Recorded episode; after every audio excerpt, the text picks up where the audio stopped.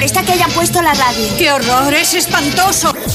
Sé que se sienten confusos pensando qué están haciendo en mitad de la pradera y en mitad de la noche. Puede apostarse el culo. Aquí Radio Fuerzas Armadas de Saigón rock and roleando desde el Mekonga. Ta, ta, ta, ta. Ese hombre está rompiendo los discos. No, estamos dentro en 15 segundos. Contrólate, por favor. ¡Ey, tú qué cojones sabes, imbécil triturador de locutores! Eso no es lo que programamos aquí. Presta más atención a tus estudios y menos a la radio. Tú siempre estás escuchando la radio. Diferente. Nuestras vidas ya están destrozadas. Tú tienes la oportunidad de llegar a ser alguien.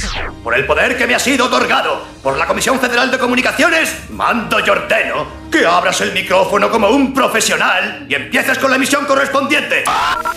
Desde ese momento quise dedicarme a la radio. De la radio, abuelo, no sonora. En Onda Cero, no sonoras. Gema Ruiz.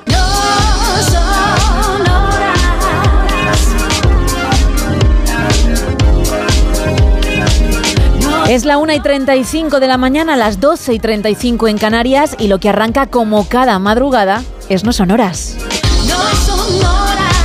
Con un Sergio Monforte, AK, como dicen los modernos, técnico de sonido AK pastelero, en los mandos, llevando la nave de este show, y también con Carlos Padilla a mi lado. Buenas madrugadas. ¿Qué tal? ¿Cómo estamos? Buenas noches, buenas madrugadas. ¿Qué te ha parecido tú que eres joven lo de AK? Pero ¿Está acá es AKJ, ¿no? No lo sé. Claro, es la que... La que- No, es As Known As, también conocido como. Sí, sí, sí, pero eso que se dice AKJ. Ah, claro, que tú lo estabas diciendo en inglés, deletrea- Claro, no, no, deletreando claro, en claro, inglés. claro. Que yo diría Ah. AK me suena como AK-47, la, la metralleta. Toma ya, claro, es que mm, pensé que hablabas de algún rapero No, o algo. no, no, no. ha sido tan decidido con el AKA que he dicho, wow, es un género un yo trendy. que no es un género yo que practique mucho ni que disfrute mucho, eh, a decir verdad, la verdad. Bueno, pues otra vez será. Me abro aquí en canal. No, me- no, el rap no es lo mío, sinceramente. Eh, Lo mío depende del artista, ¿eh? Tampoco es que sea de, de esa cuerda en exceso.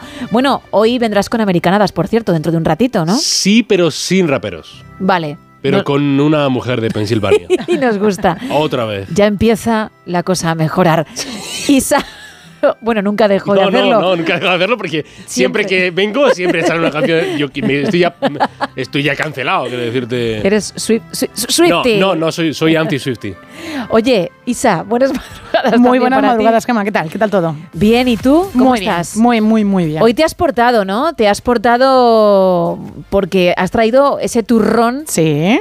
Que dices comes en hora y media, con lo cual si yo no lo pruebo ahora no lo voy a poder probar y estoy haciendo el programa. Efectivamente, si no lo probamos ahora, es posible que no lo desayunéis. Te has portado, insisto, mm, porque lo tienes a tu lado sobre la mesa. Aquí está, aquí está. Luego veremos, como decía, si da tiempo o no a que el resto pues tengamos nuestra Oncita. oncita, vais nuestro cachito. Vais a tener una oncita. Pero tú vienes bien, bien.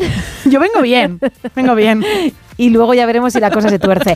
Bueno, ¿de qué vamos a hablar esta noche con los oyentes? Venga. Pues hoy toca hablar de mascotas. Vamos a hablar de esas mascotas que tenéis en casa, que habéis tenido o que alguna vez, si no tenéis, os gustaría haber tenido en casa por muchas razones. A lo mejor teníais una casa pequeñita o eras, erais alérgicos y siempre soñasteis con tener, por ejemplo, un caballo o un San Bernardo al que llamarle Antonio o Alfredo. Anda, que de caballo a San Bernardo, ¿cómo te ha sido, eh? Hombre, el tamaño es bastante parecido. De la casa y del rancho también, ¿no? Efectivamente, ya sabes que yo soy muy de Yellowstone, con lo cual directamente me voy al rancho. Ay, Isaac Osner. Así que toca hablar de mascotas, las que tenéis en casa, contarnos todo sobre ellos, qué es lo que más les gusta. Y si hay alguien que se atreve a ponérnoslo al teléfono, que nos digan algo, un gato o un perro, pues también un audio así. Un loro. Divertido. O un loro. Un loro sería más sencillo. Un loro ¿eh? sería lo suyo. Hombre, Y aparte, guay. Claro, ¿no? Oye, ¿no te acuerdas que tuvimos un oyente que nos mandó un audio de su perra roncando? Sí, sí, sí, hace ya como dos o tres añitos. Sí, bueno, fíjate. pues si eso se da, perfecto, ¿eh? Que y si es en llamada y es en audio, como decías, pues Efectivamente. también. Entre todos los que participéis, vamos a regalar ese lote Conrado de chocolates y turrones y una entrada doble, la última que tenemos esta semana para la peli que llega el viernes a los cines, Camino a Belén. Tu padre siempre ha sabido que eres especial. Y nada cambiará eso, María. Dile a María que estamos listos. Que esa música, que suene. Harry, you're getting married. Una aventura musical navideña con todos los ingredientes para disfrutar en el cine y que puedes ir a ver si tienes suerte, si te llevas ese, esa entrada doble y también ese lote conrado que es el pack de la noche. Pero luego tenemos otro lote extra para una persona que averigüe el reto de esta madrugada ya de jueves 14 de diciembre. El reto de madera con los palitos de cada semana. ¿Qué he creado con ellos. Puedes encontrar dicha foto en nuestras redes, en X y Facebook, en arroba NSH Radio y enseguidita en nuestra foto de perfil de WhatsApp, porque tal y como lo hemos hecho no cabe, no Isa, hay que hacerla más pequeñita. Tenemos problemas técnicos y no entra ahora mismo. Claro, para que se vea bien esa figura. Pero se verá ¿eh? también en ese WhatsApp. Un WhatsApp que recordamos para mensajes de texto y notas de voz. Es el 682-472-555. Y un número que se puede marcar para entrar en antena. Es el 914262599. Arrancamos. Subiendo para abajo, bajando para arriba, perdiendo imperdibles que tú no querías, que a gusto en tu colchón, bañado en sudor. ¡Vámonos, vámonos! Me encuentro a la luna que estaba dormida, estás no sonora, pregúntale al día qué vamos a hacer hoy, para darle color. El chipirón, todos los días sale el sol, chipirón, todos los días sale el sol, chipirón, todos los días sale el sol. El chipirón, todos los días sale el sol, chipirón, todos los días sale el sol, chipirón, todos los días sale el sol. La pegatina aquí comiendo chipirones con los pongo botracos, señores. Ajá. Otra tapita más. Soñando en tus bragas, perdiendo la vida, cruzando fronteras que no eran prohibidas. Hagamos el amor, fluyamos tú y yo. Que noche más corta, que nunca termina, que ganas de verte y comerte la vida. Y ya ha llegado el sol, chispilla y calor. El chipirón, todos los días sale el sol, chipirón. Todos los días sale el sol, chipirón. Todos los días sale el sol. Una y 41 de la mañana, de la madrugada, 12 y 41 en Canarias, y lo que toca es abrir la primera taberna de hoy. Aquí abrimos la taberna de redacción, primera edición. Una taberna que arranca, Carlos, con la meteorología, tú dirás. Día más invernal que ayer, seguramente gris, que no tiene por qué ser malo. Hay gente a la que le gustan los días nubladitos y, oye, de vez en cuando, pues, apetece. Presente. Ah, vale, pues eso, apetece, apetece. Eh, un, buen, un buen día nublado de vez en cuando.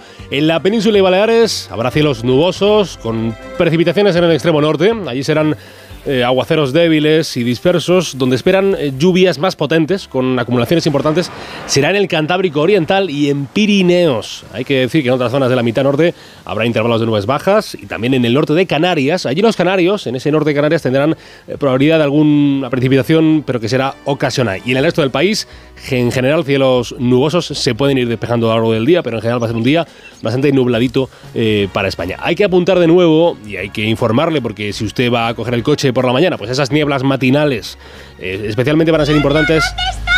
Gracias, niña. En el tercio norte peninsular, eh, también en zonas de montaña del norte, y los canarios volverán a tener calima. Calima, debemos, debemos elegir a una niña que grite calima. Eso para la próxima temporada de No Sonoras. Eh, volverán a tener los canarios calima. ¡Calima! Gracias. Ya está, conseguido. Vale, esto ahora me lo empacas tú y, y ya lo. Dicho y hecho. Pues eso, calima, calima en, en Canarias.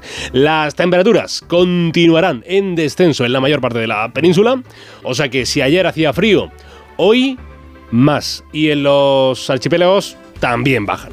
Aunque las temperaturas máximas van a aumentar un poquito en el noroeste peninsular. Pero como estaban tan bajas en el noroeste peninsular, pues la subida es. Vamos, que es poquita cosa. Algunos datos meteorológicos en grados de este. Jueves ya, 14, 14 de diciembre, estamos casi a mitad de mes, se nos acaba la- el año, se nos acaba la vida. Venga, corre, corre, corre, haga, haga usted todas las cosas que tiene pendiente. Jueves 14 de diciembre, año 2023, se esperan 8 grados como temperatura mínima del día en Toledo, en Oviedo, Huelva, Alicante, Almería, Ciudad Real y Cuenca. Un grado más, 9 de mínima en Castellón, Zaragoza y Cádiz. 17 grados será la más alta del día en Almería, Barcelona, Cádiz, Castellón de la Plana, Huelva, Palma de Mallorca y Sevilla. La máxima más máxima del día en la península, pues serán los 19 grados, no, no llegamos ya ni a los 20, 19 grados. Y no está mal. De Málaga le sigue cerca Murcia con 18. En las ciudades de Santander, de Pontevedra, Bilbao tendrán 14 en lo más cálido del jueves. Y en cuanto al frío, campeonato del No Sonoras. En cuanto, a, en cuanto al fresco, señora, tenemos eh, ceros. Tenemos ceros, pero no tenemos menos 1, ni menos 2, ni menos 3 grados. 0 grados. Disfrutarán en Granada, Palencia, Salamanca y Zamora. Todas ellas 0 grados. 2 grados apenas tendrán en Valladolid y el León. Y por mencionar a los, a los canarios, mis queridos canarios, en Las Palmas de Gran Canaria, 18 la mínima, 22 la máxima. Nace el sol de este jueves, es que ya es jueves, es que ya, ya estamos terminando la semana, a las 8 y 20 de la mañana en, la, en el granadino municipio de Monachil y se pondrá el sol para dejar paso a la noche del jueves o jueves para los que salgáis de fiesta, jueves a las 5 eh, horas y 41 minutos de la tarde en el eh, Valenciana, el Valenciano, el Valenciana localidad de Utiel. Bueno. No está mal.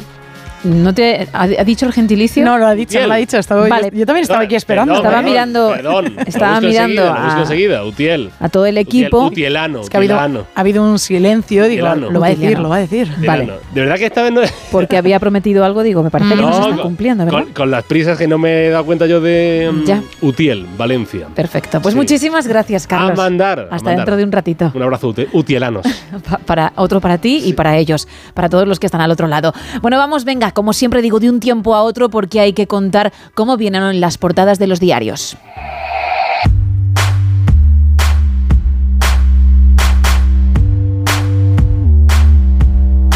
Prácticamente todos tienen la misma foto a Puigdemont durante su intervención en el Parlamento Europeo ante la atenta mirada de Pedro Sánchez. La razón titula Puigdemont amenaza con consecuencias desagradables por no impulsar el catalán. Más apuntes, el pacto de investidura que Moncloa firmó con Bildu incluía la alcaldía navarra y presos etarras y terremoto judicial por los ataques de Junts per Cataluña al Tribunal Supremo. En la portada del país podemos leer el pacto del clima apunta al fin de los combustibles fósiles. El texto apuesta por bueno, apuesta por vez primera por dejar atrás petróleo, gas y carbón. También podemos leer en este periódico, Sánchez reprocha al Partido Popular Europeo las alianzas con Vox en un agrio debate y el PSOE dará a EH Bildu la alcaldía de Pamplona. En el mundo, Otegui anticipa que el PSOE les entregará el País Vasco tras Pamplona.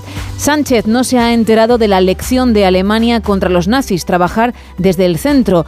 ¿Quién ha dicho esto? Pues Manfred Weber, el presidente del Partido Popular Europeo. Y también cara a cara en Estrasburgo, en esa foto, como decía, de Puigdemont y Pedro Sánchez. Y un apunte más, el mundo inicia la cuenta atrás para poner fin a los combustibles fósiles. En la portada de ABC vemos esa misma foto que comentabas tú, Gema, que hemos podido ver en la portada de La Razón, del País y El Mundo, ese cara a cara de Carles Puigdemont y Pedro Sánchez. Y este periódico titula El PSOE entrega a Bildu la alcaldía de Pamplona en pago a su apoyo en la investidura y también Sánchez traslada su muro contra la derecha a la Eurocámara y agita el fantasma del nazismo. En la vanguardia, Sánchez esgrime el nazismo en Europa para afear los pactos PP-Vox y pacto mundial para iniciar la transición hacia el fin de la energía fósil. Y en el periódico nos quedamos con dos titulares. Dubái acuerda el principio del fin de la energía fósil y pescados, mariscos y aves mitigan el impacto de la inflación en la cesta navideña. Eso en cuanto a las portadas. Vamos con Teletripi.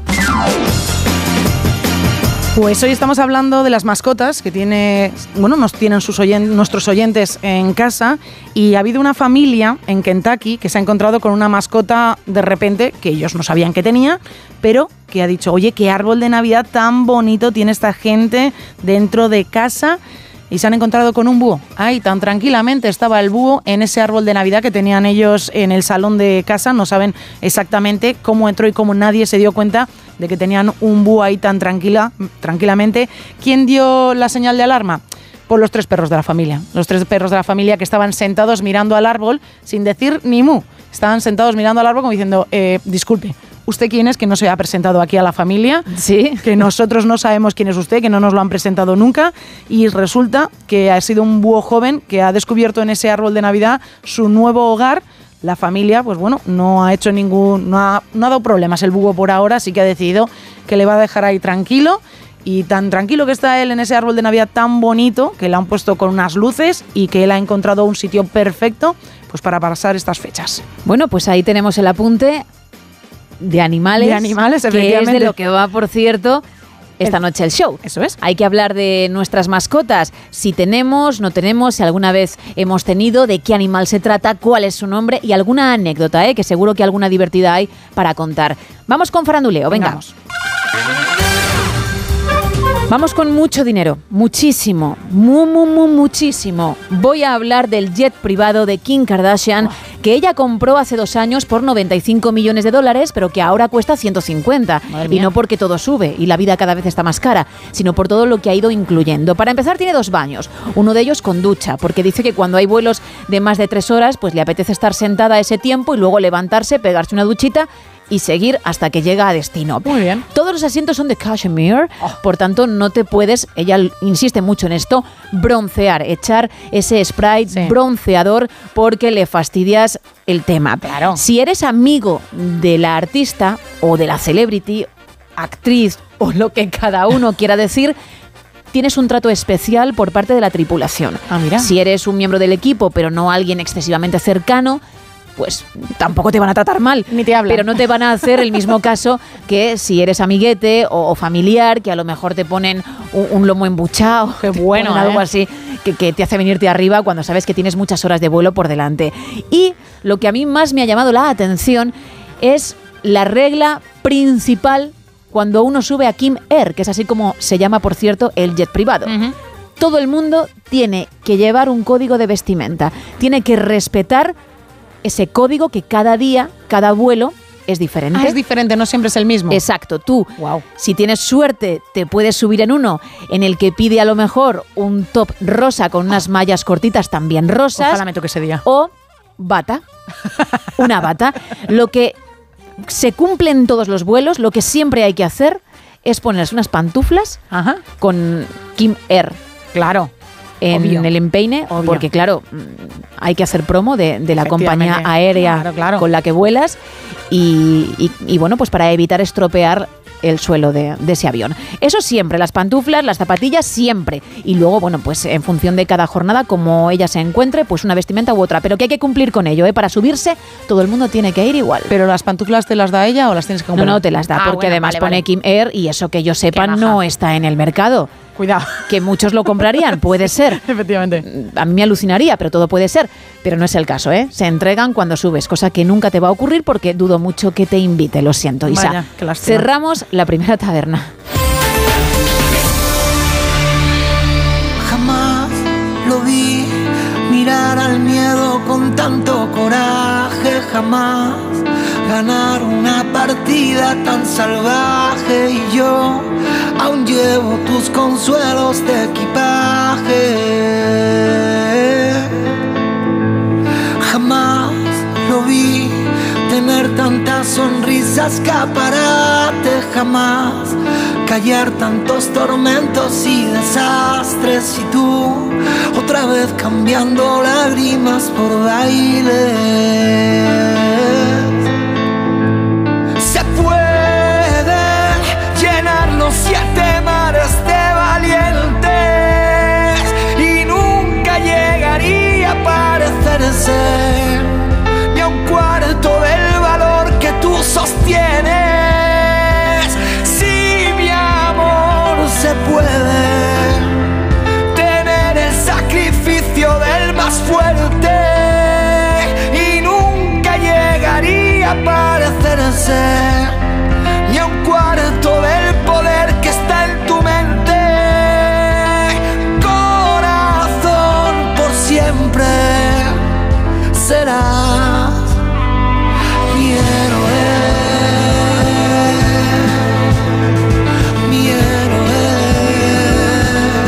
Hoy estamos hablando de tu mascota o tus mascotas, de qué animal se trata, cómo se llama, alguna anécdota divertida, cuéntanos. Si además tienes algún audio gracioso que quieras enviar, pues bienvenido sea. ¿eh? Hoy vamos a regalar un lote conrado de chocolates y turrones y también una entrada doble para la película Camino a Belén que llega mañana viernes a nuestros cines. Pero luego tenemos un lote extra para una persona que sepa qué he hecho con unos palitos cuál es la figura de esta madrugada y que está la cosa pues bastante reñida, según me apuntabas a micro cerrado, ¿no, Isa? Efectivamente, tenemos muchas opciones, como Venga. todas las noches que hay reto Ruiz. Dale. Un aguacate. No. Una pelota de rugby. Qué sencillo sería, ¿verdad? No. El Estadio Santiago Bernabéu. Tampoco. Un plato. No. Una fuente para servir. Ojo que todo lo que habéis dicho, menos el Bernabéu, me cuadra, ¿eh? me encaja, pero no. Un roscón de reyes. Tampoco, ahí ya la cosa cambia, pero no. También nos dicen que como se acercan las fechas, un polvorón. No. Un collar de perlas que parece muy valioso, por cierto. No, vamos a ver, mm, os estáis dejando llevar algunos, ¿eh? no todos, por un elemento navideño porque la semana pasada así lo hice. Pero sabéis que esto es impredecible Efectivamente. y, y que no siempre se va a seguir la misma línea. Con esto no quiero decir que no sea navideño, podría serlo, ¿eh? No digo ni sí ni no. Pero no caigáis en, en la monotonía, no penséis que esto es siempre sota, caballo y rey. Hasta ahí, ¿eh? Un puzzle de un esqueleto. No, ¿No? Esto sí que me ha dejado un poquito descolocada. Una bandeja para los turrones. No, pero bueno, estaría bien, es apañada, ¿eh? No sé si entrarían muchos, pero bueno. Bueno, oye, Antigua, ¿eh? Antigua. Eso sí que es muy vintage. Esa bandeja con esa forma ovalada sería muy vintage. También nos ponen aquí 11 apóstoles. No, ¿No? ¿Tampoco? Bueno, pues hay muchas, muchas opciones. Mira, por WhatsApp también siguen llegando más opciones. una, dime una. Nos dicen desde Córdoba un circuito de atletismo. No, no, no, no. Tampoco. Vamos a escuchar qué más cosas nos cuentan nuestros oyentes. Yo teníamos una perra que la habían dejado, cuando nació la habían dejado en la puerta de un colegio y dos niñas se la llevaron para casa, pero una de ellas era alérgica. Mm, Entonces, donde yo vivo, ten- en, la en la planta baja, bueno, hay una vivienda, pero en la esquina un lavadero de coches y claro, como la nieta tenía problemas, pues la dejaron aquí. Total que mi marido, al final se la dieron a mi marido, porque la perra estaba ahí esto. Y bueno, tú no te puedes imaginar, le faltaba hablar. oh, Era treman- tremendo. Hoy, hoy. Pues tú no te puedes imaginar cuando se murió mi marido, lo buscaba por toda la casa. qué lástima. Y venía y se metía debajo de la cama y la tenías ahí, esperando, claro, que llegara, claro, como iba a llegar Claro, mi marido. qué pena. La- traje las cenizas porque las iba a llevar a, a la Almudena, a Madrid, y se la enseñaba, pero claro, aquella no le olía. Aquella, aunque le ponía para que oliera, pero claro, aquello no olía a su, a su panchito. Ay, Y bueno, luego digo, no me da vergüenza, pero es que resulta de que la estoy echando más de menos que a mi marido. uy, Bueno, bueno. Es que al final es un miembro más de la familia. Lo que pasa que, claro, mm, Ahí. nos ha chocado un poquillo, poquillo al por lo ¿eh? menos que no nuestra oyente no, no les haya puesto al mismo nivel, ¿eh? Pero, pero sí, al final es no más, como digo, de la familia, se les quiere muchísimo y se pasa muy mal cuando, Claro. pues, como todos, mueren, pero bueno. Pobrecitos, pero bueno, oye. ha sido una, una ha, ha sido una historia muy bonita, pero al final nos ha dejado como. muy descolocada. pero un poco, pero bueno, vamos a ver. Bueno, pues nada. Pobre. Pero, pero de verdad que da mucha lástima cuando fallece su dueño y, y le busca, le busca, le busca, porque obviamente no sabe lo que ha ocurrido y tú lo estás viendo, que es Sí. lo que contaba esta oyente. Ella también lo tuvo que pasar mal, porque por un lado está el duelo por su marido y, y por otro su animal, que al hacer eso le recuerda también todo lo que ha pasado. ¿eh? Claro, que está también sufriendo el, el duelo. Yo lo que espero es que después de, de esa trágica noticia, con la perrita, pues fuese feliz Sí, y, sí. y le ayudase Efectivamente, a, sí, sí. mm, superar ese momento tan, tan, tan duro. Bueno, pues seguimos buscando más historias, sea cual sea la que tú has vivido, triste, alegre, divertida. Si quieres contarlo, si quieres expresarte, pues puedes hacerlo porque nuestras vías de comunicación, como siempre, para ti están abiertas. Vamos a alcanzar las dos, la una en Canarias y lo hacemos con Demi Lovato.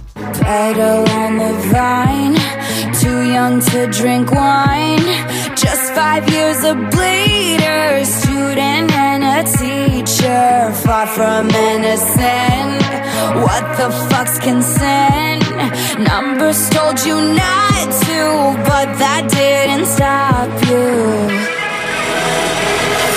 Finally, 29,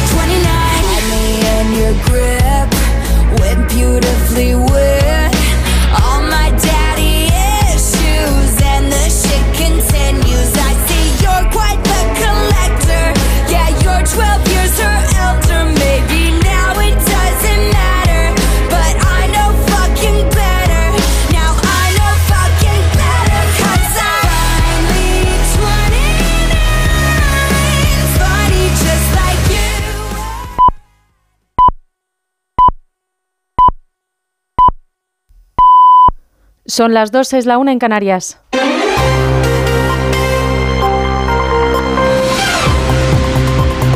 Noticias en Onda Cero. Buenas noches. La mayoría del Ayuntamiento de Pamplona ha pactado una moción de censura que va a quitar la alcaldía a la regionalista Cristina Ibarrola del UPN. Menos de seis meses después de haber ganado las elecciones municipales de mayo, los socialistas de Navarra, Gueroa Bay y Contigo Zurekin han apoyado esta moción presentada por EH Bildu en Pamplona para que el nuevo alcalde sea el portavoz de Bildu, Joseba Asirón. La todavía alcaldesa Cristina Ibarrola denuncia que el PSOE ha traspasado muchas líneas rojas. que su palabra no vale nada. Ustedes ratifican con EH Bildu una moción de censura para darles a los herederos de ETA la alcaldía de Pamplona. Son miserables. Me dan pena, la verdad. Han perdido todos los valores humanos por ego y por poder y se les ha ido de las manos. El presidente de la formación regionalista, Javier Esparza, lo considera un pago del PSOE a Bildu por las investiduras de Pedro Sánchez y de María Chivite. A partir de ahora, María Chivite no puede pedir nada a Unión del Pueblo Navarro. Si alguien, en fin, pudiera pensar que UPN podía establecer cualquier interlocución con el Partido Socialista, hoy y aquí anuncio que la relación de UPN con el PSN queda rota absolutamente. Se ha reunido esta tarde el Comité Ejecutivo de UPN para analizar las consecuencias de esta moción de censura y lo que ha decidido el partido es romper toda relación política con el Partido Socialista. Se ha acordado que los ayuntamientos gobernados por UPN no participen en la Federación Navarra de Municipios y Concejos. En otra línea de asuntos, el Ministerio de Educación ha propuesto este miércoles a las comunidades autónomas que en educación primaria y secundaria no se utilice el teléfono móvil en horario lectivo. Sin embargo, la propuesta de educación permitiría la, ut- la utilización del móvil en secundaria en clase presencial cuando así lo establezca el profesor. Lo explicaba la ministra de Educación, Pilar Alegría. sentarnos con las comunidades autónomas. Posteriormente también tendré una reunión con el Consejo Escolar y iremos, evidentemente, con una propuesta. Una propuesta que someteremos a debate, que someteremos a análisis, porque la mayoría de las comunidades autónomas o muchas comunidades autónomas ya tienen también su hoja de ruta y sus planes de trabajo. Preocupan las consecuencias que se derivan del manejo de los teléfonos en el aula durante el horario lectivo, pero de momento esta es solo una propuesta que ahora deberá ser discutida por la comunidad educativa.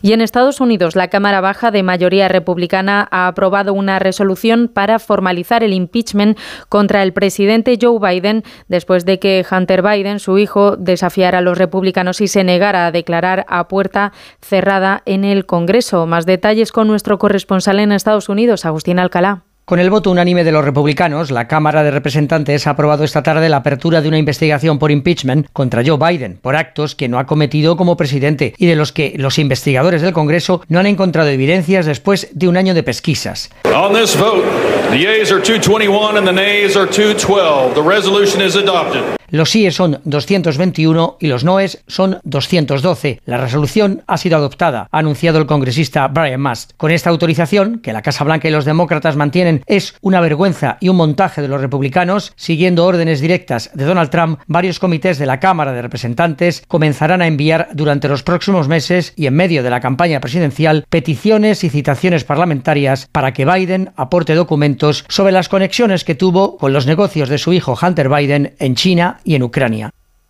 Y un cayuco en el que viajaban 75 personas ha llegado a la isla del Hierro, escoltada por una patrullera de la Guardia Civil. El Centro de Coordinación de Salvamento Marítimo recibió un aviso de un velero comunicando que habían avistado una embarcación con un número considerable de, personas al suroeste de Gran Canaria. La patrullera Río Segura de la Guardia Civil se desplazó a la zona e interceptó el cayuco en el que viajaban 72 varones, dos mujeres y un niño. Y en la actualidad deportiva en fútbol, este miércoles partido de la Champions. El Barça ha perdido 3-2 ante el Royal Antwerp y el Atlético de Madrid ha vencido por 2-0 al Lazio italiano, pasando a octavos de final de la Liga de Campeones. Eso ha sido todo por ahora. Más información a las 3, a las 2 en Canarias. Síguenos por internet en ondacero.es.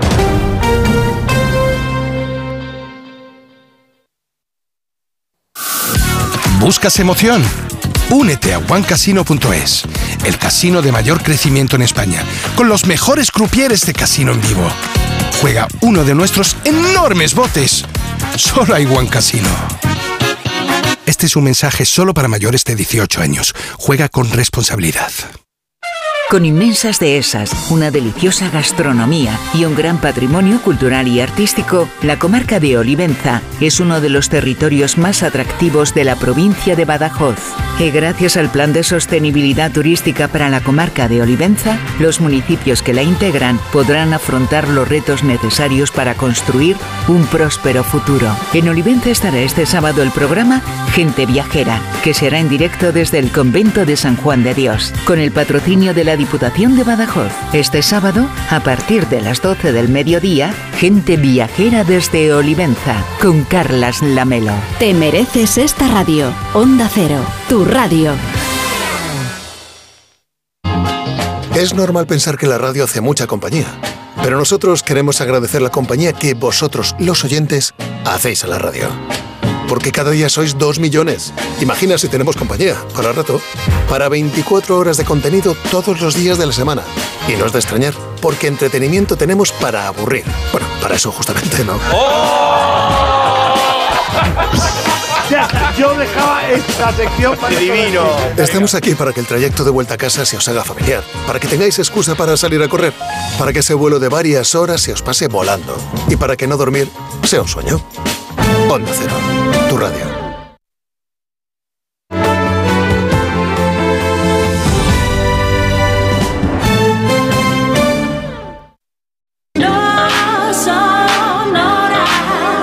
En Onda Cero, no son horas. Gema Ruiz.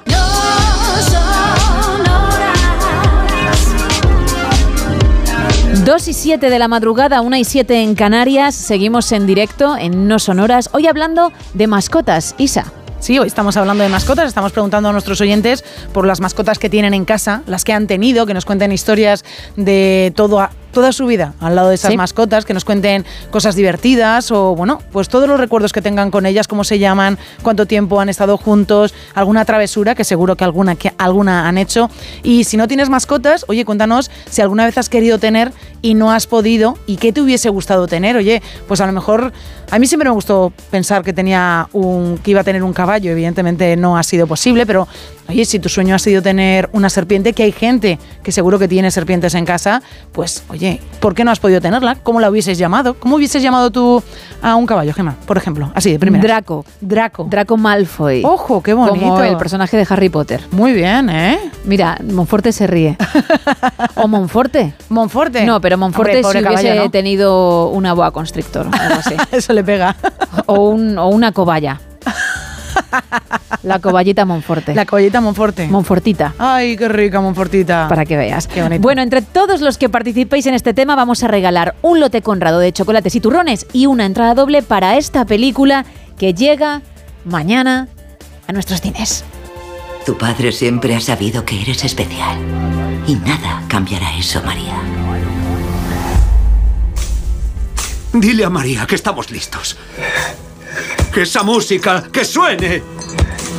Harry, you're getting married. Una aventura musical navideña muy entretenida que, como digo, llega a la gran pantalla mañana y que puedes ver si eres el afortunado o afortunada que se lleva dicha entrada doble, además del lote. Pero luego tenemos otro lote extra, sí, más chocolates y turrones para alguien que averigüe qué figura he hecho con palitos de madera y que ya está tanto en la foto de perfil de WhatsApp como en nuestras redes sociales. Vamos a recordar esos canales, pero también el teléfono para quien quiera llamar y entrar en antena. Pues el teléfono que tenéis que llamar, bueno, que tenéis que marcar, que cogerá Carlos y os dirá muy buenas madrugadas, bienvenido al No Sonoras, es el 914262599. Estamos en dos redes sociales donde además de hablar del tema de la noche, las mascotas, podéis también disfrutar de la obra de arte, el nuevo reto Ruiz que nos presenta aquí Gema es arroba NSH Radio, estamos en X y estamos también en Facebook. Y estamos también en un WhatsApp en el 682472555 donde nos podéis mandar mensajes de texto y también notas de voz. Ayer yo dije, prometí que hoy, porque no pudimos rescatarlo en ese momento, íbamos a escuchar algo que pasó, que pasó en la madrugada de ayer y que quien quiera pues puede escuchar en podcast pero nosotros vamos a brindárselo ahora en directo. Llevo unos días con la mano un poquito fastidiada, una lesión que ya va mejorando, pero bueno, que, me ha dado un poquito por saco y, que ayer porque me vine muy arriba. La emoción. Con, mi canción, con ese momento en el que interpretaba un tema de Adele y los oyentes tenían que, averiguar, pues fastidié. Bien. No sé si se escuchó el momento en el que golpeé la mesa alegre porque alguien me había felicitado por, por esa interpretación. Pero vamos a escucharlo a ver si es así. La ha acertado, en este momento la ha acertado. Y ahí se escucha, ahí se escucha. Oh. Vamos a repetirlo, porfa. Monforte, Monfortita. La ha acertado, en este momento la ha acertado. Y Bien. Bueno, pues lo dicho, ayer prometí que lo rescataríamos. Ahí está, tres golpes que luego me costaron caro porque estuve toda la noche con un dolor importante. Hoy algo mejor, pero, pero no en ese momento, ¿eh? No, acabaste el programa cogiéndotela con la mano derecha a la mano izquierda como Dios mío, Dios mío, no puedo volver a apoyarla. ¿Qué he hecho? Es que además me di cuenta, ¿eh? En cuanto me vine arriba y golpeé con, con alegría ganas. la mesa, dije, Oh my God. Bueno, 2 y 11, 1 y 11 en Canarias. Lo que toca ahora es arrancar esta segunda hora.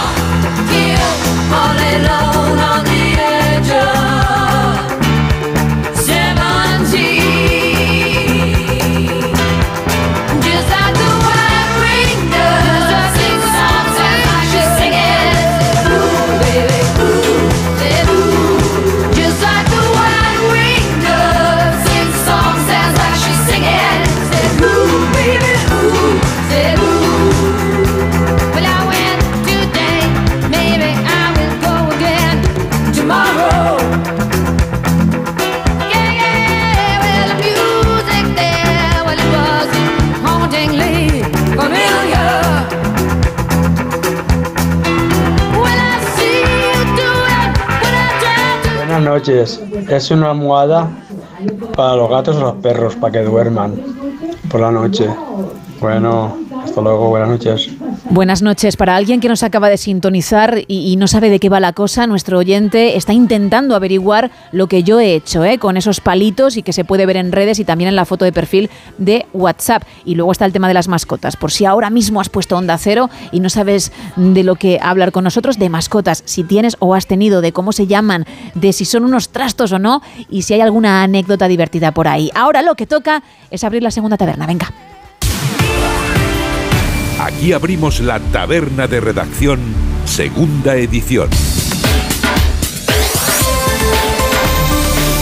Una taberna en la que Carlos Padilla se encarga de viajar o de llevarnos de la mano al pasado, ¿no? El mismo, aquí estamos. y ya que estamos terminando este año 2023, es buen momento para aprender, para aprender cómo cantaba Tom Petty a volar.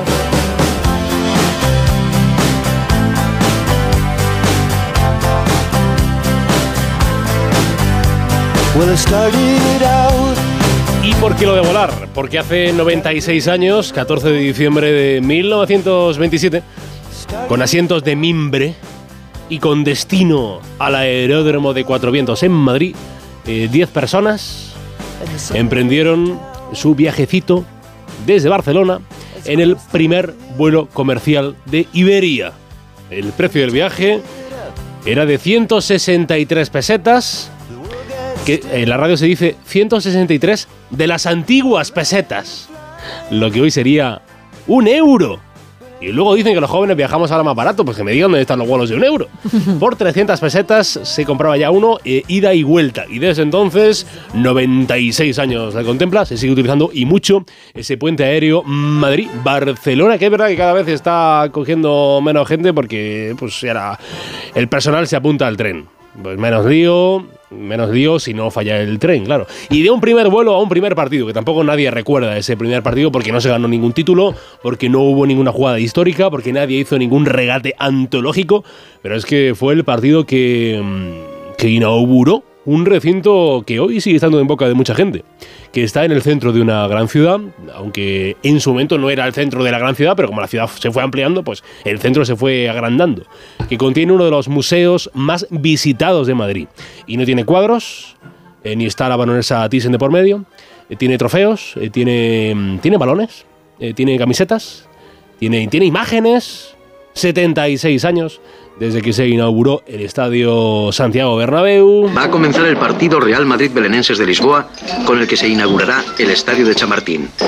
Fecha histórica, importantísima en la trayectoria posterior del Real Madrid, importantísima en el recuerdo de todos aquellos hombres que habían sacado adelante un equipo en unos tiempos en los que el jugar al fútbol... Bueno, pues nadie, recuerda este partido, pero eso, 76 años, felicidades Santiago Bernabéu, que está en pleno proceso de remodelación, que ya le falta nada, le falta unos, unos retoquitos y para gustos los colores. Hay gente a la que le encanta y gente que lo detesta. A lo mejor también detesta el club. Y por eso a lo mejor detestan el estadio. No lo sabemos. Efemería musical, 14 de diciembre, 1979. Una banda británica que se llamaba The Clash. Oh. Eh, lanzó el que es su álbum más exitoso, London Calling. London calling to the faraway towns. Now war is declared. and battle come down. London calling to the underworld. Come out of the cupboard, you boys and girls. London calling, now don't look to us.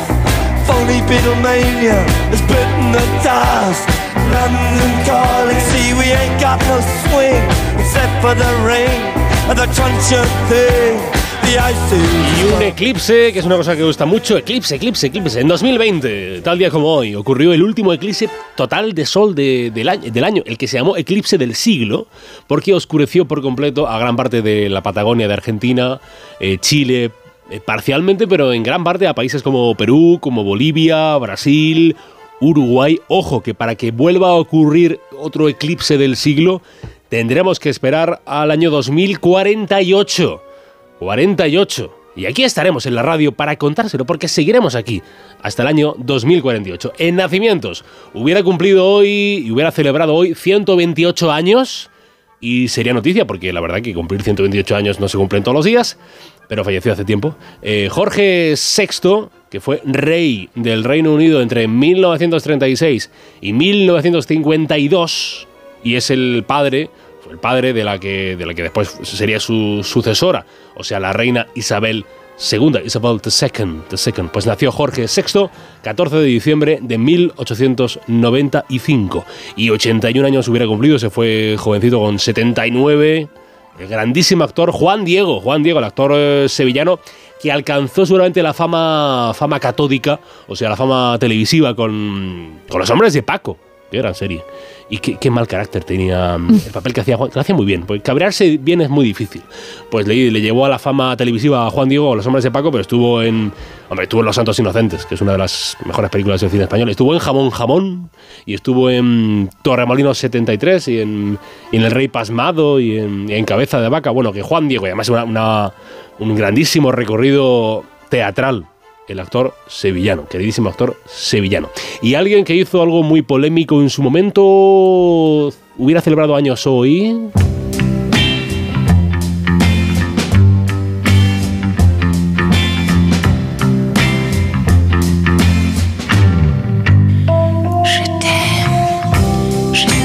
Guau, ¿eh? ¿Cómo vienes, Carlos? No estamos ahora con Eva Galvez, estamos con las efemérides.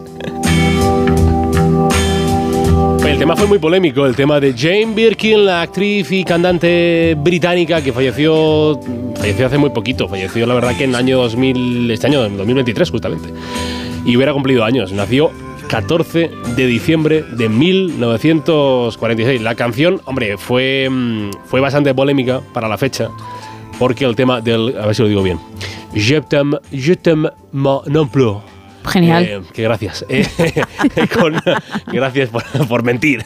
Con letra y música de, de Serge Gainsbourg. Voy a hacer un curso este verano de, de francés. A ver si me lo financia Onda Cero y me, me que mejoro. Y eh, entre los intérpretes estaba Jane Birkin, que mm, simulaba en algunas partes de la canción, esta canción que se publicó año 69, eh, eh, bueno, pues simulaba un acto sexual una cosa así como una or- orgásmica y Jane Birkin que falleció este como digo con apenas 76 años pues eh, entró en la historia. Eh, se prohibió ojo en radios de Argentina de Brasil de España de Islandia de, de Italia de Polonia de Portugal de Reino Unido. El Observatorio Romano el periódico del Vaticano lo censuró censuró esta canción de Jane Birkin que entró a la fama y aparte que fue una grandísima actriz representante sin duda del mundo de la cultura gala y cultura mundial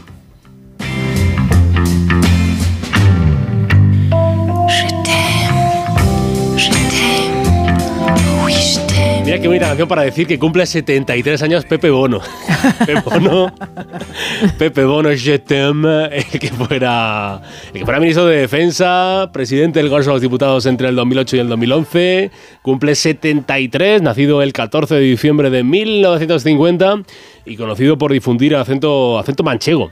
Decía mucho lo de eje, eje. José Sí. Bono, se lo dice mucho. ¿eh? Si, hay que, si hay que imitarlo, que no quisiera yo imitarlo porque se me da muy mal imitar, pues había que decir eje, eje, eje. José Bono, 73. Y ojo, una fecha histórica, 40 tacos le caen ya a Íñigo Errejón. El hombre eternamente joven. Cua- 40, no, pero...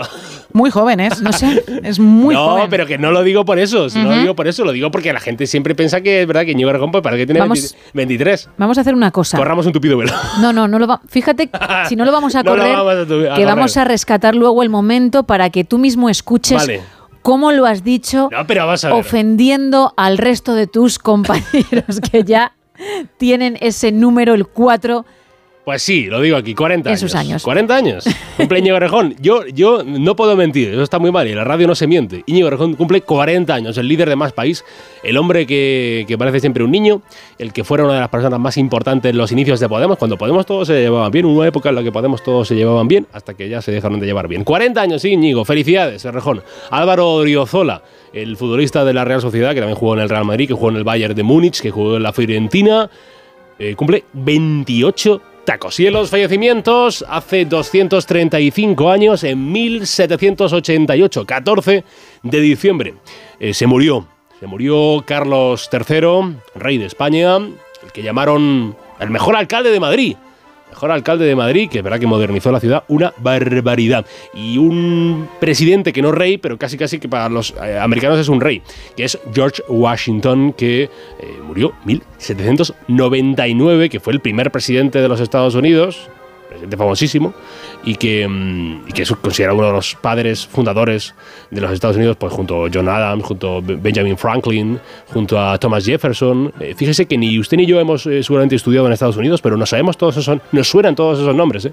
los de Adams, los de Jefferson, los de Franklin, los de Alexander Hamilton, los de George Washington. Y fue un 14 de diciembre año 1963. Now you say you're.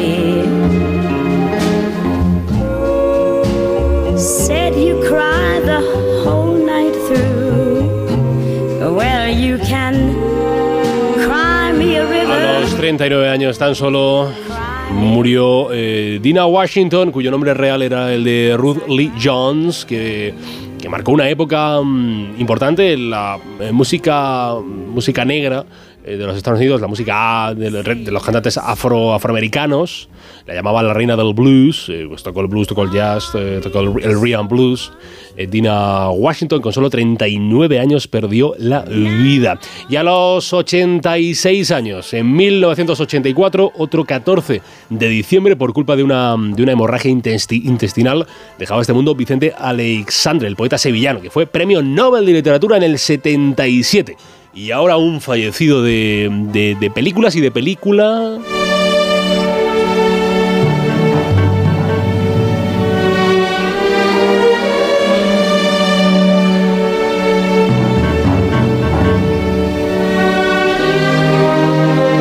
El Cairo. El Cairo, año 1917, usted sitúese, durante la Gran Guerra, un señor que se llama Lawrence, que es un oficial británico, le envían al desierto para participar en una campaña de apoyo a los árabes contra Turquía. Él y su amigo Sheriff Ali pondrán en esta misión toda su alma. Los nativos, la verdad que adoran a Lawrence porque ha demostrado sobradamente ser un amante del desierto y del pueblo árabe. En cambio, sus superiores británicos creen que Lawrence se ha vuelto loco. Es el argumento, la sinopsis de Lawrence de Arabia, la peli de David Lean, año 62, si mal no recuerdo, que hizo famoso mundialmente al actor irlandés Peter O'Toole, que falleció el 14 de diciembre, año 2013, a la edad de 81 años, en, eh, en Londres. Lawrence de Arabia. ¿Habéis visto Lawrence de Arabia o no Sí. la habéis visto? Larga, ¿no? Un poquito. Yo no la he visto, la verdad. ¿La has visto Lawrence No, de Arabia? Lawrence de Arabia. Yo tampoco la he visto. Me iba a decir, vente al club, no nos dejes ahí, ¿no? ¿La recomiendas, Gemma?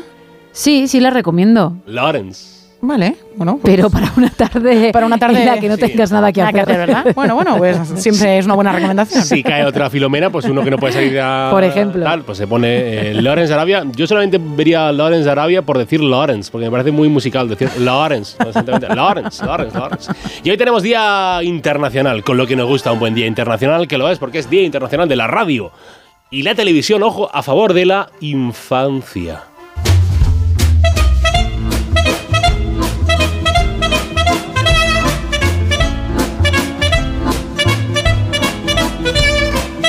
Y mira qué, ale- qué alegre esta musiquita para celebrar que es el día de la radio y la televisión a favor de la infancia. De la infancia, de la gente, de, los- de los chiquillos, de la chiquillada, de, de todo lo bueno. De los que no tienen 40 años, ¿no? Bueno, yo me voy yendo, que me están llamando. Tranquilo porque vamos a rescatar ese momento. Lo tenemos ya, no, todavía no. ¿no? No, todavía no. Lo tendremos como ahora, en 15 minutitos. Ahora lo, lo borraré. Es que no nos hemos ido para escucharte, entonces Ahora lo en borraré. cuanto podamos escaparnos unos minutos en alguna cancioncita, lo rescataremos. Gracias, Carlos. A mandar.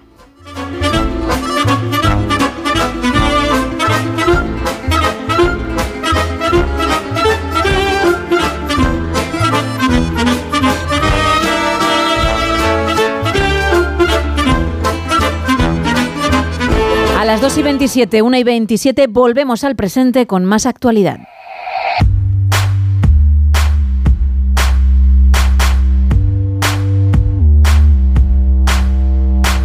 Arrancamos esta ronda con el Independiente que hoy titula Huelga en Iberia en plena Navidad por el conflicto del handling. Los dos sindicatos mayoritarios registrarán hoy la convocatoria de paros para los días 29, 30 y 31 de diciembre y 1, 4, 5, 6 y 7 de enero.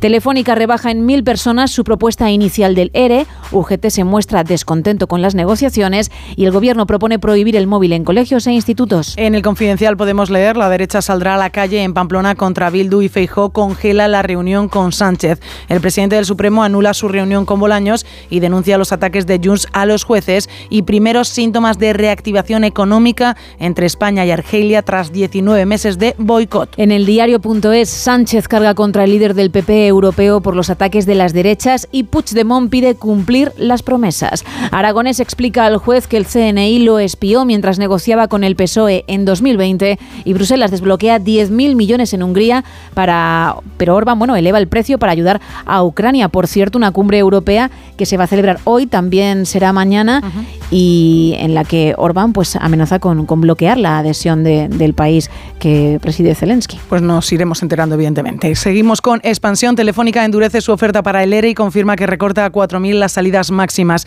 Inditex desacelera en el tercer trimestre, pero gana un 32% más en el año. Y el Banco Central Europeo se da cita con las bajadas de tipos en el, en el foco. El Banco Central mantendrá sus tasas en el 4,5%, pero el discurso de Lagarde será clave para anticipar cuándo llegarán los recortes. En el economista huelga en Iberia durante Navidad, comisiones obrer- obreras y UGT convocan ocho días de protestas por el handling. Un tsunami de petróleo en Estados Unidos desata una caída histórica en el gas de Occidente y Tesla llama a revisar dos millones de coches por problemas de seguridad en un piloto automático. En cinco días, Inditex frena su ritmo de ventas, pero calma al mercado con el mejor margen en ocho años. El coste de las emisiones del Tesoro sube al 3,4% máximo desde 2011 y Transportes intenta tranquilizar a los sindicatos de Renfe y Adif sobre el traspaso de Rodalías a Cataluña. En el español, Puigdemont advierte a Sánchez de consecuencias nunca agradables si no cumple las promesas. El PSOE da la alcaldía de Pamplona a Bildu tras pactar una moción de censura contra Ibarrola.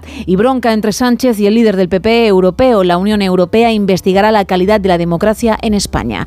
Eso en cuanto a las portadas, nos vamos con el apunte de contraportada.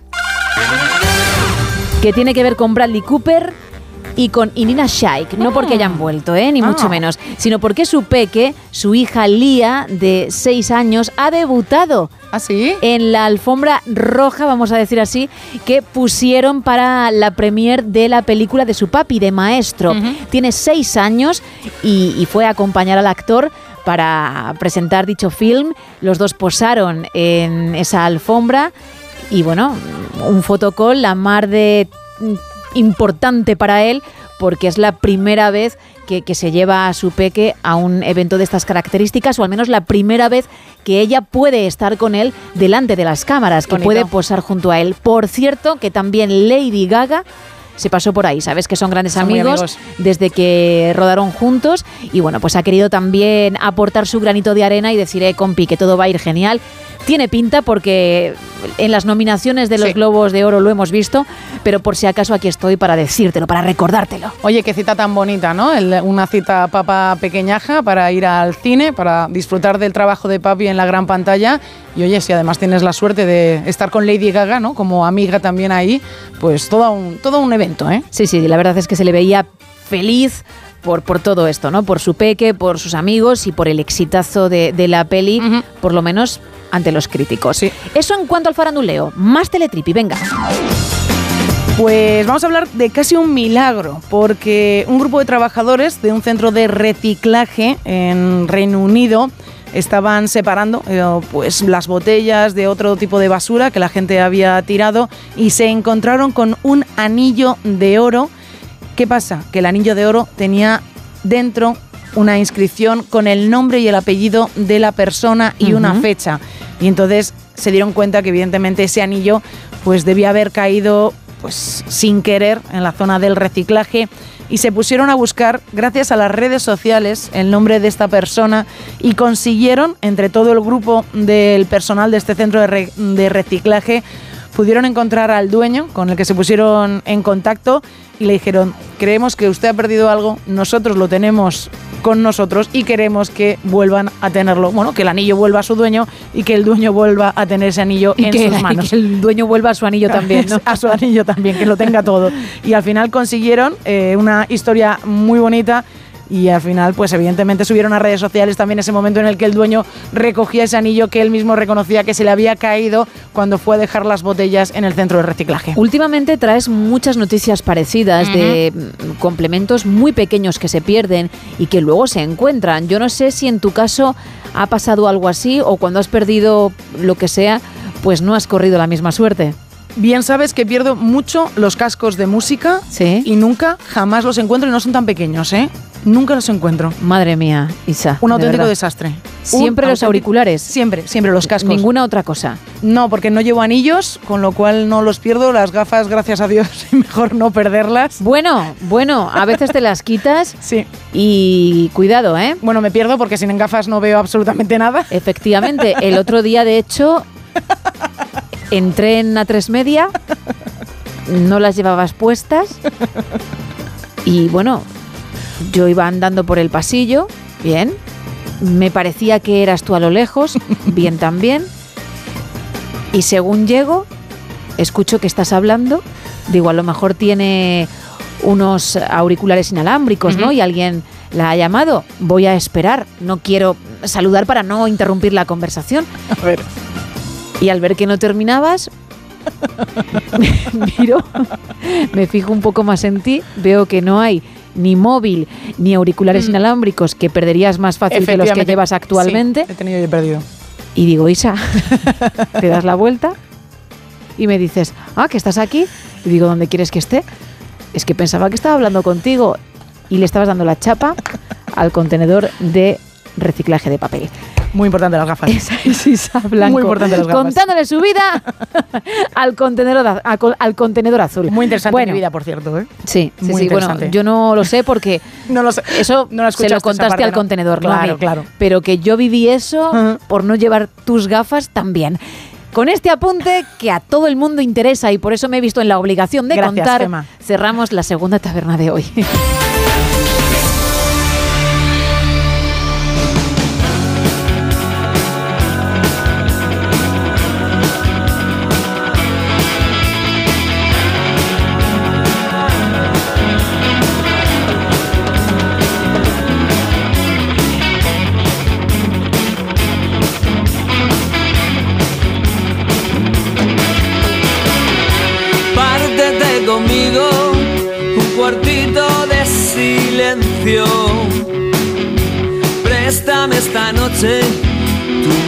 maleta de los sueños.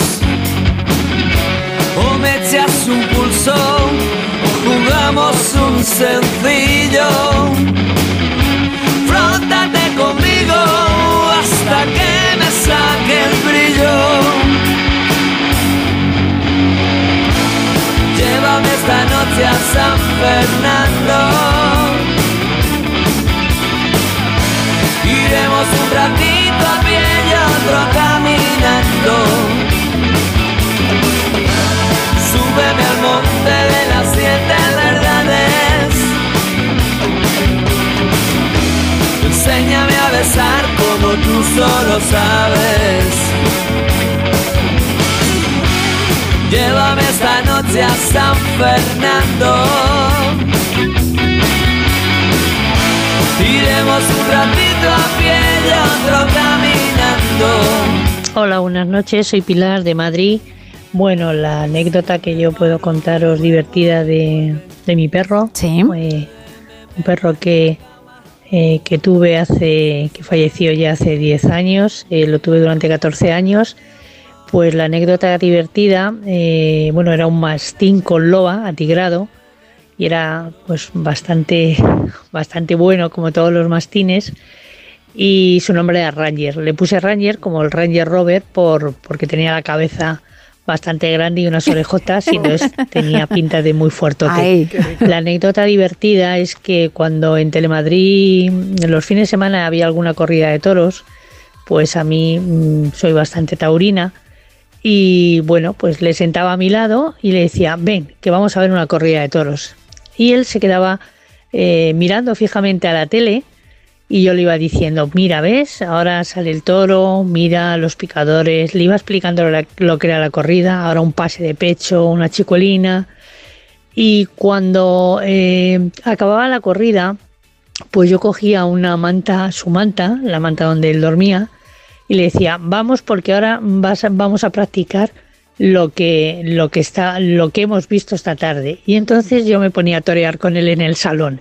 Era muy divertido porque él le traba el trapo, nunca mejor dicho. Ahí Y bueno, va. Mi padre, pues el, el pobre, pues se, se, se partía de risa diciendo, pero ¿cómo le haces eso al perro? Bueno, pues ahí está, ¿eh? Buscamos esas anécdotas que tu mascota cuando vivía, o si la sigues teniendo, ojalá, pues hace y que quieres compartir. Hay más audios. Buenas madrugadas, chicas. Eh, soy Carlos, aquí Hola. de Madrid. Y Hola, Carlos. sobre mascotas, pues mira, eh, yo la verdad es que a mí siempre me han gustado los perros de los demás y los que estaban bien educados. Y yo no era de perros. Y un día mi hermana trajo a casa pues una perrilla que Ay, había abandonado, una ay. perrilla así de pelo, de pelo moreno. Y, y claro, pues el roce hace cariño y al final pues eh, era nuestra peda. La llamó mi hermana Gigi, no sé por qué, pero por Gigi le quedó. Y claro, mi hermano, mi hermano igual, mi hermano era también un seco, como yo, y, y no le gustaba y tal, pero al final pues eran los que, los que más la, la sacábamos. Es que es lo que pasa.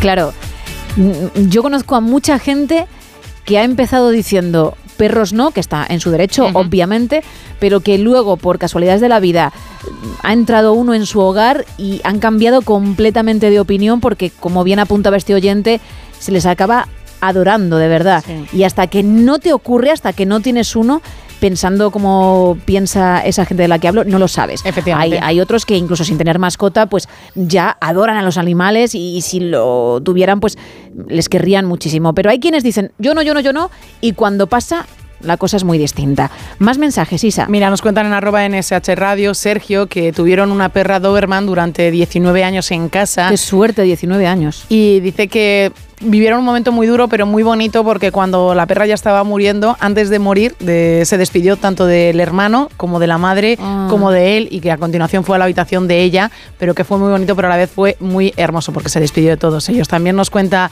Lorena que el rey de la casa es un gatito british de pelo corto que se llama Seilla, en referencia al prota de los Caballeros del Zodiaco. Tiene ocho añitos y aunque tiene muchas manías, es muy cariñoso y muy juguetón.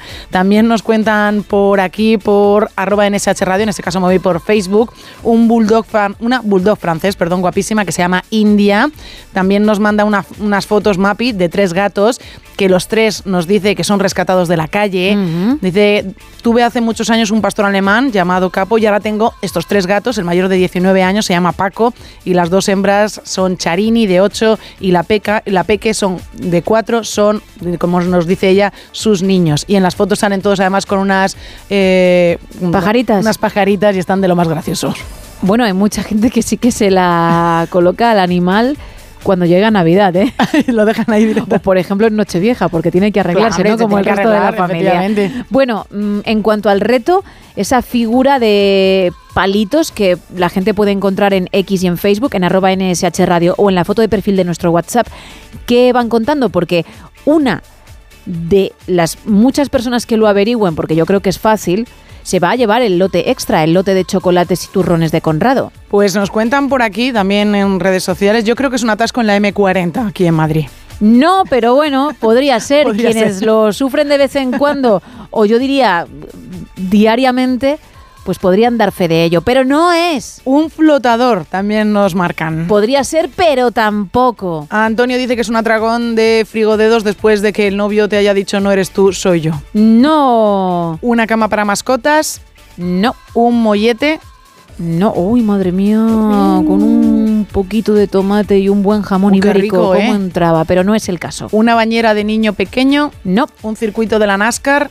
No. Un panecillo. ¿Uno más? Una pastilla de jabón. No, vamos, que hay un lote, de verdad, un lote muy, muy rico que se va a llevar uno de vosotros, ¿eh? Hay que averiguarlo. Y también hay otro lote y además una entrada doble para la película Camino a Belén que vamos a regalar a uno de los muchos que estáis participando en el tema de las mascotas. Que por cierto, gracias ¿eh? por estar al otro lado y gracias también por participar. ¿Por qué? Pues porque hay gente que está al otro lado, no participa, pero sé que nos está escuchando. Pues gracias también, obviamente. 914262599 682-472-555 para mensajes de texto y notas de voz. Y rápidamente, lo he dicho, pero repetimos esas redes. Estamos en X y estamos en Facebook en ambas con el mismo nombre, arroba NSH Radio.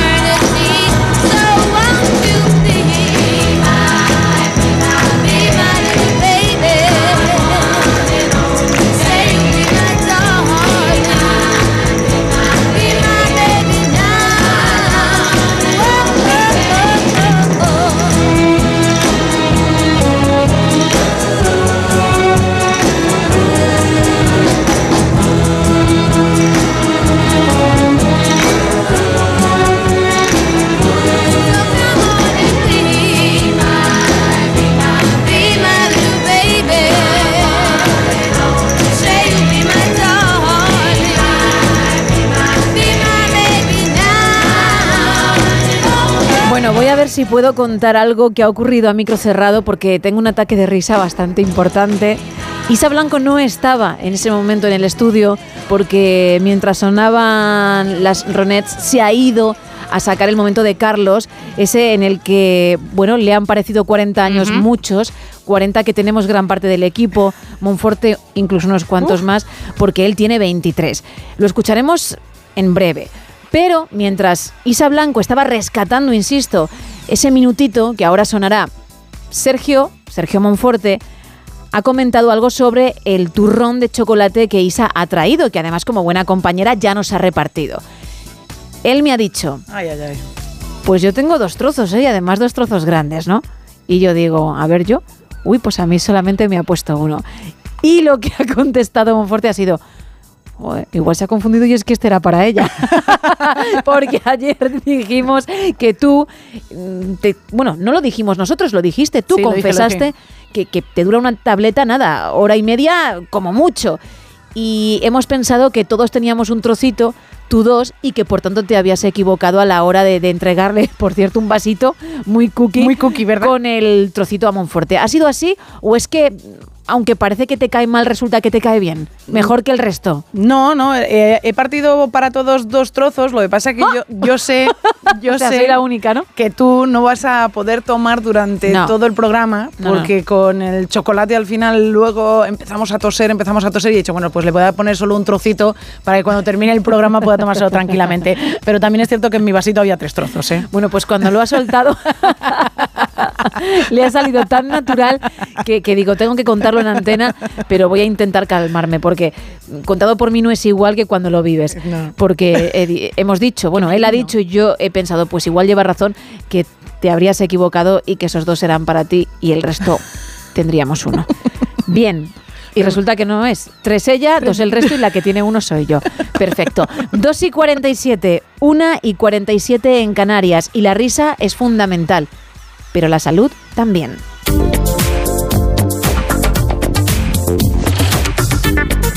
Y por eso cada madrugada de jueves contamos con nuestro doctor de cabecera, con Joaquín Álvarez Gregori. Muy buenas noches. Buenas noches, Gema. Hoy, dadas las fechas que son, vamos a hablar de un tema que es eh, muy recurrente en estas épocas del año, que son los empachos o los excesos. Efectivamente se acercan las fechas en las que se producen pues muchas comidas, comidas de empresa, comidas familiares, por supuesto llega la Navidad, Nochebuena, fin de año, Reyes y todo eso pues hace que todos hagamos eh, ciertos excesos tanto con la comida como con la bebida y sufriremos seguro en algún momento alguna alteración digestiva de mayor o menor importancia que nos producirá cierto disconfort. ¿Qué es un empacho? no? Cuando decimos la palabra coloquial empacho, ¿a qué nos estamos refiriendo? Bueno, pues nos referimos a un empacho llamado también indigestión, o un término un poco más técnico, científico, nosotros le llamamos dispepsia muchas veces, que se origina por un exceso de ingesta de comida, más de lo que podemos digerir o digerir con facilidad, y que pueden eh, ser debido a muchos factores. Por supuesto, a comer demasiado deprisa, que es una mala costumbre que yo creo que tenemos en la sociedad actual. También comer alimentos muy grasos, y eso es muy típico en estas épocas, ¿verdad? Unos buenos potajes, a veces con chorizos, con grasas, pancetas, tocinos, torrendos, ese tipo de cosas que son difíciles de digerir. Comer de pie, realmente comer de pie y esto es una cosa que siempre le habíamos oído hablar a nuestros abuelos ¿no? y a nuestras abuelas. Come sentado, pues efectivamente tiene su, su importancia. Por supuesto, eh, hacer otras actividades a la vez que comer. Comer y fumar, comer y hablar mucho tampoco es recomendable. Eh, tomarlos también con excesivos eh, alimentos o bebidas que sean muy estimulantes, como, el alcohol o las bebidas carbonatadas, Coca-Colas, Fantas, Pepsi, ese tipo de cosas. O también comer con mucha ansiedad o con mucho estrés.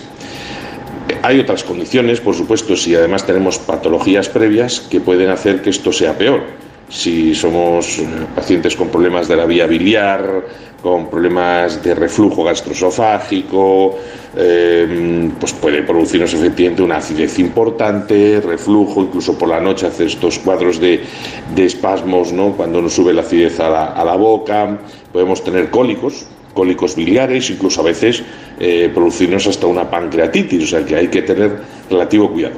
¿Cuáles son, se preguntarán los, los oyentes, o yo creo que todos en algún momento de nuestra vida lo hemos sufrido, los síntomas típicos de un empacho? Bueno, pues obviamente tenemos náuseas, ganas de vomitar, incluso a veces vomitamos, podemos tener diarrea, dolor abdominal, incluso cierta náusea o asco al pensar en las comidas, muchas flatulencias, cansancio, dolor de cabeza, malestar general, sudoración. Todo eso pues, son síntomas generalmente relacionados con esos excesos que hacemos en estas, en estas fechas. ¿Cómo podemos prevenir el empacho? Aunque ya digo que, bueno, a veces metidos en esta, esta vorágine, en este contexto festivo, pues es complicado. Pues intente usted comer más veces al día, pero menos cantidad. Comience la comida con algo suave, una sopa, una ensalada, beba más agua, sobre todo antes de la comida. Muy importante, mastica despacio y también muy, muy, muy importante es no acostarnos nada más comer. Uno de los errores que más frecuentemente cometemos es cenar muy tarde e irnos directamente a la cama. Eso es un error eh, que tenemos que intentar evitar y en esto sí que quizás deberíamos de llevar unos hábitos un poco más europeos, que comen antes, más ligero y cenan sobre todo mucho antes, a las 7 o las 8 de la tarde como, como mucho. Evite también las frituras y las salsas muy grasas y los postres muy contundentes. Incluso siempre se dice que este método que hay japonés de deje siempre un poco en el plato, ¿no? como eh, que no esté como pleno del todo. Y siempre vendría bien hacer algo de ejercicio regular pero por supuesto no hacerlo inmediatamente después de la comida, ¿eh? porque eso nos podría cortar, eh, nos podría hacer lo que llamamos en su día un corte de digestión. Que, tiene su, relevancia porque cambia digamos el aporte del flujo sanguíneo eh, se tiene que ir hacia el estómago y por tanto dejaría los músculos y nos pueden producir ciertas complicaciones no haga usted ejercicio después de la comida espere por lo menos una hora y media o dos horas ¿vale?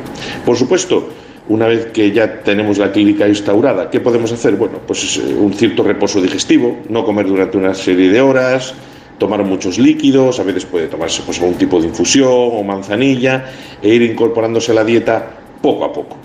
Así que, en resumen, en estas fechas navideñas que vienen ahora, en las que vamos a cometer ciertos excesos, intente no hacer una ingesta excesiva, coma despacio, evite alimentos muy contundentes, beba muchos líquidos, no abuse del alcohol y eso hará que podamos pasar unos buenos momentos y que no tengamos que sufrir esas molestias, dolores abdominales y malestar que vamos a tener si hacemos estos excesos. Y nada más.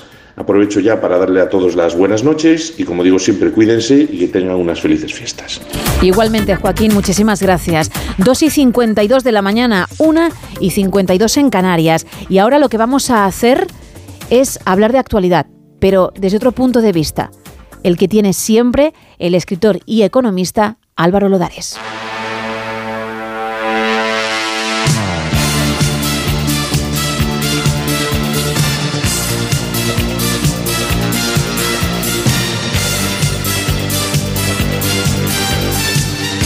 Todo tuyo, Álvaro, muy buenas. Muy buenas, Gema.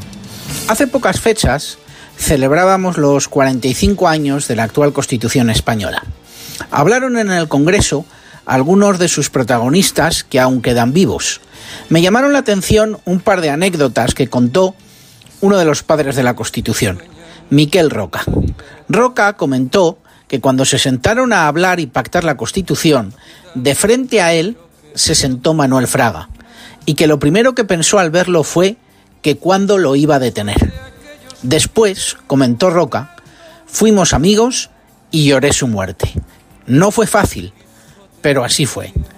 Otra anécdota que contó Roca fue que una de las noches en las que se salía de las conversaciones constitucionales, estando las calles muy oscuras, vio como una persona se le acercaba.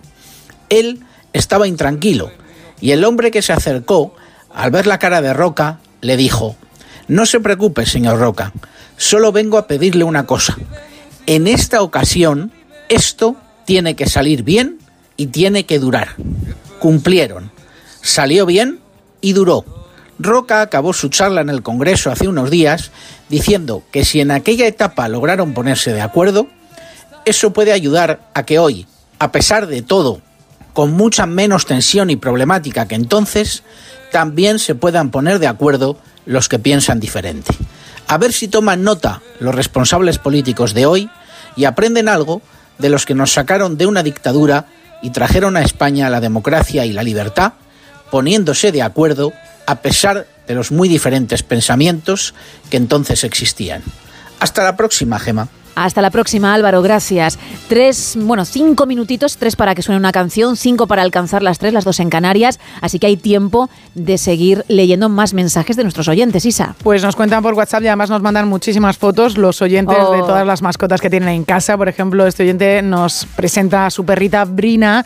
Dice que se la dieron de un refugio, se la quedó, le encanta salir, dormir y jugar con su pelota. Nos manda una foto, por ejemplo, que él está leyendo tranquilamente en una hamaca y está la perra al lado de él también Ay, tumbada claro, tranquilamente. su momento siesta. Dice, desde ese día no me deja nunca solo. También nos cuentan por aquí, mezclamos y nos vamos al reto Ruiz. Venga. Nos dice Carlos que la solución al reto de los palitos será un roscón. No, dime uno más. Pues, por ejemplo, también nos dicen aquí, yo conocí a un perro que cantaba e imitaba a un gallo. Ah, vale, decía uno más Ah. sobre, sobre la figura, pero no pasa nada porque lo vamos a seguir leyendo en la próxima hora. Es que has hablado de Carlos, obviamente de un oyente que se llama así, y hay que escuchar el momento Cierto. en el que el señor Padilla en las efemérides ha hablado de 40 tacos como si fueran 85. Y ojo, una fecha histórica. 40 tacos le caen ya a Íñigo Errejón. El hombre eternamente joven. Puede ser. Puede ser que. Le pregunto a la audiencia, ¿eh? porque nosotros ya hemos dejado claro lo que opinamos. ¿Que haya exagerado 40 años como si fuesen muchos? Opinad.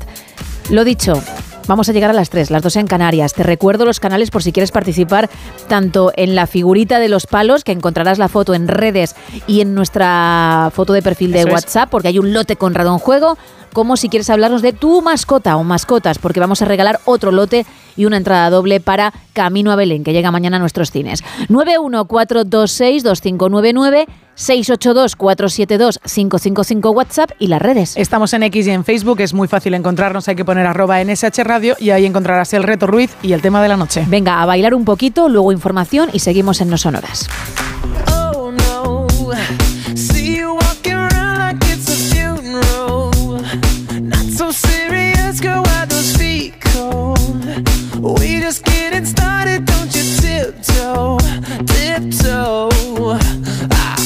Waste time with the masterpiece, to waste time with the masterpiece. You should be rolling me, you should be rolling me. Ah, you're a real life fantasy, you're a real life fantasy. But you're moving so carefully, let's start living dangerously. Talk to me, baby. I'm going up on this sweet, sweet baby. Whoa.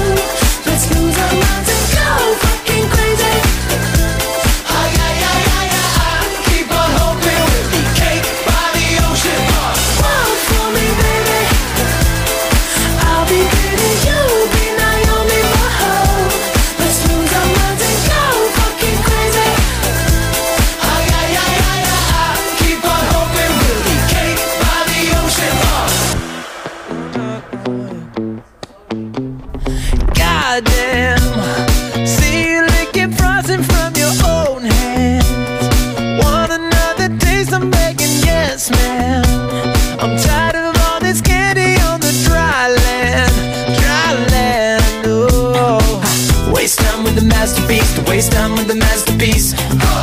You should be rolling me, you should be rolling me. Ah, you're a real life fantasy, you're a real life fantasy. But you're moving so carefully, let's start living dangerously. Talk to me, baby. I'm rolling up sweet, sweet baby. Whoa.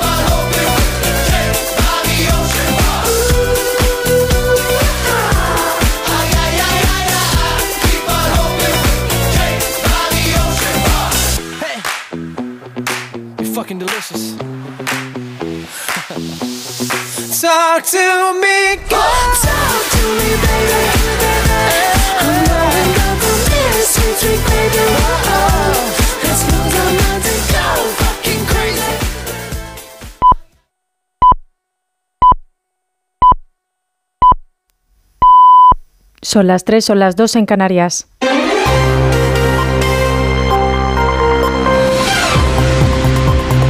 Noticias en Onda Cero. Buenas noches. El presidente del Gobierno, Pedro Sánchez, ha estado este miércoles en el Pleno del Parlamento Europeo para hacer balance de la presidencia española de la Unión Europea termina el día 31. El líder del Parlamento Popular Europeo, Manfred Weber, ha mantenido un duro intercambio de reproches con el presidente del Gobierno español a cuenta de la ley de amnistía que ha pactado con los independentistas y también a cuenta del estado de la democracia en nuestro país. Sánchez ha acusado a Weber de complicidad con la ultraderecha por repetir las proclamas infundadas del Partido Popular y esgrime también que la amenaza a nuestro país es Vox. Más detalles con nuestro corresponsal en Bruselas, Jacobo de Regoyos. Como el PP español, el Partido Popular Europeo, decía Manfred Weber, ve que debido al lawfare y a la ley de amnistía hace falta una comisión de investigación en el Parlamento Europeo, lo que ha molestado profundamente a Pedro Sánchez, que le ha dedicado casi cinco minutos de su discurso criticándolo por ser parte de esa derecha que hace pactos con la extrema derecha, que en España pone nombres franquistas a las calles y en Alemania. ¿Esa sería también su plan para Alemania, señor Weber? ¿Devolverle a las calles y plazas de Berlín el nombre de los líderes del Tercer Reich? In meinem Land, in Deutschland, En mi tierra, en Alemania, los demócratas de izquierdas y de derechas se encuentran para hacer un gobierno de coalición. Al contrario de lo que ha hecho Sánchez, dice el alemán, quien se ha unido a extremistas e independentistas como Puigdemont, que no ha perdido la ocasión de amenazar así al presidente del gobierno la primera vez que se ve cerca de él desde que huyó de España. Presidente Sánchez, las oportunidades hay que aprovecharlas. Si se dejan pasar, las consecuencias nunca son agradables. De hecho, considera que ya ha habido un incumplimiento por el hecho de que el catalán no sea ya lengua oficial en la Unión Europea.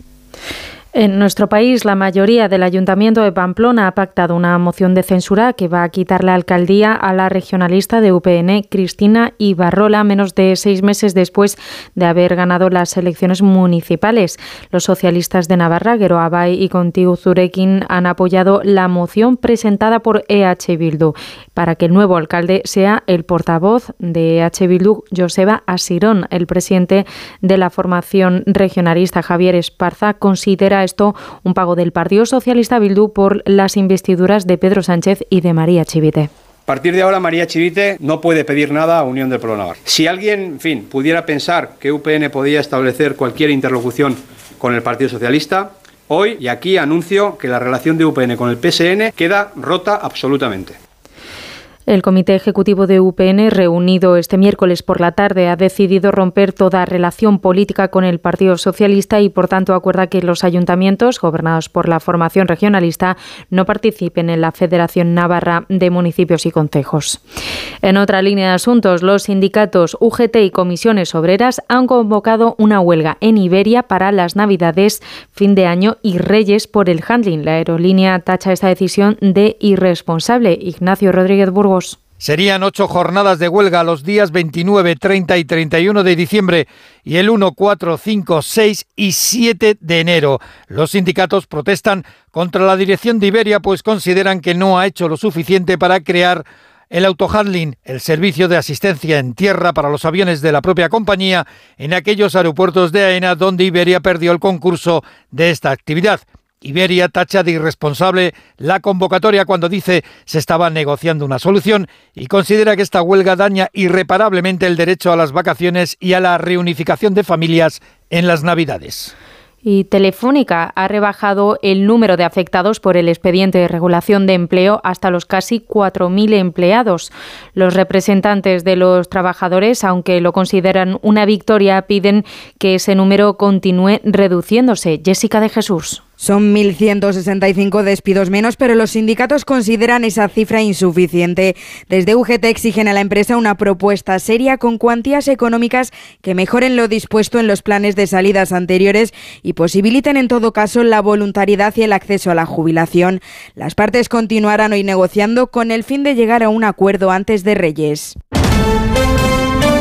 Y en la actualidad deportiva, en fútbol, este miércoles hemos tenido partidos de la Champions. El Atlético de Madrid ha vencido por 2-0 al Lazio italiano, pasando a octavos de final de la Liga de Campeones. Y el Barça ha perdido 3-2 ante el Royal Antwerp. Eso ha sido todo por ahora. Más información a las 4, a las 3 en Canarias. Síguenos por internet en ondacero.es.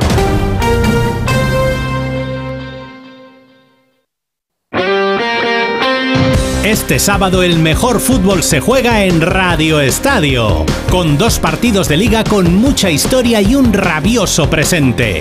Desde Mestalla, Valencia, Barcelona y desde San Mamés, Athletic Atlético de Madrid. Además, nuevo examen para el Sevilla que recibe al peligroso Getafe y un partido de alto riesgo por la zona baja de la tabla. Celta Granada, con las paradas habituales en los estadios de Segunda División y la Liga ACB de baloncesto. Este sábado desde las 3 y media de la tarde, todo el deporte te espera en Radio Estadio, con Edu García. Te mereces esta radio. Onda Cero, tu radio.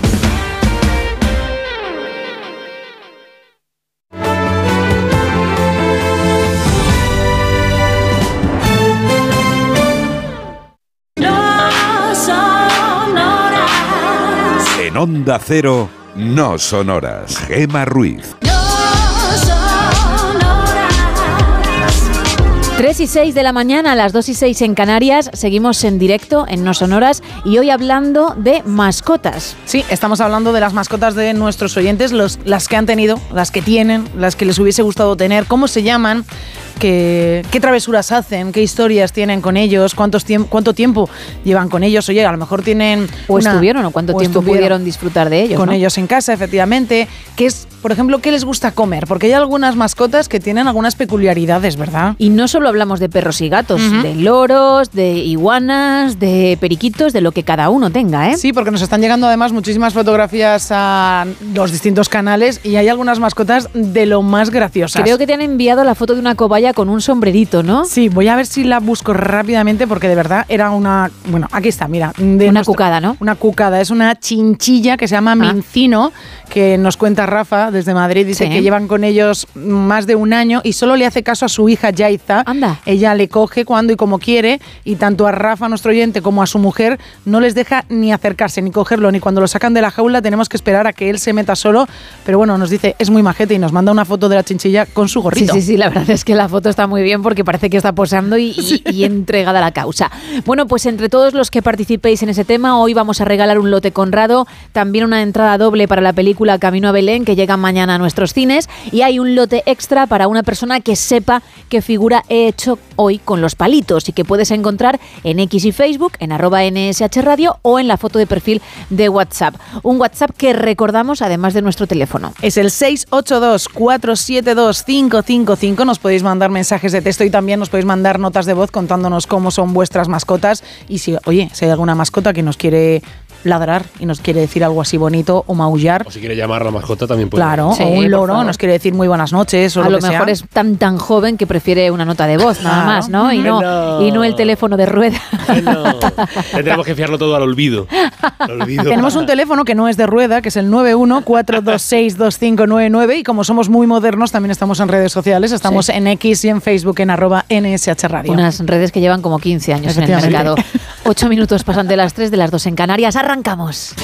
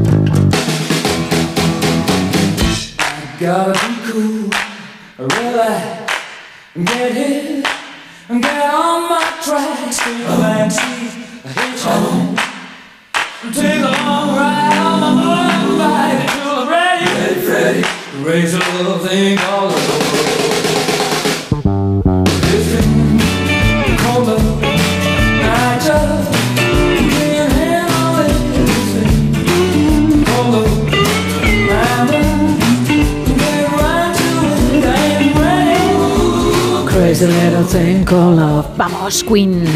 ¿Arrancamos o comenzamos, iniciamos la tercera taberna? Aquí abrimos la taberna de redacción, tercera edición. Actualizamos información meteorológica. Carlos, cuéntanos. Pues vamos a decir que hoy jueves puede ser un día de la normalidad. ¿Por qué? Pues porque en general vamos a volver a tener esas temperaturas propias para estas fechas del año, que, que estamos ya casi casi con las uvas y, y con el... ¿Cómo es? Turrón, turrón, turrón. Ay, sí. Turrón, turrón de chocolate y el normal y bueno, bueno, todos los turrones y los mantecaos y los roscos de vino. Mmm, qué hambre. Continúa una masa invernal encima de nuestras cabezas y que vamos a notar en todo nuestro cuerpo. Cielos nubosos que va a tener casi, vamos a tener casi la totalidad de la península y en Baleares, con nubes que vendrán acompañadas de lluvias en el extremo norte. Allí serán débiles y dispersas las lluvias, pero donde esperan aguaceros más potentes será en el Cantábrico Oriental y Pirineos, donde tampoco se descarta que sean esas lluvias localmente fuertes en de- determinados momentos del día. Hay que decir que en otras zonas de la mitad norte eh, habrá intervalos de nubes bajas y también en el norte de Canarias tendrán esas nubes bajas. Lo que pasa es que esas nubes bajas en Canarias, en la mitad norte de, de Canarias, tendrán posibilidad de traer alguna precipitación, alguna lluvia ocasional. El resto del país, cielos entre nubosos y despejados. Si le toca el despejado, suerte y felicidades. Otro día más hay que tener atención a la carretera, sobre todo a la carretera, porque tenemos esas nieblas matinales. Gracias, niña. Nieblas matinales. Me ha dado un susto la niña. ¿eh? Que de La repente- niña entra con demasiada energía, ¿no? Es como el niño del, del sexto sentido. Es ¿Sí? como de repente, sí. Vuelve a poner la de niña, la niña otra vez, ¿cómo es? ¿Lo de niebla? Gracias. Pues la niebla estará sobre todo en el tercio norte peninsular, también en zonas de montaña del norte. Y los canarios volverán a tener, ¿cómo se llama ese fenómeno que tenemos? Es el fenómeno de la. Eso, gracias, gracias. Gracias, gracias, persona anónima, que me da el nombre de que. Que qué miedo, porque es ¿Quién que es, es? igual que Heidi, es que ni ¿Quién me he reconocido. A ver, a ver. Te lo juro. Calima, que es como el nombre de un grupo de, de, ¿no? como de pop, de pop sudafricano. Calima, que triunfará en las fiestas de Navarrete de este año. Calima, en Canarias, gracias. Que tendrán, esas calimas que tendrán a disiparse a...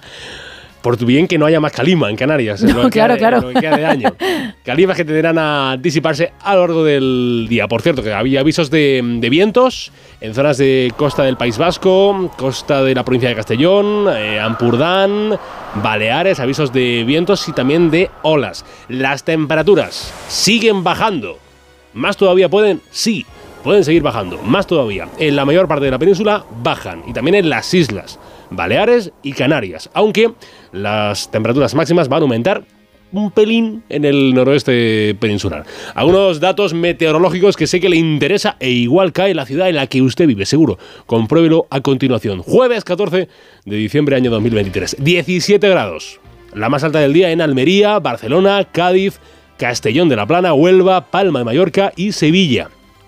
La máxima más alta del día en la península van a ser los 19 grados de Málaga, le siguen de cerca los 18 grados en Murcia. 8 grados como temperatura mínima del día en Toledo, Oviedo, Huelva, Alicante, Ciudad Real, Almería y Cuenca. Solamente 8 grados, un grado más, 9 de mínima. Tendrán en Cádiz, en Zaragoza y en Castellón. En cuanto al frío, pues nos quedamos con los 0 grados que van a disfrutar en Granada, en Salamanca, Palencia y Zamora. 2 graditos tendrán en León y Valladolid, en las ciudades de Santander, de Pontevedra, Bilbao. Esperan 14 grados en lo más cálido del jueves y serán 16 grados lo más alto del día en Girona y en Córdoba. En cuanto a las Canarias, Santa Cruz de Tenerife, 18 la más baja, 23 la más alta. Nacerá el sol de este jueves, siempre sale el sol a las 8 y 53 minutos de la mañana en Porto Marín y se va a poner el sol para dejar paso a la noche del jueves o jueves, como usted lo prefiera, como usted lo disfrute, a las 5 horas y 56 minutos de la tarde en el toledano municipio de Aldea Nueva de Barbarroya. Vale. Aldea Nueva de Barbarroya, cuyo gentilicio Ay. es Ay, ay, Aldea Nueva de Barbarroya, 542 habitantes. Aldeo, Aldeanovano Sí. o Jareño. Bueno, jareño. Jareño. Son los dos, me- sí, Casi pero más casi mejor. Aldeanovano. ¿Tú de dónde eres? Yo Aldeanovano. Y yo al, al, Albaco Sobar. Pues Aldeanovano, que nos escuchas, si es que lo haces, manifiéstate, por favor, porque lo queremos saber. Cada vez que digas una zona, pediremos que alguien de ahí, si está escuchando Onda Cero, lo diga, ¿vale? A las 5 horas y 56 minutos de la tarde. Mañana anochece, apúntelo, en Aldea Nueva de Barbarroya, cuyo gentilicio es, apúntelo, Aldeanovano o Jareño. Gracias, Carlos. A mandar.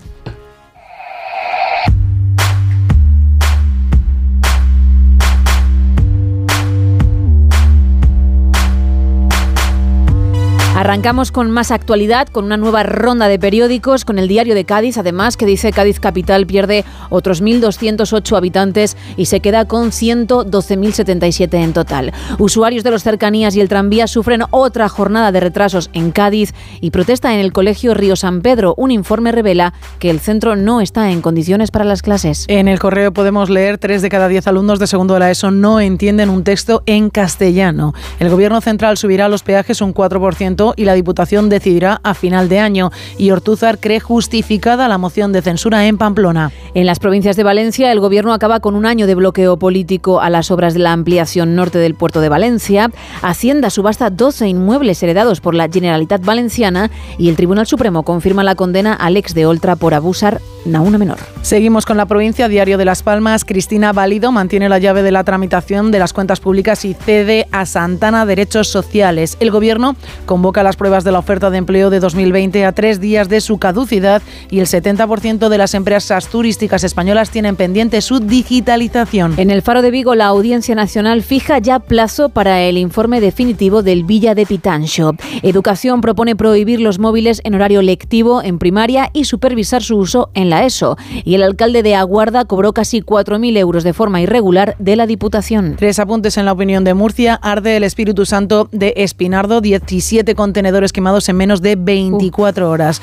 Repsol recibe el primer barco con aceite de cocina usado para la nueva planta de combustibles renovables de Cartagena y el gobierno regional subvenciona tres películas que se rodarán en la comunidad. En el comercio diario de Asturias, la apertura de la variante permitirá ir gratis en autobús en Asturias con el billete del tren.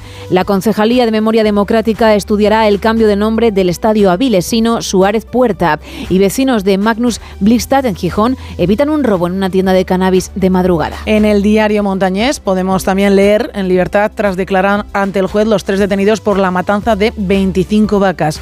Las escaleras y rampas mecánicas que conectarán Valdecilla y Cazoña se licitarán con, por 4,1 millones y el Tribunal Superior de Justicia de Cantabria clausura de forma cautelar un campo de golf en San Vicente de la Barquera. Dos apuntes en el Heraldo de Aragón. Amazon cambia de planes y ya no abrirá su almacén con 1.500 empleados en la muela y emoción y críticas al ayuntamiento al cumplirse seis meses del derrumbe de un edificio en Teruel. En Huelva Información, Huelva muestra su amor a la Virgen, se convertirá en ciudad marina tras el pleno municipal, perdón, ciudad mariana tras el pleno municipal. La economía en Huelva se ralentiza con un crecimiento del Producto Interior Bruto de un 1,5% para 2024 y la Junta autoriza la ejecución de mejora de la toma de la presa de Andévalo. En la nueva crónica de León, consternación en Posada por el asesinato de un joven y el posible suicidio de su homicida. La nueva estación de autobuses de León abrirá sus puertas mañana e investigadas dos personas en León que buscaban realizar una estafa millonaria. En Hoy Extremadura, las pensiones de 105.000 extremeños subirán por encima de la inflación. Muere una mujer y su hermana sigue desaparecida en un incendio en Zalamea de la Serena y las familias extremeñas recibirán ayudas para que sus hijos puedan estudiar inglés. Diario de Mallorca, Virginia, víctima del problema habitacional en Baleares. He perdido la cuenta de los desahucios que he vivido.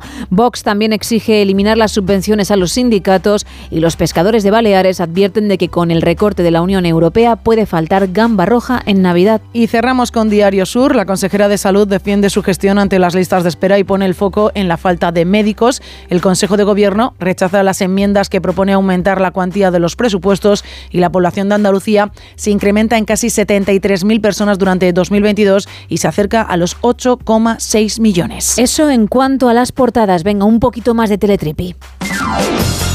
Pues increíble la noticia que me he encontrado que ha pasado en un refugio en Oregón, en Estados Unidos, que se han encontrado pues en el contenedor de donaciones algo bastante espectacular, que evidentemente la persona que recogió mm, todo lo que habían donado se quedó alucinado de lo que tenía en sus manos porque se encontró un par de zapatillas Nike Air Jordan 3 hechas para que Spike Lee las usara en los Oscar en 2019. Uh. ¿Qué me dices? Y están valoradas, Gemma, en más de 10.000 Me lo creo, dólares. me lo creo. Más de 10.000 dólares. Evidentemente la persona que se lo encontró en este contenedor de donaciones en un refugio de Oregón se quedó completamente alucinado. Ha sido la casa de subastas Sotheby quien se puso en contacto con este refugio y a partir de ahí, bueno, pues van a, van a, dona- bueno, van a intentar subastar estas zapatillas, a ver exactamente quién las quiere. Son unos zapatos de esta marca. Sí, porque donar no, más bien al contrario, ¿no? Sacar dinerito para lo que ellos quieran. Yo entiendo y espero, de verdad, que la Casa Sotheby's evidentemente ha llegado a un acuerdo con el refugio de Oregon de un tanto por ciento de lo Ah, que, vale. que conse- se consiga Para dárselo. vayan para ellos, evidentemente. Pero es un, es un producto muy, muy cotizado. Como os decía, está valorado en más de 10.000 dólares y dicen que en un principio se va a destinar bastante de lo que se consiga a este refugio de Oregon. Son unos zapatos dorados que, vamos, para ponérselos yo se los veo especialmente a Spike Lee, que evidentemente fueron encargadas por él, pero yo creo que hay poca gente capaz de ponerse estas zapatillas. Pero oye, hay alguien que va a pujar por ellas. Hasta el 18 de diciembre está abierta la puja, así que si hay alguien que quiere tener estas zapatillas tan especiales, el dinero al final seguramente vaya a una muy buena causa. Esperemos, Sí. ¿eh? Esperemos. Sería lo suyo y además un porcentaje bastante alto. Pero. Ojalá sea así, efectivamente. Ojalá sea. Otra cosa es que pasa, ya lo contaremos. Vamos con el faranduleo, venga. Vamos a hablar de la cantante Olivia Rodrigo, de tan solo 20 años, que ha dicho que no le gustan ya algunos de sus temas anteriores, pero que como no quiere decepcionar a su público, no va a decir cuáles. La razón, he madurado, estoy en otra etapa de mi vida y hay música pues que ya no siento igual, sino que se lo pregunten a Miley Cyrus con todos los Ujú. temas, las canciones de Hannah Montana y algún otro que sacó también después de la serie que era un pop demasiado adolescente. Es lógico que cuando uno va creciendo, va cumpliendo años, está en otra etapa, en otro momento de su vida, pues vea las cosas de forma distinta. También es cierto que Miley ya tiene 30 años. Olivia 20, pero bueno, lo que compuso hace 3, 4 no le convence como por ejemplo sí los temas de su nuevo disco que también tienen que convencerle Claro. porque está de promo y lo acaba de sacar.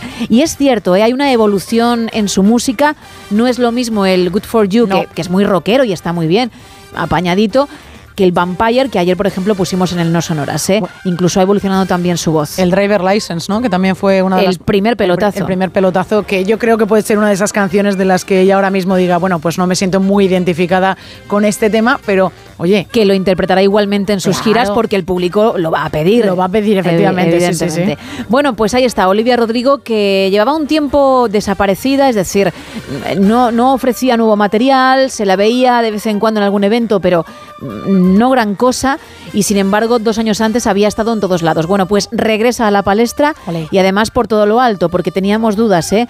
de, de si realmente con ese segundo álbum iba a tener el mismo éxito que con el primero, porque fue brutal, especialmente en Estados Unidos, y parece que se está cumpliendo, que sí sigue en esa línea. Le está yendo bien con también Sí. el segundo álbum. Ah, pues mira qué Sí, bien. sí. Además ha sido nominada también a varios premios, con lo cual sí, se está cumpliendo. Muy bien, muy Veremos bien. en qué trabajo. queda. Con este apunte cerramos la tercera taberna.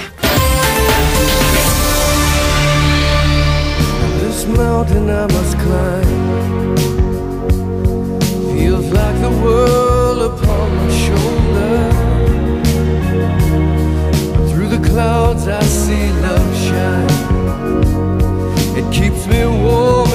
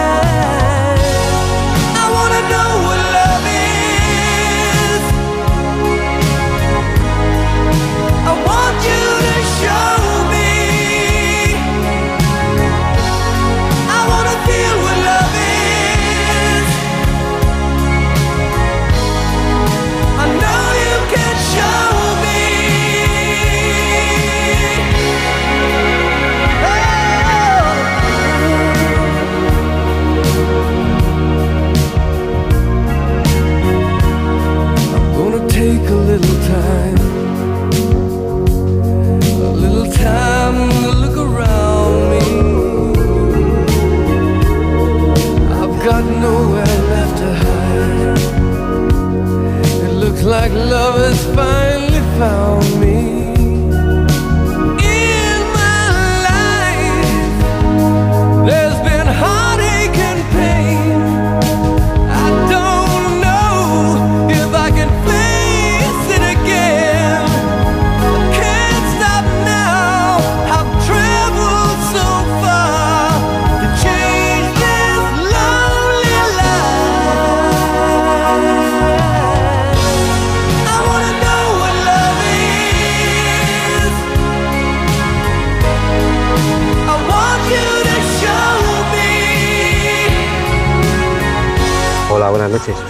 Mi perrita sabe que cuando llego por la mañana, eh, a ratito me acuesto y sabe que caigo cao y no me entero de nada.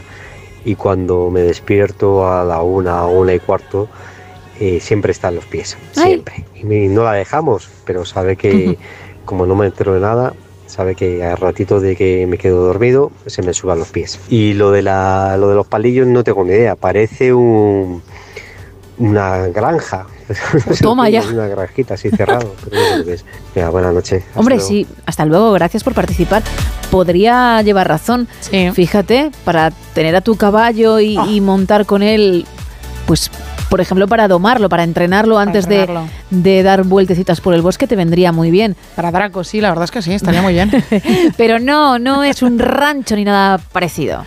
Mira, nos cuentan por aquí, nos manda una foto rosa de su pastora alemán. Dice, bueno, yo tengo un pastor alemán, nos dice que aunque parece que se va a comer el mundo, es una perra que cuando se oye algo extraño la dices, vete. Pues ella no, ella no, no hace ni caso, ella va detrás de ti. Dice que es muy gracioso verla, tiene seis años, se llama Shiva y el primer año tiene, bueno, tiene a sus espaldas unas cuantas zapatillas y tapas de microondas que suena. evidentemente han desaparecido, pero nos dice que ahora es un cielo y nos ha mandado unas cuantas fotos. Y es una que me has enseñado, una perrita Sí. que me has enseñado y que de espaldas es mi perro. He dicho, no pueden ser más parecidos. Sí ¿eh? que se parece, sí que Pero se parece. Totalmente, vamos, podría ser él. Mm, Me la encuentro y. Y, bueno, le, le llamo por el nombre de mi perro. no haría ni caso, dirías, pero bueno. Y, y- y se viene conmigo, ¿eh? Se viene, ¿eh? No, hombre, no. Es muy bonita. Es, muy Es bonita. preciosa. Mira, Javier desde Reynosa nos dice, mi anécdota, mi anécdota con mi mascota es un perro samoyedo que se llama Azor. Sí. Se escapó cuando era un cachorro y yo me lo encontré vagabundeando en la calle. Me dio Oh. mucha pena y lo adopté. Después de ocho años conmigo, apareció el verdadero dueño y me dijo que me quedara ya con él por haberme hecho cargo de él, lo cual estoy muy, muy agradecido. Nos mandan también por aquí, mira, eh, nos dicen, mi mascota que se llama Ada es tonta, pero bueno, la quiero. Y yo diría que es una cotorra, un loro. Sí, sí. Podría ser, ¿no? Es un ave. Es, es un ave, vamos a. No Sí, conozco es yo un mucho. pájaro, ¿no? Hasta ahí llegas. es un pajarito. También nos cuentan. Buenas noches. ¿La figura puede ser las vías de un tren eléctrico? No. Cuidado, ¿eh? Mm, Pero es la primera vez que se dice. Es la primera vez que se, dice. No, no es, no es. También puede parecer, pero no. Podría ser también un escalestri con esas ganas que tienes tú que alguien te regale uno. Madre mía, el otro día vi uno en la basura. ¿Qué dices? Sí, alguien lo había dejado ahí. No. Y pensé, señales del destino. no para ese en concreto que estaría roto, pero sí para uno nuevo. Es verdad que tengo esa espinita clavada, pero no van por ahí los No, tiros. ¿Por tampoco. qué? Porque me considero fuerte. Sí, he conseguido dejar a un lado eso, aunque vivirá siempre conmigo y pensar en otras cosas. No he tirado por ahí. Sergio, hay que devolver el escalestri que le habíamos cogido. Brum, brum. Nos cuentan. Pero lo ha dejado a un lado. Así es como hace el, el coche. El ¿Sabes? coche en el escalestri. Claro, tú lo, lo, lo empujas un poco y hace. ¿Qué hace? ¡Brum! ¿Eh? Como ha vuelto. ¡Qué ¡Ah! bueno, eh! ¿Cómo te quedas, Qué eh? bueno, qué bueno. Pues soy como los de Pentatonix, como el grupo que hace bueno. música con, con la boca. Igual, cualquier efecto que se me pida, lo hago. Si tú que estás escuchando quieres que así sea, dinos algo. Por ejemplo, por WhatsApp. Mm, Una puerta que se cierra, lo voy a hacer. Muy bien. Una pelota que bota, lo voy a Ah, hacer. pensé que era hacer ahora. 682-472-555, ¿eh? Ahí está el WhatsApp. Más. Mira, también por WhatsApp nos mandan una foto de otro perrito. Dice este oyente, este es mi chico, se llama Davis. Se ha recorrido toda Europa a mi lado en el camión. Es el hijo que nunca tuve. Es un perro, yo diría que de aguas, que nos manda una foto que está Sí, subido sí. En, en un balancín, que la verdad está de lo más contento. Nos dicen también desde Valencia, el dibujo es sin lugar a dudas la Cibeles. No. No. Y no es un dibujo, me cuesta mucho partir los palitos para luego hacer la figura. Ay. También nos dicen, este mismo oyente dice, mi mascota se llama Dana, es un bulldog inglés. Cuando no quería andar se tiraba al suelo con las patas para arriba y costaba que se incorporara, aunque estuviera en medio de la calle con tráfico. Pues madre mía, menuda se iba a liar. También nos cuentan por aquí, buenas noches, pues yo veo claramente una croqueta, concretamente una croqueta de jamón. Podría haber sido, ¿eh? Aunque en mi caso habría sido de bacalao o de boletus, pero no, no. 9-1, dime, ¿qué me querías preguntar? Que a raíz de esto nuestro oyente ha dicho que ahora le ha dado antojo de croquetas, así que mañana le va a tocar hacer unas cuantas. Venga, que seguro que te salen muy buenas. 914262599 X y también Facebook arroba NSH Radio y hay un WhatsApp. Estamos en el 682-472-555, donde nos podéis mandar no- eh, mensajes de texto y notas de voz, en las que además también nos podéis pedir que Gema nos haga algún ruidito. Algún efecto. Un efecto, un ruidito, la puerta, la pelota de tenis, has dicho. Domingo, muy buenas madrugadas. Sí, hola, buenas noches. Hola, ¿qué tal? ¿Desde dónde Sí. participas, Domingo? Desde Sevilla. Muy bien, pues cuéntame. Pues nada, una vez estaba paseando un perro, mi perro Sí. y, y pasé por una obra y estaban los albañiles descansando Sí. y me dice, dile que el perro se siente. Y digo, yo que se siente, digo, pues se va a hacer como el que lee. Y estaban terminando ya los, la comida, los refrescos y eso. Y digo, ¿qué quiere que te coja? ¿La refresco de cola o la cerveza? Y dice, que coja la de cola. Y se lo digo al perro y lo coge. Uy. Y se queda el hombre pillado. El Normal. hombre de la obra tenía sobre 50 años, que estaban descansando. Y Sí. desayunan eso. Y después dice, pues que coja la cerveza. Digo, venga, que coja de la cerveza, la bebida de los borrachos. Y lo coge y se queda pillado. Y venían los compañeros de, supermercado de comprar y dice, que yo, ven para acá, pegando allí voces. Y yo, ven para acá, que el perro sabe leer. Claro, es que menudo y qué listo, ¿eh? ¿Cómo, cómo diferenciaba muy bien el refresco de cola y la cerveza, ¿eh, Domingo? Sí, es que yo me dedico a un poquito al tema este, a, a educación, vamos. Ah, vale, Y educación canina. Me- y me gusta que lo valoren, y me gusta el espectáculo y esas cosas, vamos que... Y él que se, lo valoren se entretiene, ¿no? Eh, eh, entiendo que para él es como un juego, ¿no, Domingo? Sí, a base de juego, todo es a base de, de premios y de Ujú. juegos. Yo, tengo uno que, que no tiene ni pelo y me, ahora me acuesto con él, digamos. Ah, Sí. Que ahora no, hoy no me acosta porque se ha empachado, comió demasiado y ha vomitado y eso, y lo he puesto fuera para que no no 20 y eso, si no os enseñaba que cantara, vamos, que canta hasta ópera. ¿Cómo? Por favor, oye, Le que... digo, le digo, le, le digo lengua y saca la lengua para los lados. Le digo ópera y canta como ópera. Le digo lava la cara y se lava hasta la cara. Así que sí, lo que ¡Ay! el perrillo que se llama como tú, vamos, que no tiene, no tiene ni pelo ni nada, vamos. Pero que se llama como yo. Sí, como tú, ¿Pero se llama Gema? como tú. Ah, que se llama quedado como, como tú. Me parece maravilloso. Es magnífico. Para quedarte con la gente. Domingo, nunca lo había escuchado. Oye, qué original. Ay, qué bueno. Te, digo, Te habrá pasado muchas me veces, ¿no? Llamaron, vamos, ha salido, los perros salieron los periódicos, vamos, haciendo lo que no hacen muchas personas, tirando la botella de cristales en los bidones verdes, temas de medio ambiente, y también avisa y apaga lo que es el inicio de un fuego. Bueno. También ha salido los periódicos eso, que avisando temas de en verano que hay muchos incendios, pues lo que el inicio avisa y lo apaga. Qué bueno. inicio.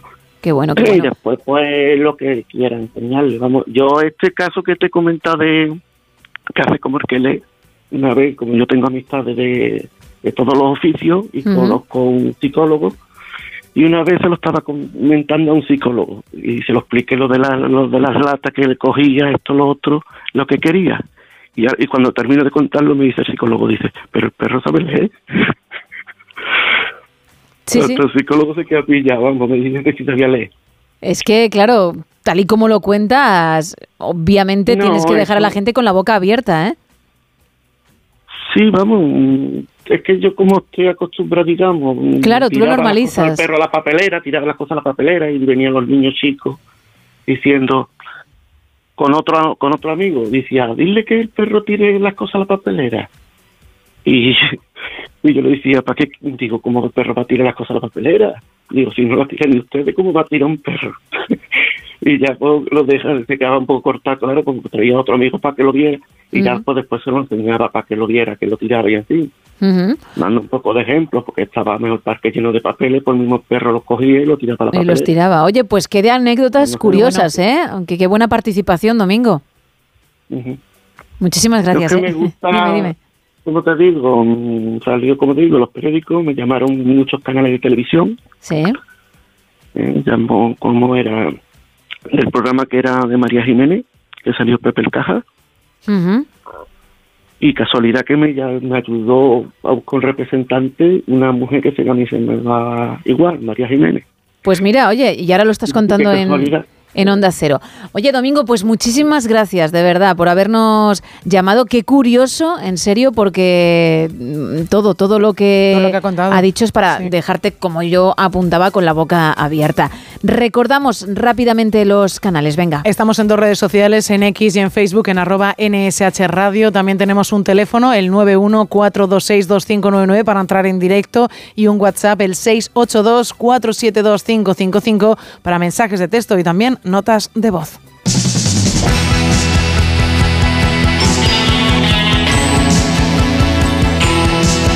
Suena de voz, suena el jefe y eso significa que toca hablar de americanadas, Carlos. Aquí, de nuevo, otro día más, otra semana más. Hoy tenemos, le puedo hacer avance, como hacían los programas antiguos, esto es sumario, sumario. sum- Oh. ¿Qué tenemos? Hoy tenemos un tipo que pega guantazos que da gusto. Bien, violencia, violencia.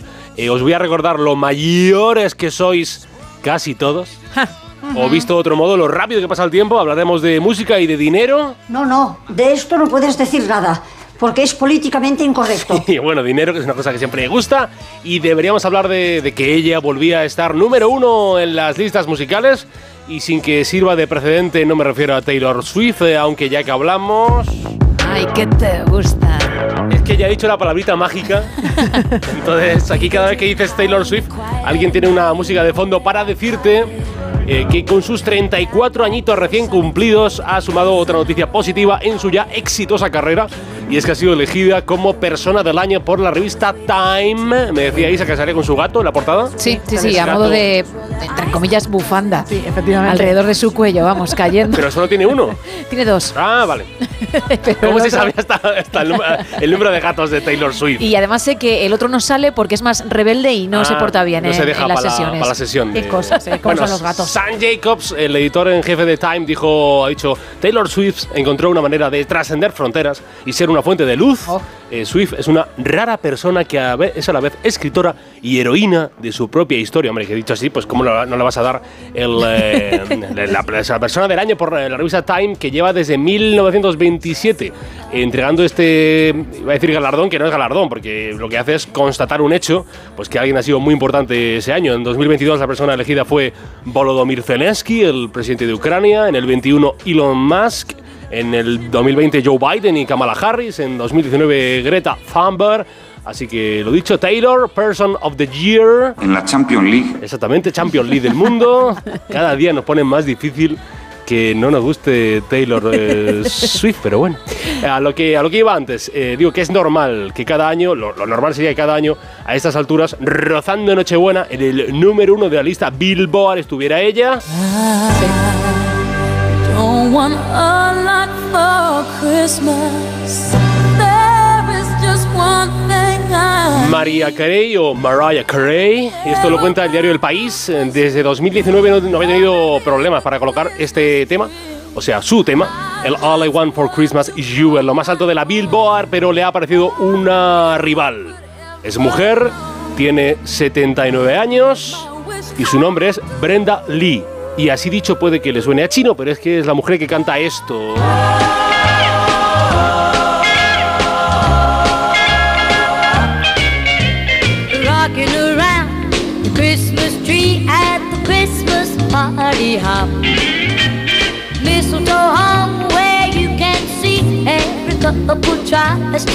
Y más que mujer deberíamos hablar de niña porque Brenda Lee, nacida en diciembre del 44, siglo pasado, en At- Atlanta, grabó en el eh, este Rocking Around con 13 años solo.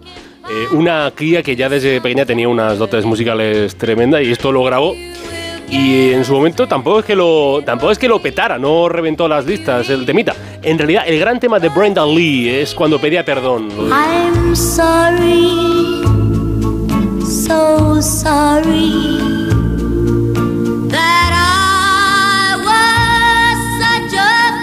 Aquí tenía 15 añitos, algo más mayorcita, eh, pero seguía siendo una niña. Y, esta canción sí que sí alcanzó el número uno de la Billboard en julio de 1960.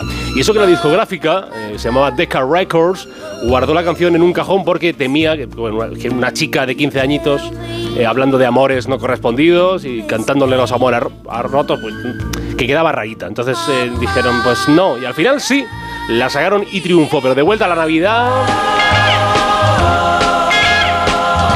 Resulta que Brenda Lee, su canción más navideña, eh, le debe mucho a Solo en Casa, la, la peli de Macaulay Culkin, la peli de Chris Columbus, eh, porque metieron esta canción en la peli y claro, como la peli fue un pelotazo, pues fue un pelotazo de un pelotazo, o sea que convirtió la canción en otro pelotazo. Y ya tiene que pasar mucho tiempo hasta la Navidad del 2023 para que, eh, gracias también de nuevo a los eh, vídeos, a los reels de TikTok, gracias a que Brenda Lee ha estrenado videoclip en el 65 aniversario de la canción, pues para que desbanque a la reina de los fríos, a Mariah Carey. ¿Por cuánto tiempo? A ti no te voy a contestar nada, y nunca. No, sino para responder, digo, eso ya se irá viendo. Y lo iremos contando aquí, en la radio. Maito. Madre. Sálvame. ¡Madre!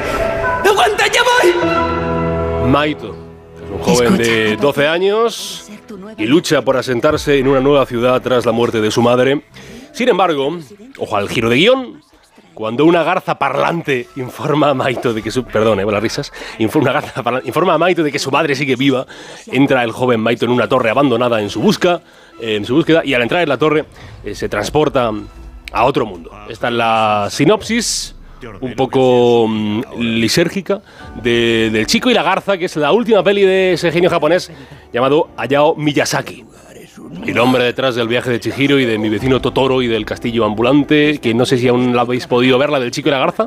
Todavía no, ¿no? Está, en, está. Cinechan en, en España, ¿eh? El chico y la garza. Eh, os leo algunas críticas de nuestros colegas. Por ejemplo, Tim Grierson de Screen Daily escribe: Hayao Miyazaki retoma temas conocidos, los frágiles lazos familiares, el delicado equilibrio del mundo natural, para contar una historia de una belleza conmovedora. Una película llena de imágenes impresionantes. Y ojo, que David Fear de la Rolling Stone escribe, nadie necesitaba más pruebas de que es un maestro. Sin embargo, esta meditación sobre el dolor y la madurez consolida que Miyazaki sigue siendo el mejor director de animación vivo en la actualidad y punto.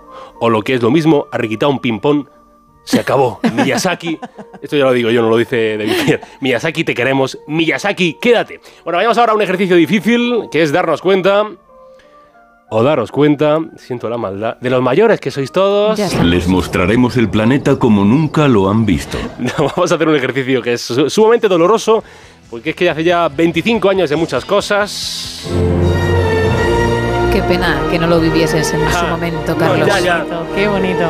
Ya, y no hablo de Parque Jurásico, eh, Parque Jurásico que hace ya, hace ya 30 años que se estrenó, pero he escogido esta música al azar para hablar de las pelis americanas, que para eso estamos en las americanadas del No Sonoras de Onda Celo, pelis, eh, pelis american- americanas, que en el próximo año 2024 cumplirán 25 años desde que se estrenaron, o sea Madre. que tenemos que irnos a la jornada de pelis que se estrenaron en gran pantalla, año 1999.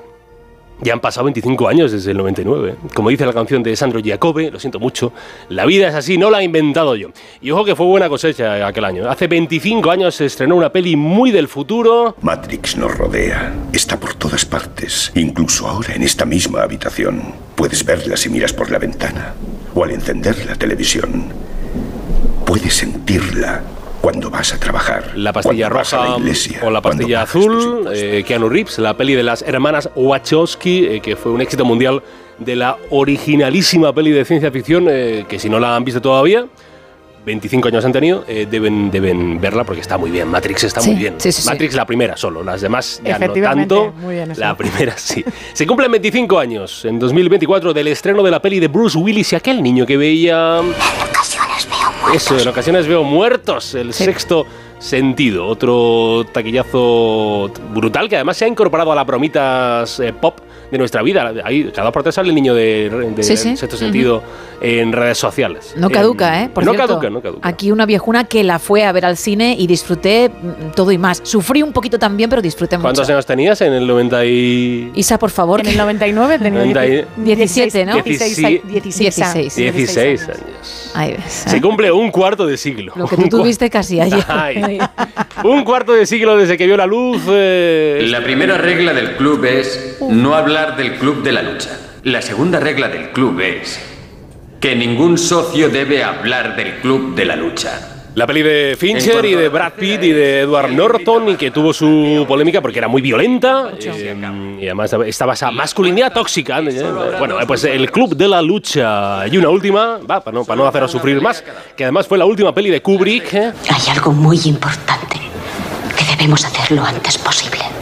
¿Y qué es? Follar.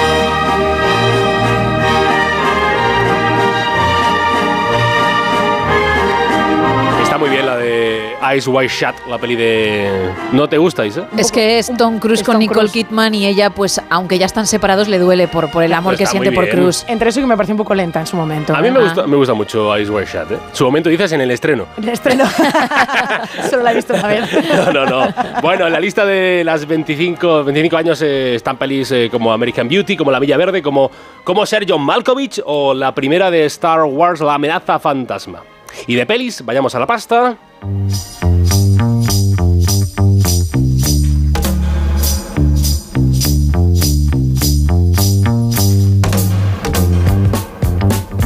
John Ram, no se deje llevar a engaño. Es español, nacido en Vizcaya, año 94, y es golfista, uno de los mejores del mundo. Bueno, pues el golf eh, pasa algo parecido con el. medianamente parecido con el tenis. Se rige por una especie como de tour. En el tenis está la ATP para los hombres, pues en el golf está el PGA Tour, PGA Tour, el PGA Tour, que digamos en español, que es el circuito de golf estadounidense. Pero como viene pasando en otros deportes, los países con el dinero del petróleo, los saudíes, han entrado con fuerza, no pudieron comprar el PGA y dijeron, pues como el niño con el balón, dijeron, "Eh, me lo llevo a casa. Y se inventaron un nuevo tour, eh, todo a tu- a tutiplén, un pastizal, se llama, se llama Live Con dineros de Arabia Saudí del petróleo y de, de- Bueno, la última noticia es que el PGA Tour ha sancionado a RAM, a nuestro RAM, porque ha fichado por la Liga Árabe, después de decir, es cierto, que a él el dinero pues tampoco, bueno, que no le hacía mucha falta, pues parece que sí le hacía falta o le gustaba.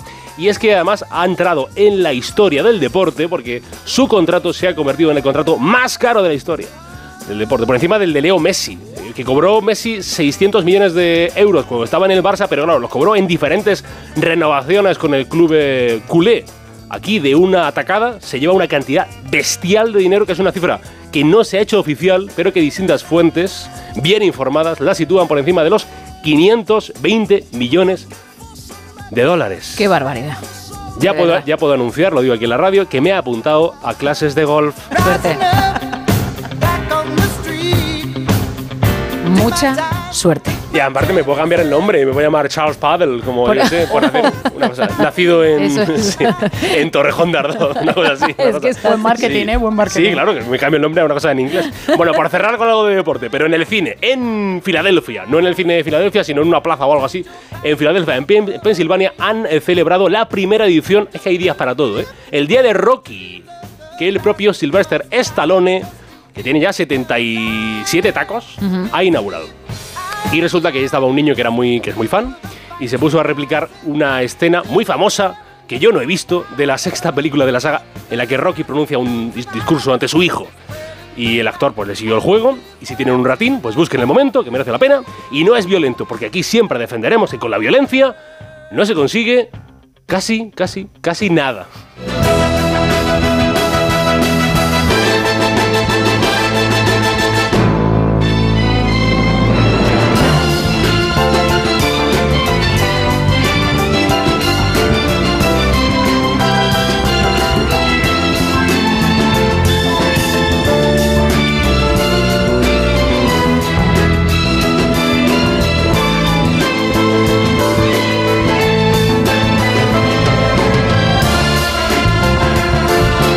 Minutos para alcanzar las 4, las 3 en Canarias. Seguimos con el tema de la noche, seguimos hablando de tus mascotas. Cuéntanos qué animal o animales son, cómo se llaman, alguna anécdota curiosa, divertida, lo que tú quieras. Tanto si tienes ahora mascota como si en algún momento de tu vida la has tenido. Entre todos los que participéis, vamos a regalar un lote conrado de chocolates y turrones, pero también una entrada doble para la película Camino a Belén que llega mañana a la gran pantalla. Y luego hay otra entrada doble, otra entrada doble, no, otro lote conrado de chocolates y turrones para quien averigüe, una persona que averigüe qué figurita he creado con palitos y que tienes tanto en el foto, en la foto de perfil de WhatsApp, madre mía.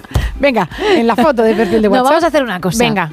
Tenemos un efecto de rebobinado, qué bueno Monforte. eso, qué bueno. Si lo puedes conseguir, no sé si decirle, Monforte, ¿tienes un efecto de rebobinado o Monfortita? Porque cada vez que le decimos eso sonríe. Claro. Y a lo mejor... Le ha gustado, ¿eh? Sí, es la, la opción Sí. para que él se lo ocurre, ¿no? Y, y Se para que lo haga muy bien, ¿eh? Hombre, Ahora mismo está, Lo intenta. está peleando contra viento y marea y me dice que lo tenemos. Pues vamos a, a rebobinar porque de verdad que, que vaya... últimos 10 segundos. Hoy estamos con el tema de las mascotas. Cuéntanos si tienes alguna o varias anécdotas, cómo se llaman, lo que tú quieras. Entre todos los que participéis vamos a regalar ese lote conrado de chocolates y turrones y una entrada doble para Camino a Belén que llega mañana a la gran pantalla. Y hay otro lote también de chocolates y turrones, pero para quien averigüe qué figurita ha hecho con palos de madera. es que es como señores que me lo quitan de las manos, ¿eh? Y que puedes encontrar en la foto de perfil de WhatsApp y también en X y Facebook, nuestras redes en arroba NSH Radio. Esto nos vais contando. Hola, soy Juan. No Hola. sé quién dijo la frase, cuanto más conozco a los hombres, más aprecio a los perros. Y estoy totalmente de acuerdo con ella. Más mensajes. Buenas noches. Buenas Gemma. noches. Eh, aquí te mando a mi perrita Yuna, que es una pasada, es una monada. La cogimos ya con seis meses y porque la mujer que la tenía no la quería y entonces pues mi hija le hizo mucha gracia, además es una monada. Mm, Y ya lleva con nosotros pues camino de cuatro añicos. qué bien.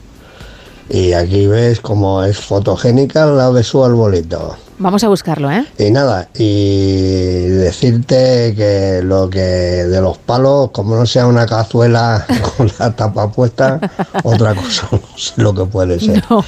Bueno, un beso Otro para ti. y muchas gracias por las noches tan bonitas que nos dais. Oh, gracias de verdad por tus palabras. Pues no, no es una cazuela y vamos a buscar, como decía el mensaje, para ver a tu perrita. 914262599, repito rápidamente ese WhatsApp, el 682472555 y nuestras redes.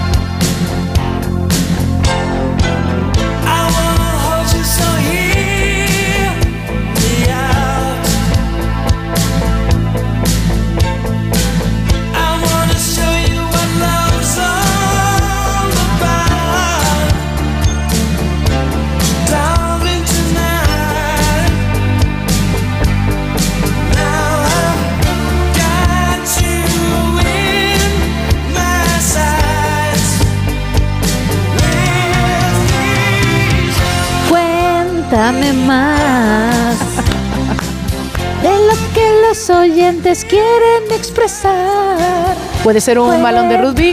Más. Venga, dale. Un limón, nos preguntan también por aquí. Sí.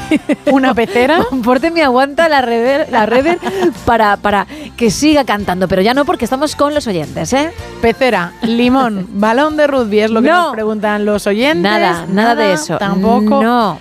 Nos dicen también por aquí, bueno, nos mandan una foto de Trastornado, que es un Yorkshire que le ponen muy elegante todas las noches viejas. Anda. Con su traje que va guapísimo, un Menudo smoking. smoking, ¿eh? Menudo George Clooney. Pero eso sí, nos dicen que Trastornado, que es su nombre, no le gusta nada el jamón de jabugo. Pero oye, cómo posa él, qué guapo está para la foto. Juan Ramón pregunta que si la figura es un hexágono irregular. Y tan irregular sería. Sí, pero no es el caso. No es el caso. También nos mandan por aquí, nos preguntan si puede ser una pecera, no. un vaso, un Tampoco. jarrón, No. un recipiente de barro, No. no, un cofre, también nos preguntan. No. Nos dicen también por Ah, WhatsApp. está difícil, ¿eh? Yo pensaba que no. ¿Hay gente que lo sabe? No, por ahora no. ¿No? No. Hay alguien que se ha acercado mm, mucho, mucho, mucho, mucho, pero no ha dado Ah, exactamente. Vale. Nos dicen por WhatsApp, mis perros se llamaban, se llamaban Mateo y mi gata Maruja y sentí mucha pena cuando murieron, que ya nunca más he querido tener pues otras mascotas. También pasa. También nos preguntan pista de atletismo, que yo creo que No. ya antes has comentado que no era una No. pista de atletismo. Y nos dicen, muy buenas noches, el dibujo es una especie de círculo ovalado. Hombre, claro. Ese primer paso lo tenemos, ¿eh? Ahora el siguiente, a ver si el lote de chocolates y turrones puede ser tuyo. Tres minutos para llegar a las cuatro, las tres en Canarias. Seguimos.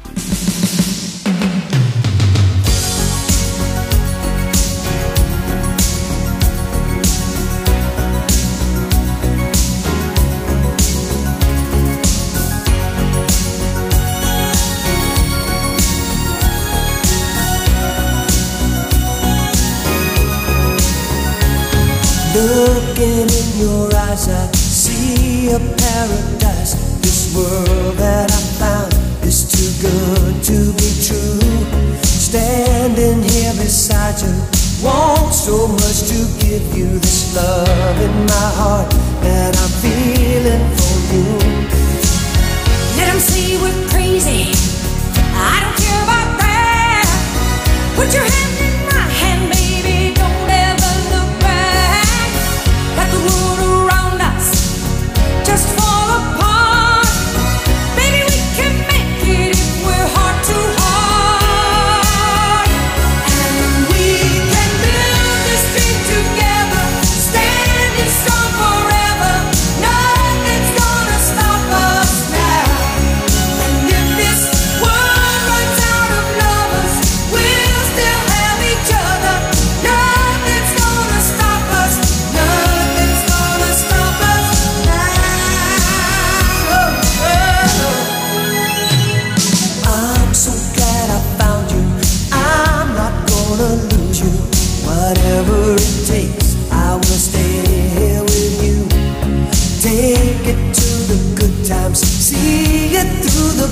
Whatever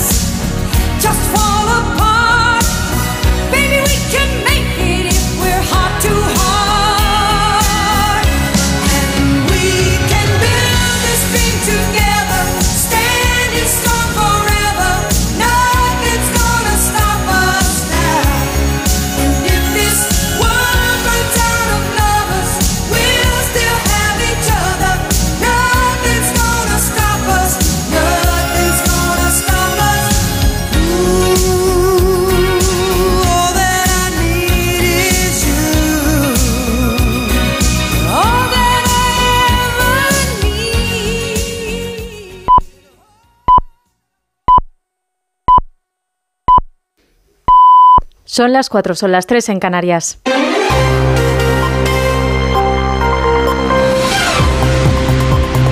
Noticias en Onda Cero.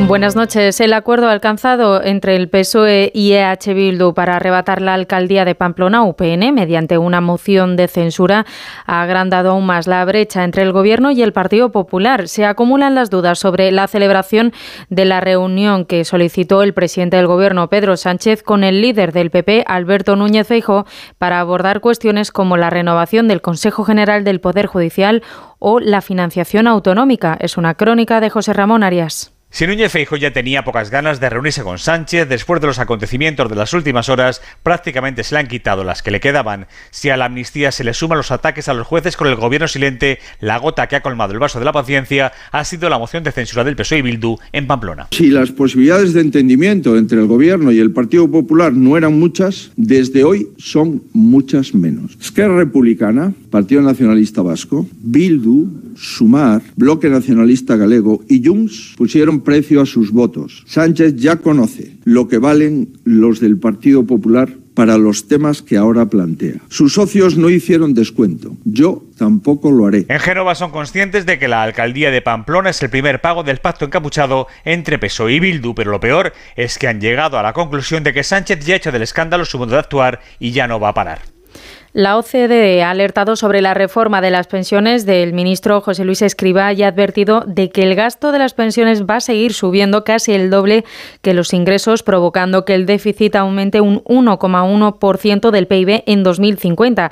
La OCDE recoge así el planteamiento de la Autoridad Independiente de Responsabilidad Fiscal, de la IREF. El problema radica en que los gastos, tras aprobar la indexación con el IPC, crecerán a un ritmo mucho mayor, prácticamente el doble. Eh, Margarita Zavala. El Consejo de Ministros aprobó el martes el techo de gasto, la senda de estabilidad y el plan de reequilibrio que, en este caso concreto, debería explicar qué medidas va a adoptar el Gobierno para corregir el déficit estructural que se generó por todas las medidas que se adoptaron para atajar la crisis de la COVID.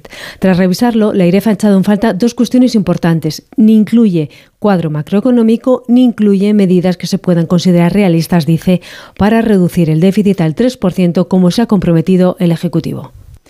España es el país de la Unión Europea con mayor porcentaje de graduados universitarios en trabajos de baja cualificación.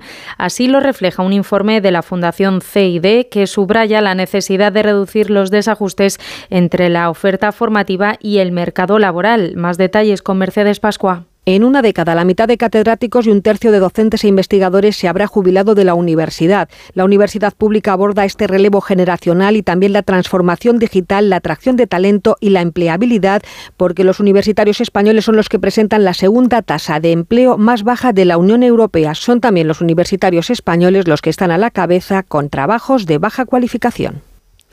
Y en Roma el Papa ha revelado que no quiere ser enterrado en el Vaticano y prepara su tumba en el templo que visitó el primer día de su pontificado. Dice el Papa que ha simplificado los ritos funerarios y descarta que se vaya a retirar de forma inminente. Corresponsal Darío Menor. El Papa Francisco, que cumplirá este domingo 87 años, ya ha elegido el lugar donde va a ser enterrado cuando fallezca. Se trata de la Basílica Romana de Santa María la Mayor, a la que se siente muy ligado. Lo contó él mismo ayer en una entrevista con el canal de televisión mexicano N+, en la que aclaró que tiene preparados sus funerales, que se celebrarán con un rito simplificado. También afirmó que de momento no tiene intención alguna de renunciar al pontificado. Y en la actualidad deportiva en fútbol, el Atlético de Madrid y el Barça ya se han clasificado para los octavos de final de la Champions como primeros de grupo después de los partidos jugados este miércoles. También ha habido partidos de Champions femenina en la tercera jornada de la fase de grupos. Goleada del Barça 0-6 ante el Rosengar. Hoy jueves a las 7 menos cuarto, Real Madrid que juega ante el París. Hoy se cierra también la Europa League. A las 9 el Betis recibe al Rangers y a las 7 menos cuarto el Villarreal ya clasificado visita al Rennes. Necesita ganar para ser primero de grupo. Eso ha sido todo por ahora. Más información a las 5 a las 4 en Canarias. Síguenos por internet en ondacero.es.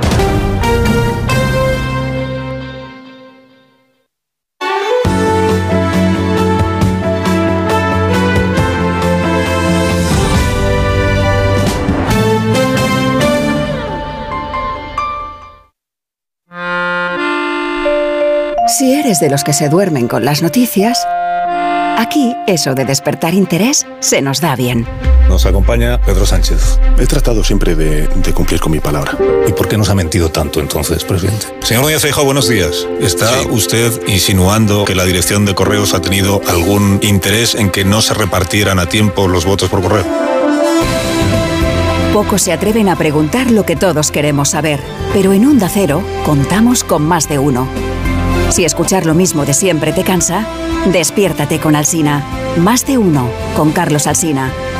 De lunes a viernes desde las 6 y siempre que quieras en la web y en la app. Onda Cero, tu radio.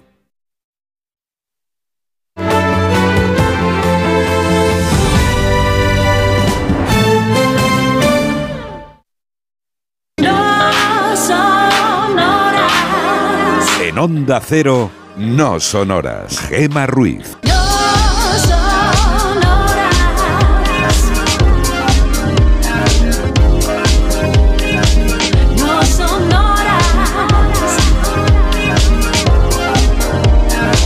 4 y 6 de la mañana, 3 y 6 en Canarias, seguimos en directo, la penúltima hora ya de este No Sonoras, porque vamos a estar contigo hasta las 6, ¿eh? las 5 en el archipiélago canario, solo que en la última hora pues tendremos la edición Buenos Días con el repaso a la actualidad, también hablando de historia, ¿eh? con el profesor de Historia de la Medicina de la Universidad de Deusto, Juste, que nos va a contar algo muy interesante, unas elecciones en Dinamarca en una época en la que estaba ocupada por los nazis. Ojo, qué bueno. Sí, sí, elecciones.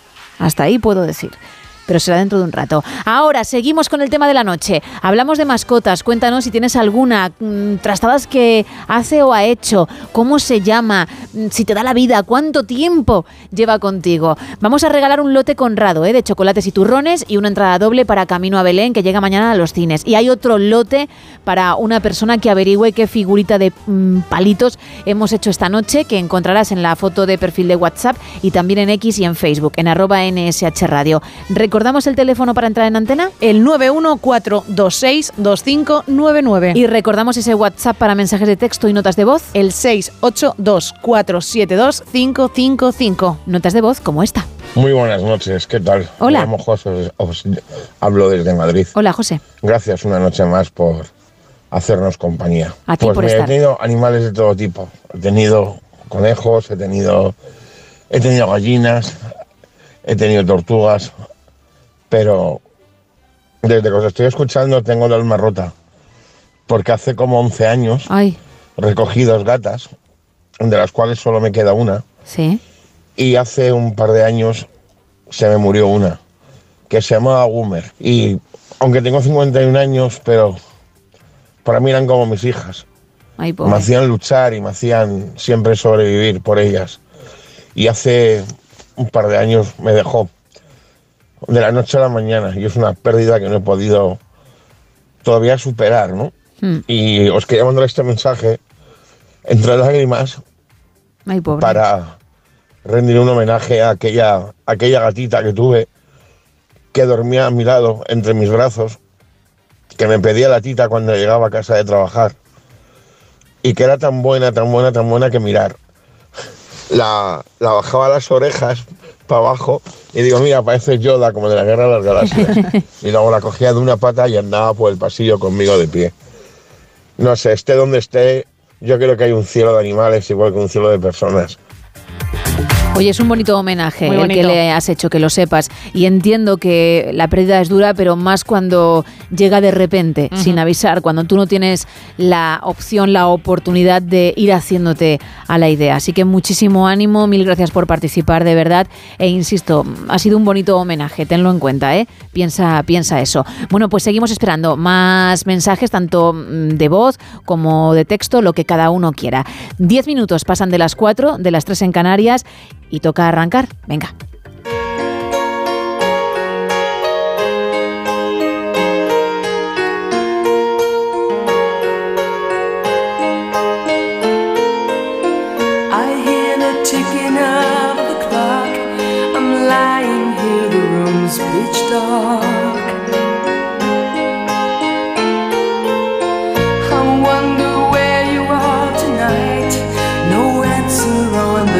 The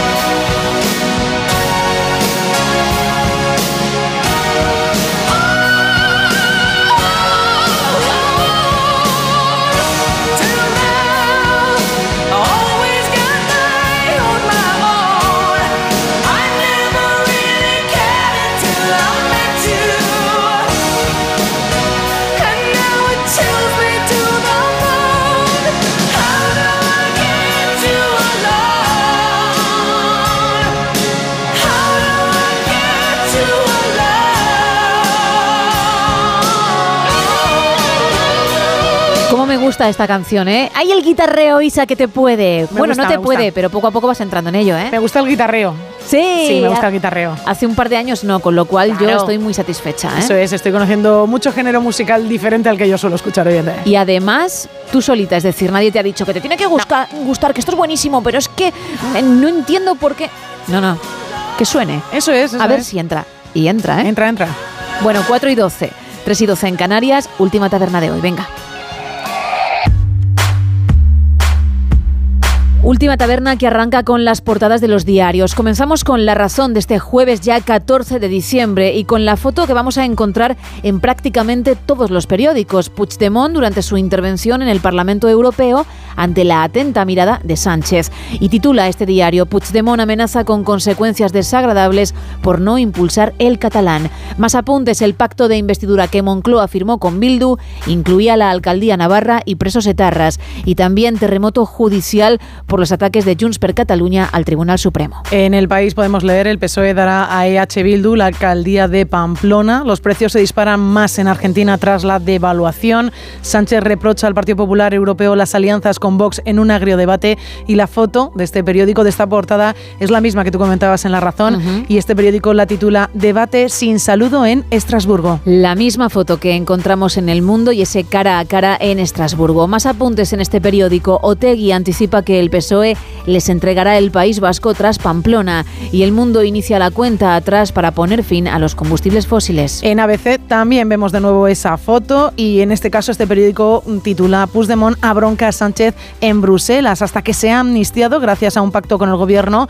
El prófugo aprovechó ayer su intervención en Estrasburgo para amenazar al presidente con consecuencias desagradables si no cumple sus exigencias. Y un titular más, el PSOE entrega a Bildu la alcaldía de Pamplona en pago a su apoyo en la investidura. En la vanguardia, a pocos metros, pero sin saludo entre Puigdemont y Sánchez, y titula este periódico que el presidente del gobierno esgrime el nazismo en Europa para afear los pactos PP-Vox. Y un último apunte, pacto mundial para iniciar la transición hacia el fin de la energía fósil. Y nos quedamos con dos titulares de El Periódico. Educación propone prohibir los móviles en horario lectivo en primaria y la ESO. Y también Barcelona deja en el aire endurecer las restricciones en las zonas de bajas emisiones. Venga, toca el último apunte del Teletripi, así que a ver qué has elegido.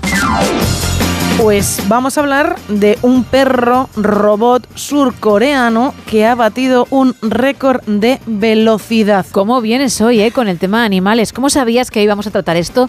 Y, y te has esmerado, has trabajado, He trabajado. para hilar la noticia con lo que se habla. Maravilloso, magnífico, gran, gran, gran trabajo, gran documentación, gran producción, Isa Blanco. No hay aplausos ni nada por Sí, ahí. hombre, un efecto mira. de aplausos.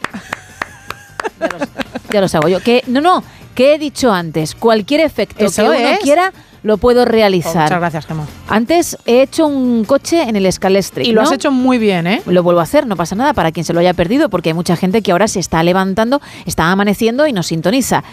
El coche, Sergio, haría algo así.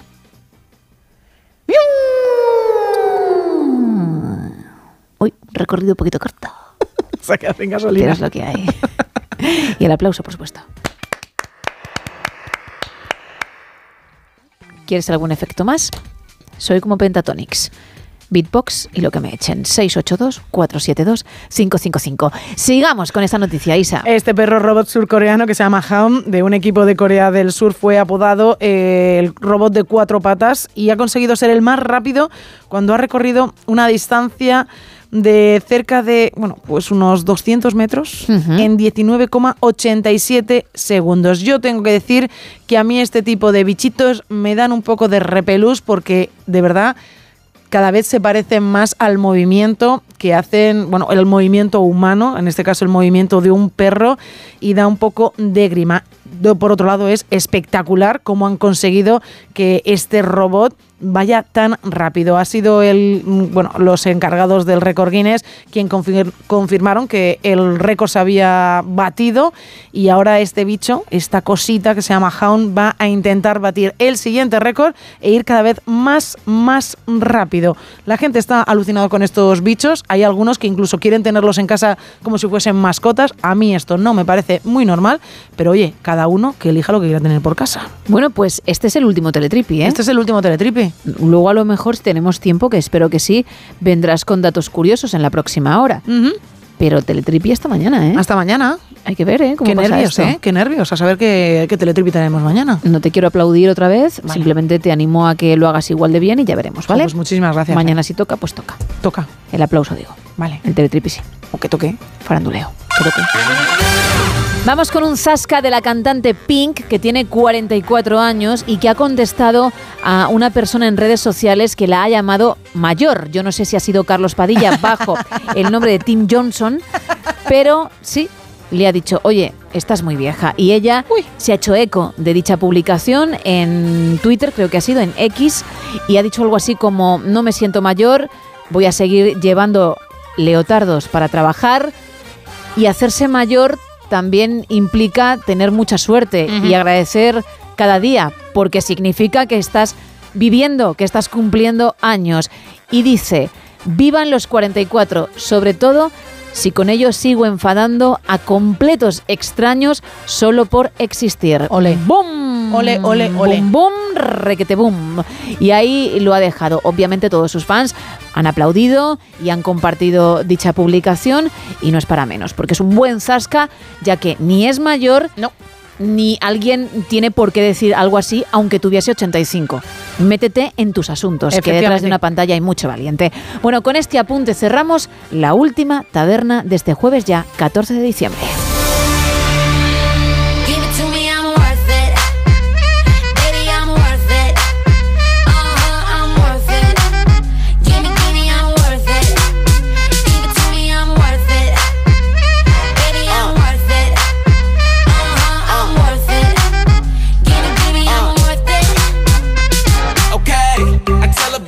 Back like she loves some. Bring it, bring it back like she loves some. Uh, in the club with the lights off, but you acting shy for. Come and show me that you're with it, with it, with it, with it, with it. Stop playing, how you know that I'm with it, with it, with it, with it, with it, with it. What you acting shy for? Just give me you, just give me you, just give me you. That's all I wanna do.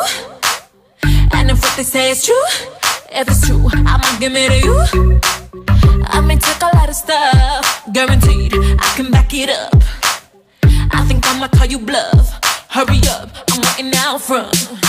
Uh huh. You see me in the spotlight, ooh, love your style. Uh huh. Show me what you got, cause I don't wanna waste my time.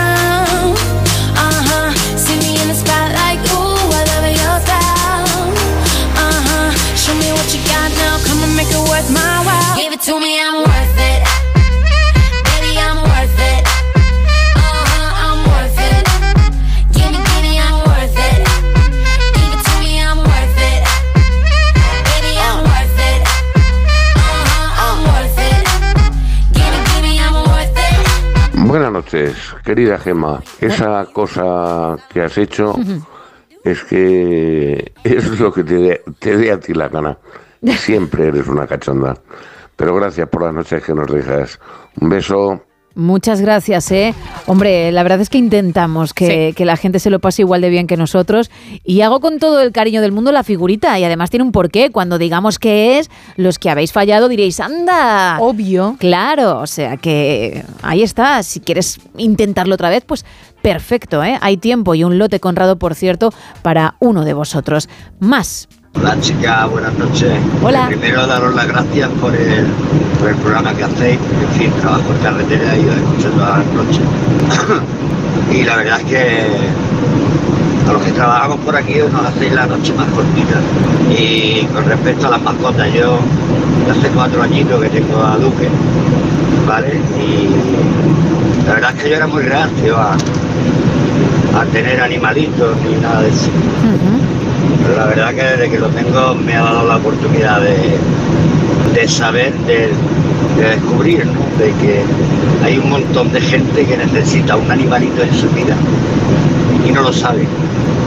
Efectivamente, yo también lo pienso, ¿eh? Oye, gracias, gracias por escucharnos cada noche, como decías, y por participar. Más mensajes, Isa. Mira, nos escriben por WhatsApp, nos mandan una foto de Katy y nos dice esta oyente que no es su mascota, es su compañera de vida, el mejor regalo que le hizo su hermano, que ahora les ve desde el cielo. Dice, solo me da amor, es Claro. una pilla, cuando le tengo que dar las pastillas, solo el verme la caja ya se esconde Amiga. y se la tengo que meter en la boca y hacer que la trague y después está sobre como una hora enfadada con ella Qué sin lista. hacerle caso. Y nos dice también, si nunca has amado a un animal, una parte de tu alma permanecerá dormida. Es una suerte el poder compartir mi vida con ella, nos dice esta oyente. Nos cuentan también por aquí, yo siempre he tenido gatos siameses y he tenido uno en particular que abría la puerta de la nevera y arramplaba con todo lo que le gustaba. Tuvimos que poner un seguro para que no la pudiese abrir. O sea, espectacular. Nos dicen también por aquí, desde Zaragoza, que si el reto Ruiz de esta noche, Gema, podría ser la mesa redonda del Rey Arturo. No. Una torta de aceite. O donde se guardan los auriculares inalámbricos. Tampoco. Nos mandan más fotos del perrito que se llama Urco, que les dejó hace cuatro años. Y nos Oh. mandan una foto de él mirando a la cámara, súper simpático, en un gorro de Papá Noel. Ya lo siento, ¿eh? Ya lo siento porque hace cuatro años que, Sí. que perdieron a, como hemos dicho, un miembro más de la familia. También seguimos con más fotos, en este caso de dos gatitos adoptados que se llaman Kalesi y Shiro, que se han trasladado de un piso a una casa y la verdad es que son una auténtica monada, uno es blanquito y el otro es negro y están mirando, oye, la verdad es que todas las fotos que nos están enviando, los animales son muy fotogénicos. Sí, sí. Están todo el rato mirando a la cámara y la verdad es que quedan muy, muy guapos. El reto Ruiz nos dicen por aquí si puede ser un bebedero de agua para animales. Ya os digo yo que no es eso, pero no está mal tirada. También nos manda otro oyente una foto de Jumi, un bichón habanero de 5 años que hace que la adoptaron y para pedir comida se pone a dos patas a modo de suricato y la figurita puede ser la cama de nuestros peludos, nos dicen por aquí. No, y hay bastante gente que lo ha dicho, pero no, no tiene nada que ver con el tema de hoy. 914262599 682-472-555 y también las redes X y Facebook arroba NSH Radio para ese lote Conrado y la entrada doble para Camino a Belén que mañana llega a la gran pantalla. Y otro lote Conrado para la figurita, para quien sepa qué es, que qué he hecho con esos palitos y que encontrarás además de en la foto de perfil de WhatsApp, también en, en esas redes. Seguimos. Many times I tried to tell you, many times I cried surprised how well you cut my feelings to the bone. Don't wanna leave you really. I've invested too much time to give you up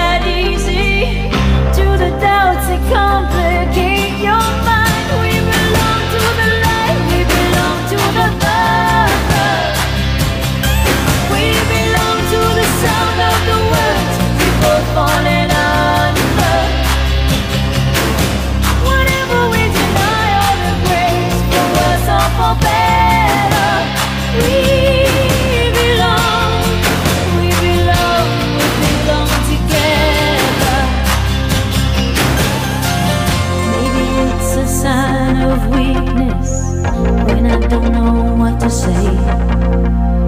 Maybe I just wouldn't know what to do with my strength anyway. Have we become a habit? Do we distort the facts? Now there's no looking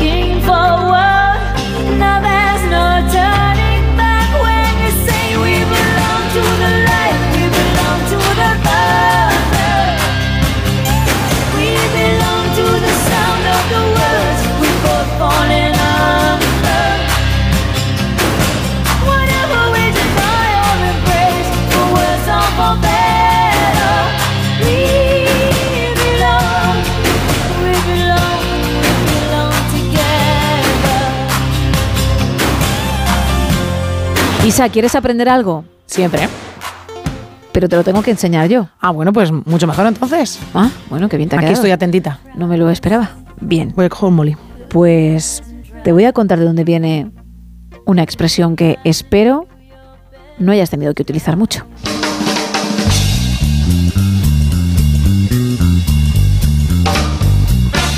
Poner los cuernos, es decir, torear en otras plazas, entretenerse en otros lechos, serle infiel a tu pareja, vaya. Aunque no existe un origen concreto y hay varias teorías, la más mencionada nos sitúa en la Edad Media, época en la que un señor feudal podía poner en práctica el derecho de pernada sobre la esposa de un vasallo.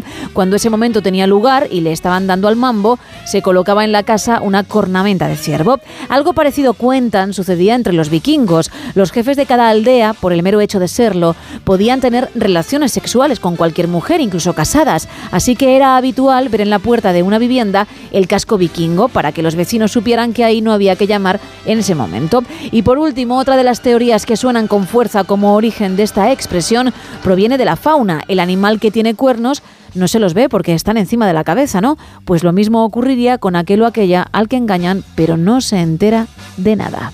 Oye, pues muy curioso, ¿eh? ¿Has visto? Muy bien, muy chulo. Pues ahora quiero que me enseñes tú, pero no por lo que tú sabes, sino Hmm. por lo que te van contando nuestros oyentes. Venga. Pues mira, nos mandan también por aquí muchas fotos por WhatsApp de Noah, que es la perrina de uno de nuestros oyentes, que yo diría que es un dálmata, y los gatitos son Bimba y Lolo. Hombre, precisamente el dálmata es muy fácil de reconocer, Isa. bueno, puede ser, pero A voy a, ver, enseñarte la foto. Yo entiendo que sí es un dálmata. Es un dálmata, sí. Sí, sí, ¿no? Eh, Sí. Aquí la que habla no tiene evidentemente perruno, así que desconozco un poco más este tema. Nos dice Sergio también, yo siempre he tenido perros, ahora tengo una golden de dos añitos que se llama Alma y como me descuide se come los juguetes Claro. de las niñas. Todavía es un cachorrín. Hasta los dos años son un poquito inquietos. Bueno, y hay quienes con el carácter que tienen lo son incluso siendo más mayores, pero Sí. ya no hacen esas trastadas o, o no tanto. Nos manda también un oyente una foto de Chispa, era su perrita, muy especial para ellos, que estuvo con ellos 11 añitos. Nos dice que la echa de menos. La foto, la verdad, es que es una auténtica pocholada. Oh, sí, sí, sí, con su mantita. Con su mantita también. Nos preguntan por aquí que si puede ser una piedra preciosa, el reto Ruiz de la noche. Hombre, a ver, lo bueno que tiene este reto es que tú mm, te fijas en él y puede ser lo que tú desees. Pero no, no es el caso, no se ha hecho con esa intención. Una bandeja también nos marcan por aquí. No, ya se ha comentado y, y no. El dibujo de palillos puede ser una pista de atletismo o un hipódromo. Estáis tirando mucho por, por el tema running y también por, por el tema equino, pero Mm. es que no es así. No, es así. Bueno, pues No. también aprovecha Paco, él lo ha intentado y también nos manda una foto. ¡Pum! ¿Qué es eso? No lo sé. Lo voy a volver a hacer. Tú lo tienes más fácil porque me ves interpretarlo a la vez, pero ya, bueno, es por eso que he sido que no sé. lo voy a...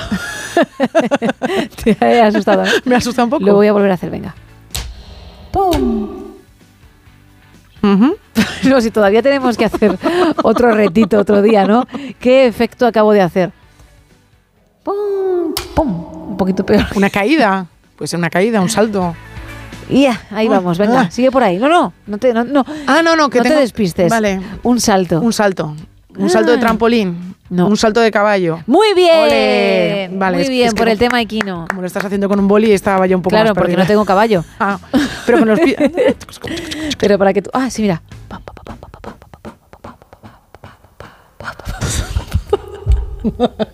Tú no eres muy de saltar a caballo, ¿no?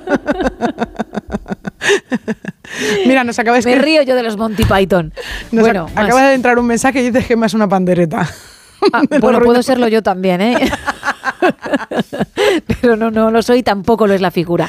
Pero oye, podría valer. Ya sé que vais al elemento navideño de turno porque la semana pasada fue sobre Navidad, pero venga, estoy como queda media hora. Vale.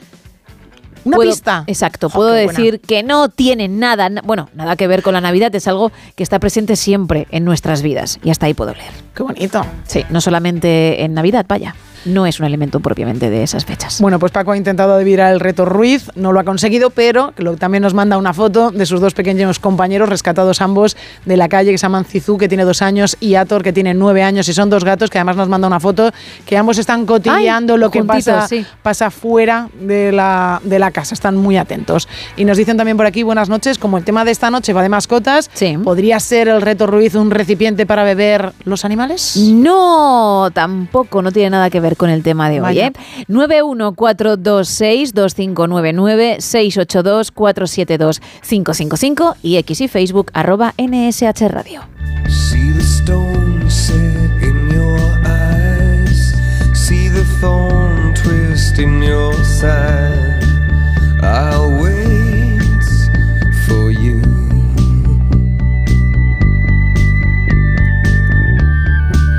Sleight of hand and twist of fate.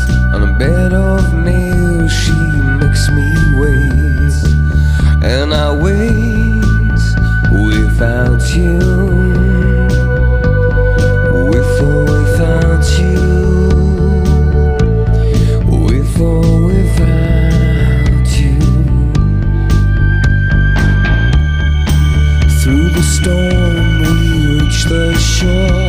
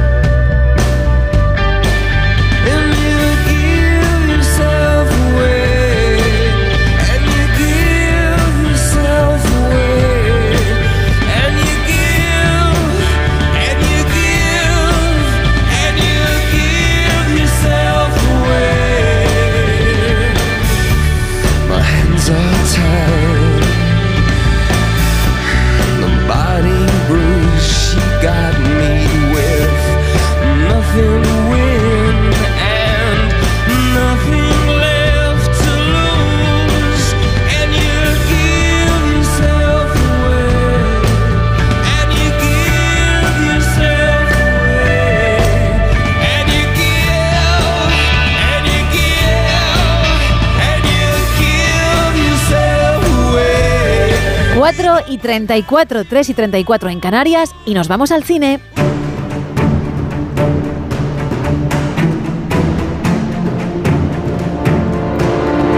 Tú dirás, Isa. Pues tenemos tres estrenos. Como siempre, he intentado traer tres estrenos muy diferentes, Vale. el uno del otro. Creo que voy a empezar con la película que posiblemente sea bueno, la más esperada por muchísimos de nosotros. Hemos hablado también de ella durante esta semana. Evidentemente, pues se ha hablado de Globo de Oro, se ha hablado de Juan Antonio Bayona, con lo cual tenemos que hablar de la Sociedad de la Nieve. Mírame los ojos, mírame los ojos. Ya, ya no se ve. Y aunque pasen por encima nuestro, no van a ver. ¿Qué pasa cuando el mundo te abandona? Cuando no tenés ropa, te estás congelando. ¡Vamos a llegar hasta arriba! Dirigida por él, por Juan Antonio Bayona, es una película basada en hechos reales. Está basada en la película en la novela de la Sociedad de la Nieve de Pablo Bierzi. En 1972, el vuelo 571 de la Fuerza Aérea Uruguaya, fletado para llevar a un equipo de rugby a Chile, se estrella en un glaciar en el corazón de los Andes. Solo 29 de sus 45 pasajeros sobreviven al accidente. Atrapados en uno de los entornos más inaccesibles y hostiles del planeta, se ven obligados a recurrir a medidas extremas para mantenerse con vida. La película, como comentaba, ha sido nominada al Globo de Oro como mejor película de habla no inglesa. En los premios del cine europeo celebrados el pasado fin de semana se alzó también con dos premios, en este caso de los titulados premios técnicos. Hablan maravillas de la película. Eh, Juan Antonio Bayona, que ya, bueno, pues en Estados Unidos ha habido varios visionados. Los críticos dicen que es un auténtico espectáculo. Así que, bueno, la vamos a poder ver ya mañana en la gran pantalla. Estuvo hace un par de días con Julia Otero, en Julia en la Onda, donde contó además que como era un film de presupuesto bastante alto, pues en, en cines le era imposible, no, no conseguía quien dijese quiero aportar mi granito de arena. Fue Netflix el Sí. que al final, la plataforma, la que al final dijo, venga, vamos a, a hacerlo. Aún así va a estar esas tres semanas aproximadamente en la gran pantalla, luego llegará a dicha plataforma, pero él también dijo en esa entrevista con Julia que es un peliculón que hay que ver precisamente en un cine. En un cine, ¿verdad? Que, que es espectacular y que no nos va a defraudar. Pues corriendo iremos al cine, evidentemente, a ver esta película, tenemos muchísimas ganas. Y también llega a los cines una comedia que seguramente, el nombre lo voy a decir en inglés, es muy fácil traducirlo al castellano. Lo vas a intentar, ¿no? No, no, lo voy a intentar, creo que lo voy a decir bien. Y a lo mejor os suena, cuando vayáis escuchando el tráiler, ¿Vale? ¿a qué os recuerda esta película? Porque es un remake de una película española. La que trae, llega este ya mañana a los cines en España se llama Champions. ¿Te acuerdas de Marcus Malakovic? Pero has ¡Esa jodido, hay que ¿eh? meterla! Le despidieron. Marcus, sal de la cancha. Eso no ha estado bien. Solo hay malas noticias para los Iowa Stallions. Menudo idiota. Mierda. Señor Marakovic, le ofrezco servicios comunitarios, entrenando adultos con discapacidades intelectuales. Señoría, estamos hablando de retra... nada de palabrotas.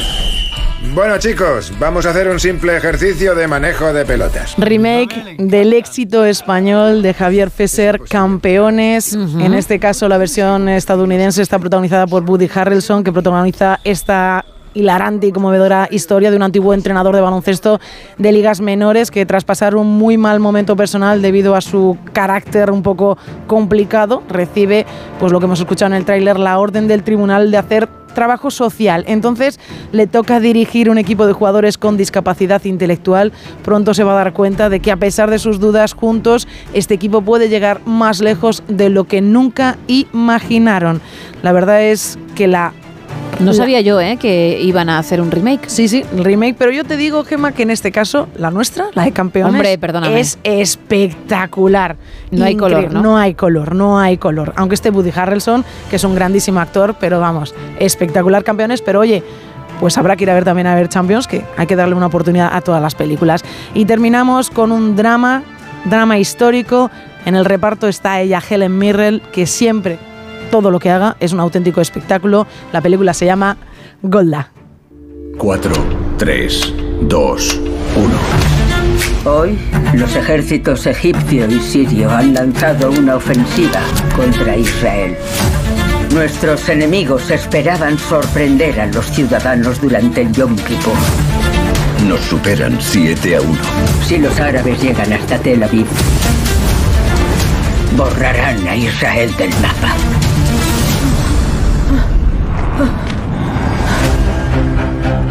En mi época recibían de pie al primer ministro. Henry Kissinger al teléfono. Recuerda que primero soy americano, segundo secretario de Estado y tercero, soy judío. Se te olvida que en Israel leemos de derecha a izquierda. Al pueblo americano les saldrá muy caro apoyar a Israel. Si es necesario, lucharemos solos. Nuestros soldados del canal están rodeados. Rescata a esos chicos. Podría ser un desastre. Si los americanos nos echan a los leones, no quiero que me cojan con vida. Los egipcios han lanzado un misil de crucero en Tel Aviv. Yo no pienso esconderme bajo la mesa. Vosotros haced lo que queráis. Si los árabes nos derrotan con armas... La vida de Golda Meir no es nada normal ni sencillo, ya que es la primera ministra de Israel. Por su labor en el país es conocida como la Dama de Hierro de Israel. Tendrá que tomar decisiones muy complicadas cuando estalle la guerra del Yom Kippur. Ahí está Helen Mirrell haciendo, como siempre, un auténtico, bueno, pues papelón. Bueno, pues efectivamente, tres opciones muy diferentes entre sí. Buen cine el que llega a nuestras pantallas este viernes 15 de diciembre, así que es cultura y uno se aburre porque quiere. Eso es. Porque ahí está esa magnífica opción. 4 y 40, 3 y 40 en Canarias. I think it's so cute, and I think it's so sweet. How you let your friends encourage you to try and talk to me. But let me stop you there, oh, before you speak.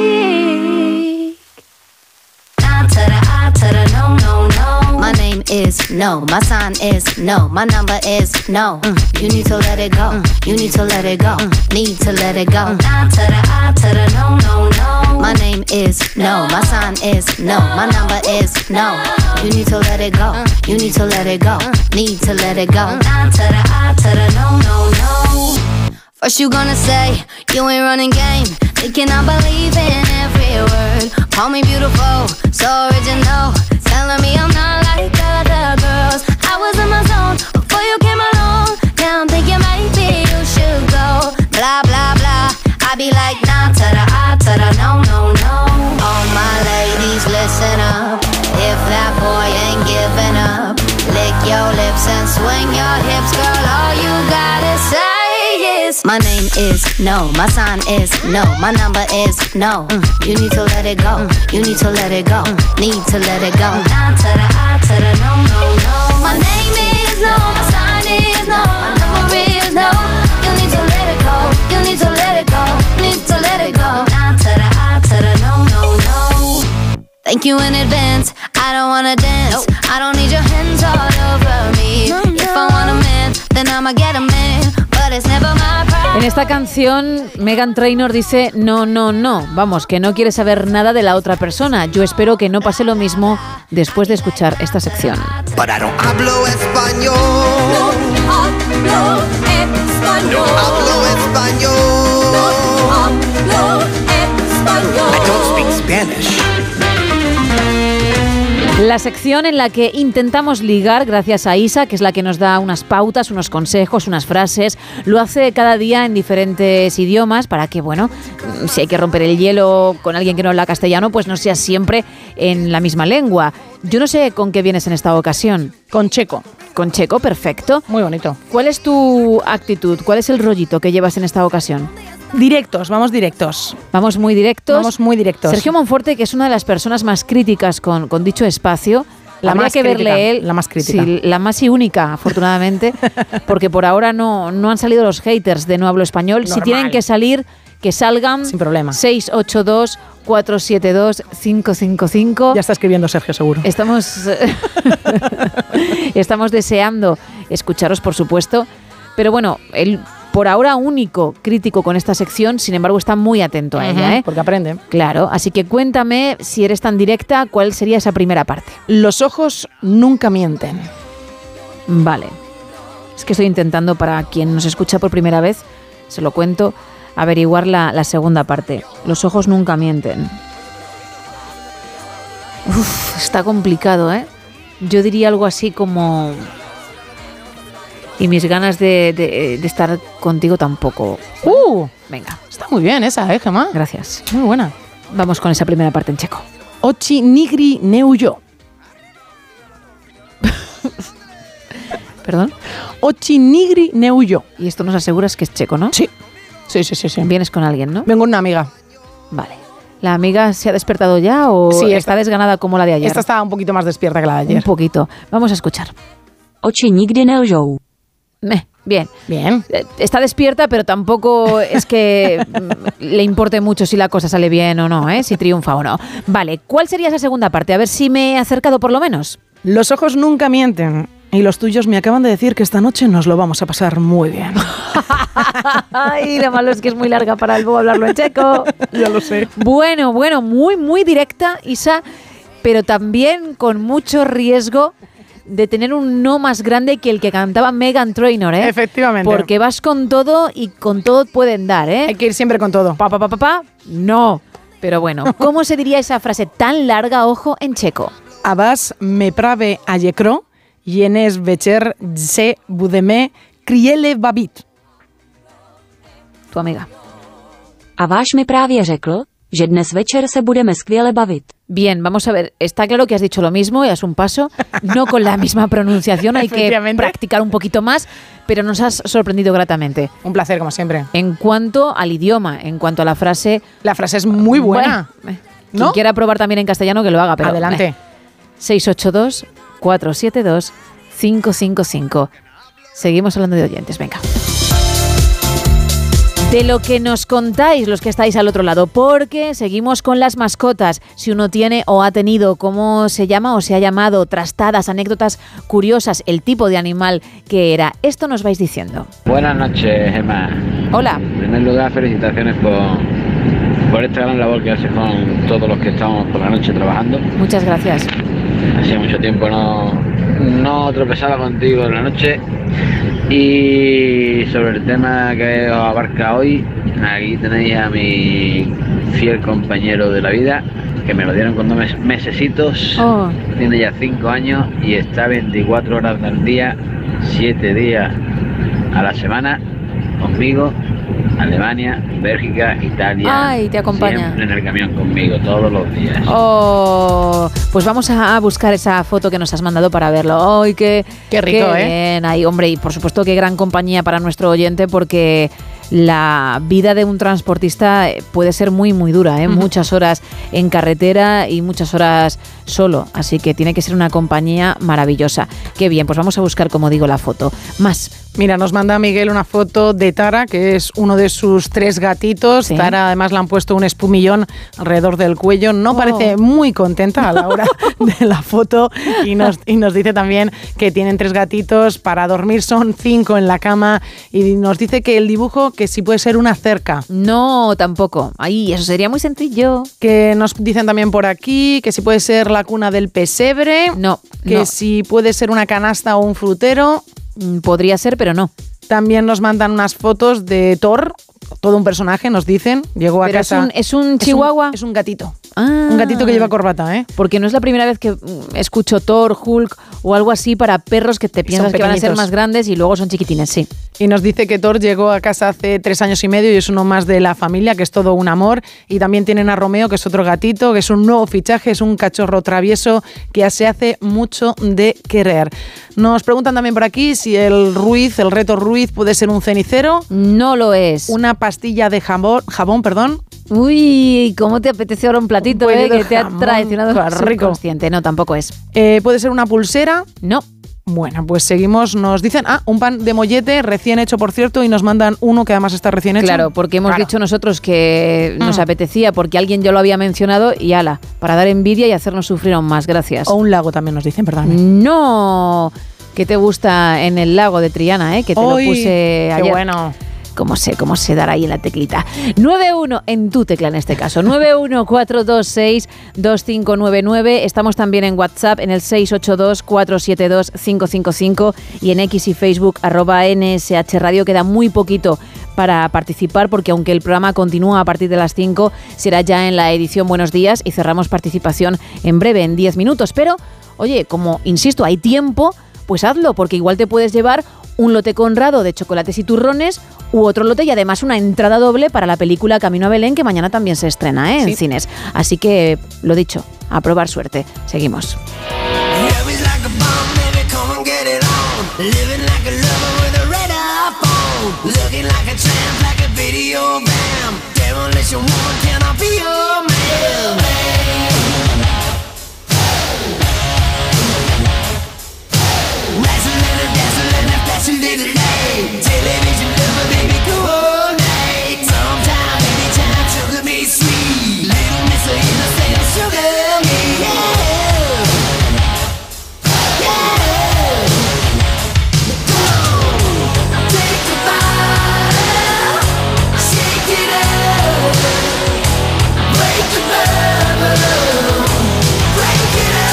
Bueno, acabo de ver la foto del perrete que acompaña a nuestro oyente transportista en el camión, que están juntos 24 horas, 7 días a la semana. ¡Qué rico! Muy rico. Eh, de verdad que qué bonito es y oye, qué, qué bien lo que decíamos, ¿eh? que puedas disfrutar de esa compañía que, que esté contigo en jornadas tan, tan inmensas de trabajo.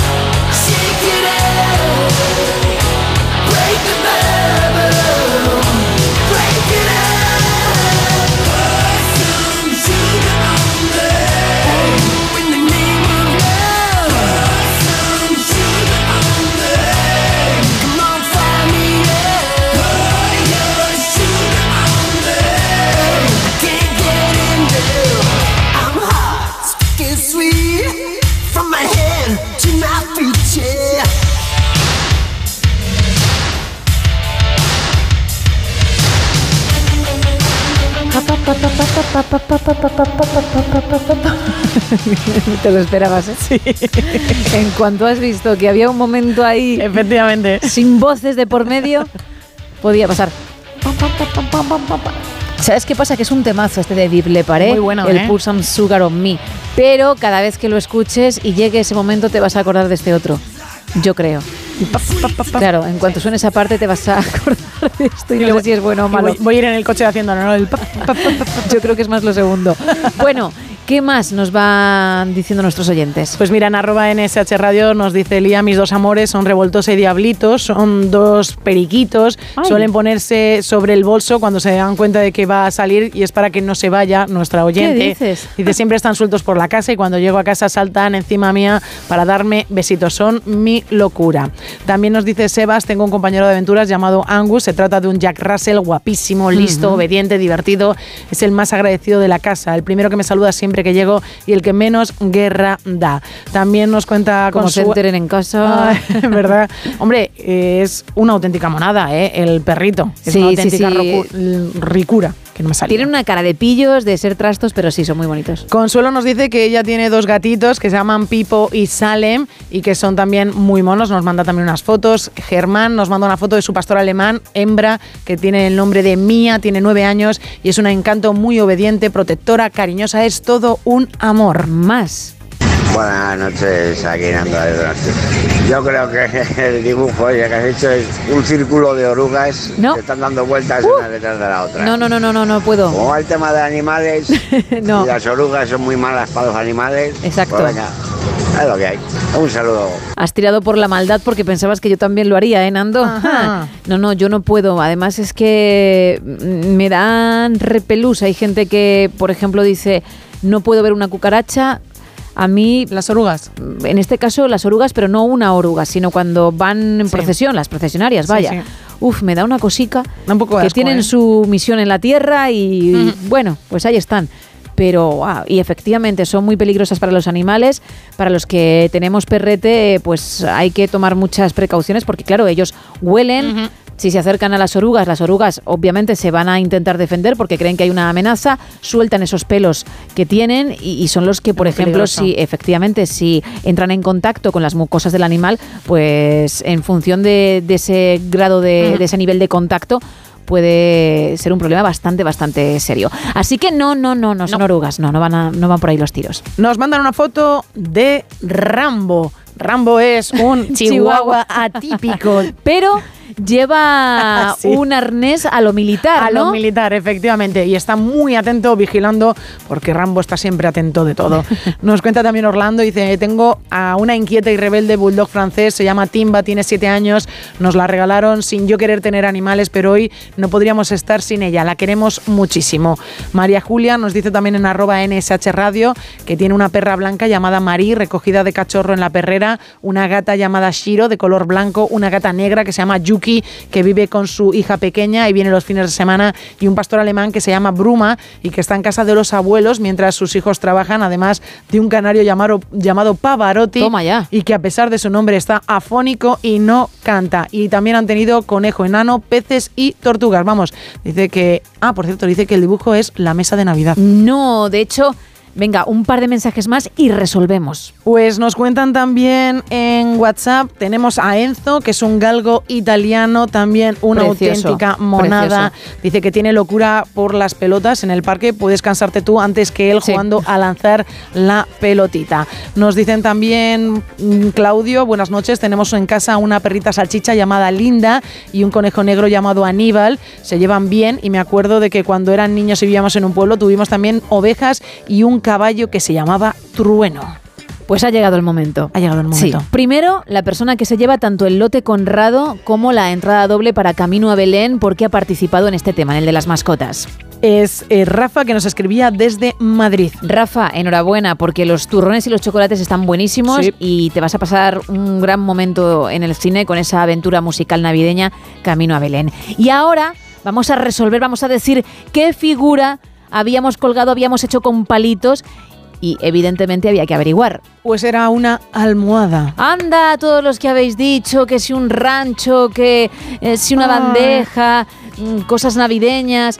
¿Ahora qué? Lo estáis viendo y estáis diciendo, pero ¿cómo se me ha escapado algo tan evidente? Pues Efectivamente. efectivamente, era una almohada. ¿Y quién es la persona que se lleva ese lote Conrado? Pues es Paco que nos mandaba un audio vía WhatsApp. Enhorabuena Paco también para ti y gracias a todos los que habéis participado. Ya sabéis que mañana habrá una nueva oportunidad con más temas y más regalos. Ahora un poco de música, luego la información y seguiremos en No Sonoras pero con la edición Buenos Días hablando de historia, hablando también de actualidad, por supuesto, de algo muy curioso deportivamente hablando, porque Esteban Álvarez nos trae algo interesante y de mucho más. Así que nada, en unos minutitos, ¿eh? regresamos.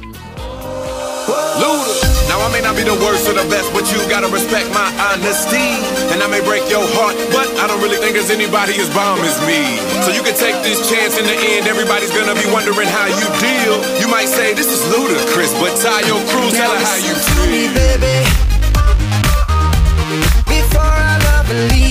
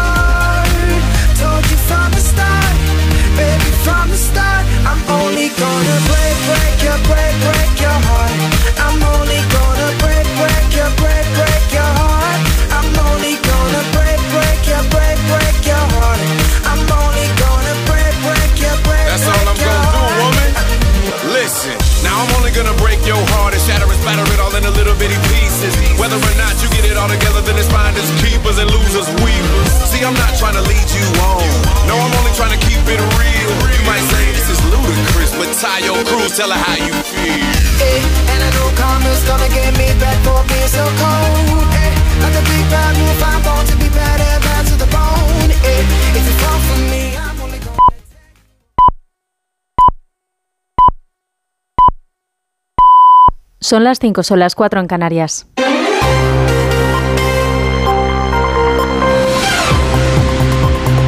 Noticias en Onda Cero. Buenos días. El Banco Central Europeo celebra hoy la última reunión del año en la que se prevé que mantenga los tipos de interés en el 4,5% actual en un escenario de reducción de la inflación y debilidad económica. Ayer la Reserva Federal de Estados Unidos decidía mantener los tipos de interés y quedan en la horquilla de entre el 5,25 y el 5,5%, la más alta en 22 años y que se alcanzó en julio tras 11 subidas desde marzo del año pasado, como explicaba en rueda de prensa Jerome Powell, el presidente de la Reserva Federal de Estados Unidos. Inflation is still too high. Ongoing progress in bringing it down is not assured. Explicaba Powell que la inflación sigue siendo demasiado alta y que unos pocos meses de buenos datos son solo el comienzo de lo que se necesitará para generar confianza en que la inflación está bajando de manera sostenible hacia la meta. El organismo se resiste a dar por terminada la lucha contra la inflación, aunque anticipa que las tasas van a bajar en 75 puntos básicos el año que viene. La Fed ha anunciado además su previsión de realizar tres recortes el año que viene, uno más de los que anticipaba en septiembre, aunque se da margen para volver a subirlos si se produce una evolución favorable. Desfavorable. La Cámara de Baja de Estados Unidos, de mayoría republicana, ha aprobado una resolución para formalizar el impeachment contra el presidente Joe Biden. Le acusan de usar su influencia en su carrera política para favorecer los negocios en el extranjero de sus familiares. Su hijo, Hunter Biden, había sido citado ante uno de los comités del Congreso este miércoles, pero no ha acudido. Más detalles con nuestro corresponsal en Estados Unidos, Agustín Alcalá. Donald Trump ya tiene lo que tanto deseaba, que Joe Biden, el hombre que considera todavía le robó la presidencia, sea investigado por impeachment. El vengativo expresidente ha logrado que sus acólitos en la Cámara de Representantes aprobaran ayer, con 221 votos republicanos a favor y 212 demócratas en contra, la apertura de una investigación por impeachment contra Biden, a pesar de que durante un año de investigaciones los conservadores no han encontrado conexión alguna, evidencia, cheque o documento que una al presidente con los negocios de su hijo Hunter Biden, que ayer acudió al Capitolio para desafiar a los republicanos.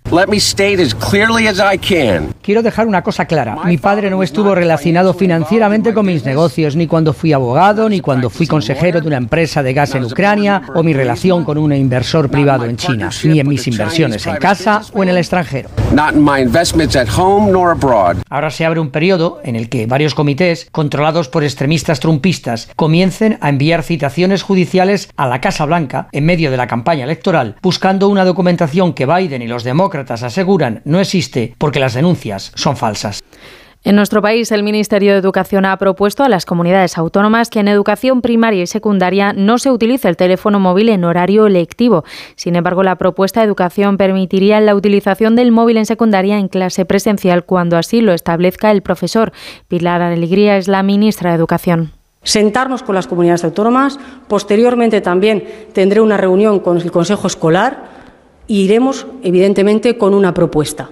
Una propuesta que someteremos a debate, que someteremos a análisis, porque la mayoría de las comunidades autónomas o muchas comunidades autónomas ya tienen también su hoja de ruta y sus planes de trabajo.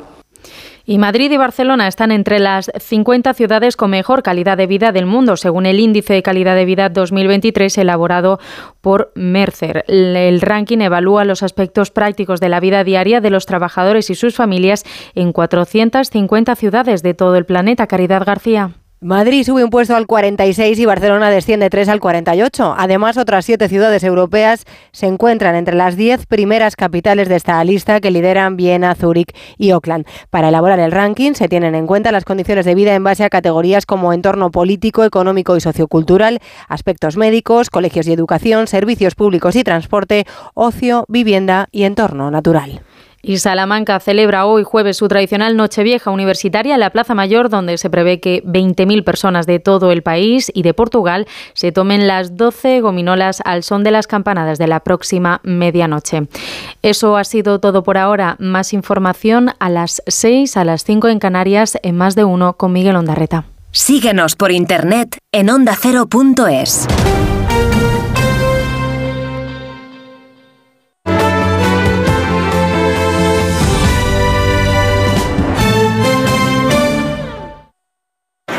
Trabajo, casa, ducha, cena, cama. Salir de trabajar con el piloto automático no tiene pérdida, aunque pensándolo bien, sales perdiendo. Te pierdes conversaciones, te pierdes risas, te pierdes lo que sucede a tu alrededor. Salir de trabajar con el piloto automático es el camino fácil. Muchos lo siguen, otros, y cada vez somos más, preferimos seguir la brújula para no perdernos nada. La brújula con Rafa La Torre. Toda la actualidad de lunes a viernes desde las 7 y siempre que quieras en la web y en la app. Onda Cero, tu radio.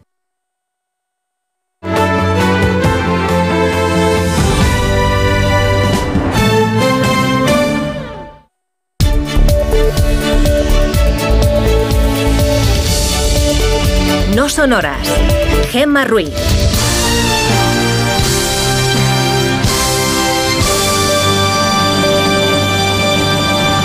Son las 5 y 6 de la mañana, las 4 y 6 en Canarias.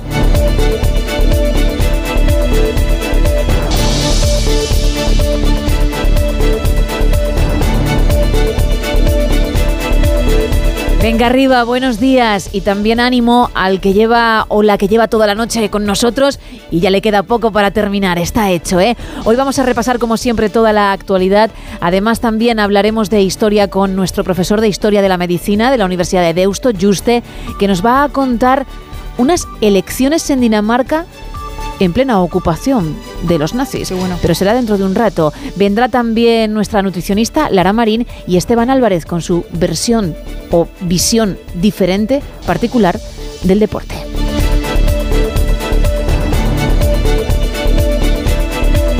Arrancamos ya, Isa, y lo hacemos como siempre con la previsión del tiempo para hoy. Pues día de frío el que tenemos por delante, Gema, y día también de paraguas en el norte peninsular. Se esperan precipitaciones débiles por la mañana en todo el área cantábrica y localmente fuertes en el Pirineo Ostense. También tendrán que tirar de chubasqueros en las Baleares, donde además de lluvias no se descarta que llegue alguna tormenta ocasional. Además de la lluvia, hoy también habrá que estar muy atentos al viento. Son varios los avisos activados en la web de la Agencia Estatal de Meteorología por las fuertes rachas de viento. A esta hora, en el noreste peninsular, así como en Baleares y norte de la comunidad valenciana, hay avisos ya activados por rachas que van a alcanzar hasta los 90 kilómetros hora. Un viento que también va a provocar problemas en la mar, con olas máximas de 9 a 10 metros en la costa de Menorca y en el Ampurdán.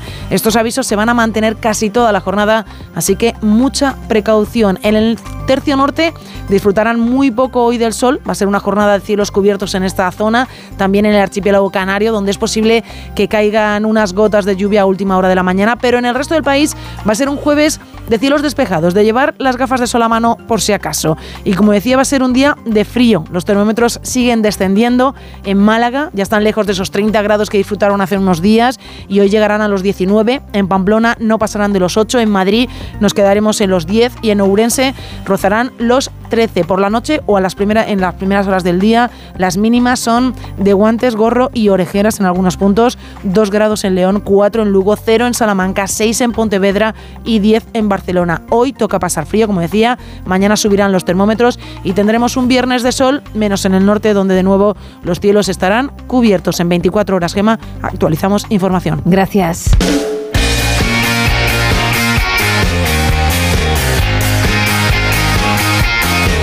La información deportiva, ¿cómo viene hoy, Paco Reyes? Buenos días. ¿Qué tal, Gema? Muy buenos días. Pues terminó la fase de grupo para los equipos españoles y metemos a cuatro en el bombo de los ganadores de grupo. Ayer entraron el Barcelona, lo tenía en su mano, y el Atlético de Madrid también lo tenía en su mano, pero entraron de diferente forma. El Atlético de Madrid le ganó al Lazio 2-0 con goles de Griezmann y de Samuel Lino y el Fútbol Club Barcelona dio muy, muy mala imagen ayer en Amberes. Era el colista del grupo, no llevaba ningún punto y termina esta fase de grupos con tres en su casillero, luego de la victoria ayer ante el Fútbol Club Barcelona 3-2. Siempre fue por detrás en el marcador el conjunto de Xavi Hernández que deja más que dudas y una crisis bastante importante ahora mismo en la ciudad condal.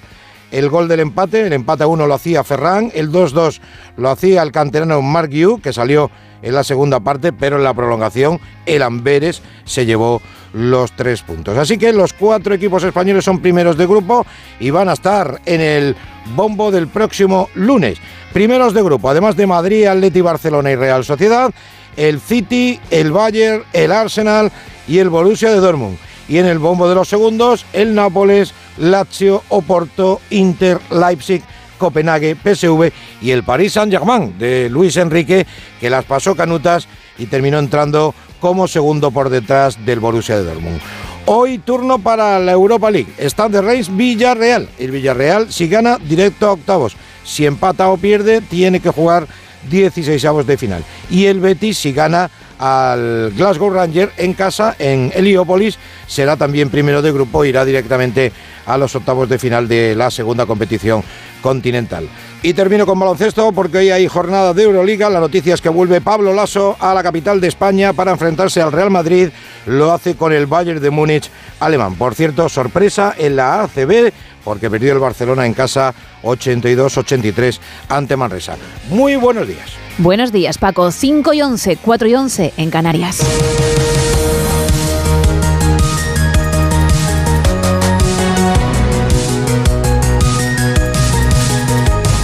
El Comité Ejecutivo de Unión del Pueblo Navarro, UPN, ante la decisión del Partido Socialista de Navarra de apoyar la moción de censura contra la alcaldesa de Pamplona, romperá todos los acuerdos municipales con los socialistas, no participará en la Federación Navarra de Municipios y convocará a la ciudadanía a manifestarse cívicamente para mostrar su rechazo a esta decisión. Ayer conocíamos que PSN y EH Bildu han pactado esa moción de censura contra la alcaldesa de la capital de provincia, Cristina Ibarrola, de UPN, Ismael Terriza. Empezaba la mañana con el típico a mí que me pregunten de Pachi López. Por la verdad que no conozco los detalles y eh, lo único que sabíamos es que era un ayuntamiento paralizado, un ayuntamiento con un equipo de gobierno incapaz de llegar a ningún tipo de acuerdos con nadie. Lo mismo que su compañera socialista, la ministra María Jesús Montero. Y por tanto que no estaba dando respuesta a la realidad y a las necesidades de los ciudadanos. Pero mientras en pasillos ataban en corto los comentarios dentro del hemiciclo, el nuevo ministro Óscar Puente hablaba alto y claro. En pocos días habrá en España otra alcaldía más progresista en nuestro país y una menos de derechas. Por tanto, yo le digo sin ningún complejo que no tengo ningún problema, ninguno, en que un partido progresista democrático de este país se haga con una alcaldía de una capital de provincia de España. Poco después, el flamante portavoz del PP, Miguel Tellado, se dirigía a Félix Bolaños, el ministro más acreditado por Sánchez para la cartera de negociaciones. Hoy pretenden hacer una moción de censura en Pamplona con un partido que llevaba asesinos en sus listas. ¿Usted no cree que están traicionando a militantes socialistas que han perdido la vida en manos de una banda terrorista que se llamaba ETA? A este último pago, Feijo ya le había puesto nombre desde bien temprano. Vamos conociendo el contenido del pacto encapuchado. Es indignante que el Partido Socialista entregue la alcaldía de Pamplona a un partido que lleva asesinos en sus listas electorales. El líder del PP recordaba la diferencia entre él y Sánchez. Yo le quité la alcaldía de Vitoria a Bildu, él le da Pamplona. Si nuestras posibilidades de entendimiento eran pocas, ahora son mínimas. El presidente del Partido Popular Europeo, Manfred Weber, amenazó ayer a Pedro Sánchez con una comisión de investigación en la Eurocámara sobre la situación en España, algo que indignó al presidente del gobierno español, corresponsal comunitario Jacobo de Regoyos. Como el PP español, el Partido Popular Europeo, decía Manfred Weber, ve que debido al lawfare y a la ley de amnistía hace falta una comisión de investigación en el Parlamento Europeo, lo que ha molestado profundamente a Pedro Sánchez, que le ha dedicado casi cinco minutos de su discurso criticándolo por ser parte de esa derecha que hace pactos con la extrema derecha, que en España pone nombres franquistas a las calles y en Alemania. ¿Esa sería también su plan para Alemania, señor Weber? ¿Devolverle a las calles y plazas de Berlín el nombre de los líderes del Tercer Reich? En mi tierra, en Alemania, los demócratas de izquierdas y de derechas se encuentran para hacer un gobierno de coalición. Al contrario de lo que ha hecho Sánchez, dice el alemán, quien se ha unido a extremistas e independentistas como Puigdemont, que no ha perdido la ocasión de amenazar así al presidente del gobierno la primera vez que se ve cerca de él desde que huyó de España. Presidente Sánchez, las oportunidades hay que aprovecharlas. Si se dejan pasar, las consecuencias nunca son agradables. De hecho, considera que ya ha habido un incumplimiento por el hecho de que el catalán no sea ya lengua oficial en la Unión Europea. Los sindicatos UGT y comisiones obreras han anunciado ocho días de huelga en Iberia en Navidad porque la compañía no acepta, dicen, la creación del servicio de autohandling en algunos aeropuertos. Ignacio Rodríguez Burgos. Todo el mundo sabe que en Navidad hay belenes, luces, turrón y huelgas en el transporte. En este caso en Iberia, comisiones obreras y UGT han convocado ocho jornadas de huelga en Iberia en Navidades, fin de año y Reyes. Los paros serían el 29, 30 y 31 de diciembre y el 1, 4, 5, 6 y 7 de enero. Las centrales sindicales justifican los paros en contra de la decisión de la dirección de Iberia de no crear el autohandling en aquellos aeropuertos de AENA en los que perdió el concurso de este servicio de asistencia en tierra. Iberia contesta en un comunicado que esta huelga en Navidad daña irreparablemente el derecho a las vacaciones y a la reunificación de las familias en estas fechas tan destacadas. Los sindicatos temen por el futuro del personal que prestaba servicio en estas unidades de la aerolínea. Iberia contesta que el convenio del sector garantiza las subrogaciones de todos los trabajadores a las empresas que se adjudicaron el concurso. Afirma que realizar el autohandling tendría un importante impacto económico negativo en la compañía. Hablamos ahora del Poder Judicial y de su enfado por las críticas de Junts a los magistrados del Prusés, que han provocado dos duros comunicados de los presidentes en funciones del Consejo General del Poder Judicial y del Supremo, y la suspensión de un encuentro con el superministro Félix Bolaños. Eva Llamazares. Los exabruptos de Nogueras han incendiado a la carrera judicial que evidencia el creciente desasosiego ante la deriva del independentismo con el Estado de Derecho, comenzando por el plantón a Bolaños del presidente del Supremo, Fernando Marín Casado Kazajstán evitó al ministro por el profundo malestar y la reunión se ha aplazado al día 19. Bolaños insiste en que defenderá a los jueces, pero tanto de los independentistas como del PP. Según el comunicado del presidente del Supremo, el señalamiento a jueces concretos carece de precedentes y no se corresponde con los requisitos mínimos de la separación de poderes. También el presidente del CGPJ, Vicente Aguilarte, alude a ese principio básico del Estado de Derecho. Es inadmisible, según señala en su comunicado, y anuncia medidas para proteger su independencia. Todas las asociaciones judiciales y fiscales, salvo las progresistas, se han unido para denunciar que señalar públicamente a jueces es inasumible en democracia y para advertir que es irresponsable trasladar a la ciudadanía el falso mensaje de que sus jueces actúan movidos por intenciones ajenas a la aplicación de la ley.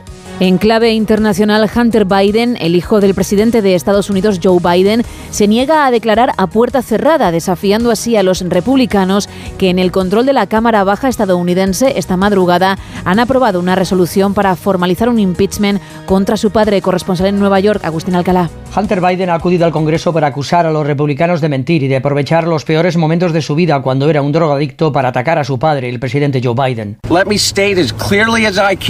Quiero dejar una cosa clara. Mi padre no estuvo relacionado financieramente con mis negocios, ni cuando fui abogado, ni cuando fui consejero de una empresa de gas en Ucrania, o mi relación con un inversor privado en China, ni en mis inversiones en casa o en el extranjero. Hunter Biden quiere hablar en público, no en privado. Con el voto unánime de los republicanos, la Cámara de Representantes ha aprobado esta tarde la apertura de una investigación por impeachment contra Joe Biden por actos que no ha cometido como presidente y de los que los investigadores del Congreso no han encontrado evidencias después de un año de pesquisas.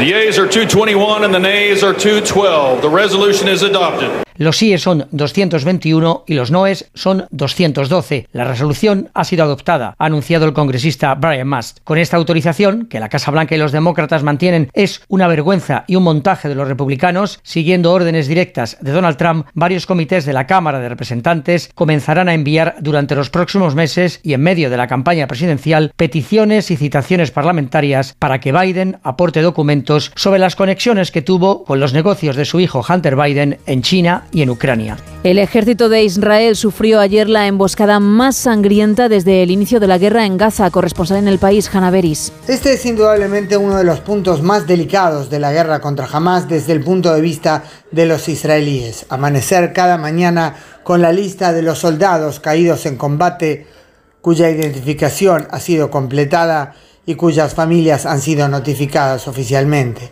Los israelíes destacan son los hijos de todos. Aquí hay servicio militar obligatorio por la necesidad de proteger la seguridad nacional y gran parte de quienes están ahora movilizados son reservistas que interrumpieron su vida normal, dejaron casas a veces con niños pequeños y fueron a las líneas del frente. Un tema complejo para Israel mientras continúe la guerra. La reforma de las pensiones en nuestro país no conseguirá cuadrar las cuentas de la seguridad social, según un informe de la OCDE Álvaro del Río. En su informe, la OCDE se basa en el estudio de impacto de la IREF acerca de la reforma de las pensiones del gobierno y plantea, por tanto, dudas sobre la sostenibilidad del sistema en España. Dice que los ingresos que se obtendrán con las nuevas medidas solo cubren parcialmente el incremento del gasto, que será casi del doble en proporción, y fundamentalmente al indexar de nuevo las pensiones con el IPC. Esto junto con el envejecimiento de la población y el hecho de que el sistema español es uno de los más generosos contribuye a disparar el gasto. Un pensionista español cobra el equivalente al 80% del que era su salario medio en activo, una de las mayores tasas de reemplazo de la OCDE. Al contrario, los ingresos adicionales serán insuficientes. Esto es lo que se pretende generar con el aumento de las contribuciones de los salarios más altos, la cuota de solidaridad o la reforma de las cotizaciones de autónomos. El déficit calculado en 2050 será del 1,1% del PIB. Para garantizar la estabilidad, la organización mantiene sus recomendaciones, calcular las pensiones teniendo en cuenta toda la vida laboral, como en otros países,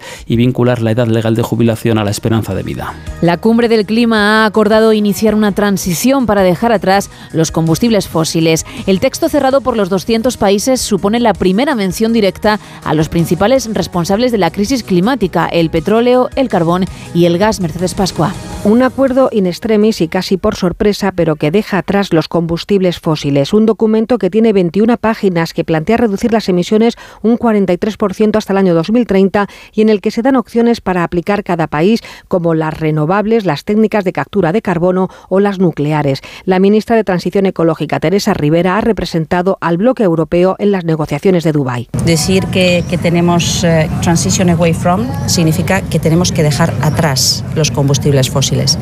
Creo que hay muchas referencias muy relevantes sobre cómo hacerlo y está sentando las bases de una nueva etapa, una nueva etapa que también en la decisión contempla pueda ser vigilada, trabajada desde un nuevo comité que nos permita entender cómo va evolucionando la oferta y la demanda eh, en los distintos países en los próximos años. Antonio Guterres, el secretario general de la ONU, ha dicho que estamos en el principio del fin de los combustibles fósiles, en el petróleo, el gas y el carbón, los principales responsables de la crisis climática.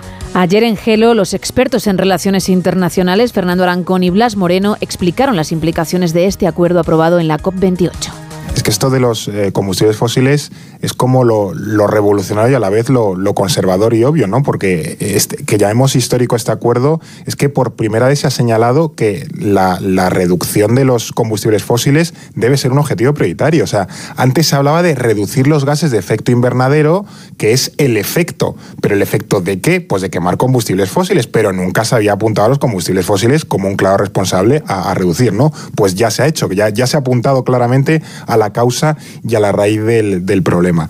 Además, hace unos días, el, el, problema que teníamos en esta cumbre del clima es que el primer borrador era muy suave y países como Estados Unidos, los países de la Unión Europea o las islas del Pacífico, que no digo las islas del Pacífico para rellenar, sino porque son estos países que como suba medio metro el nivel del mar, ellos ya se quedan como por debajo, ¿no?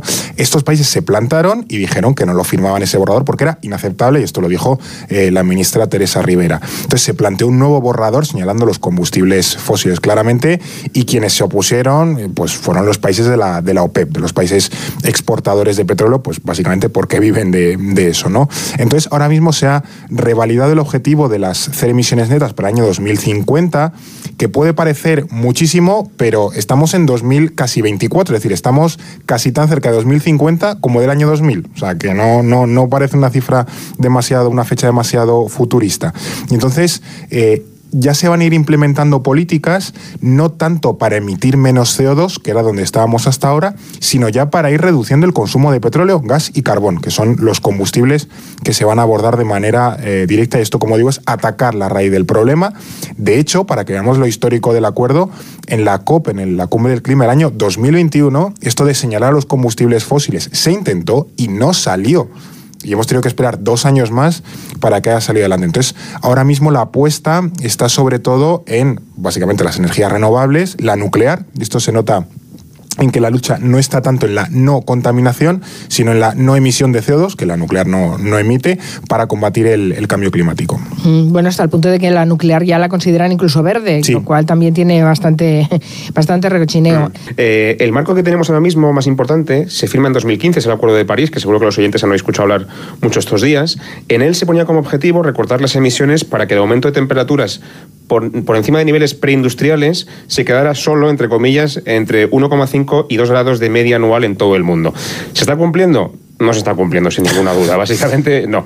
Eh, hay un informe de la Organización Meteorológica Mundial, de hecho, de hace unas semanas, que apunta a que hay un 66% de probabilidades, es decir, dos de cada tres, de que esa media anual de temperaturas supere el 1,5 de aquí a cinco años. O sea, es que esto no es para dentro de un siglo, es que esto es ya. Estamos ya. Esto es ya.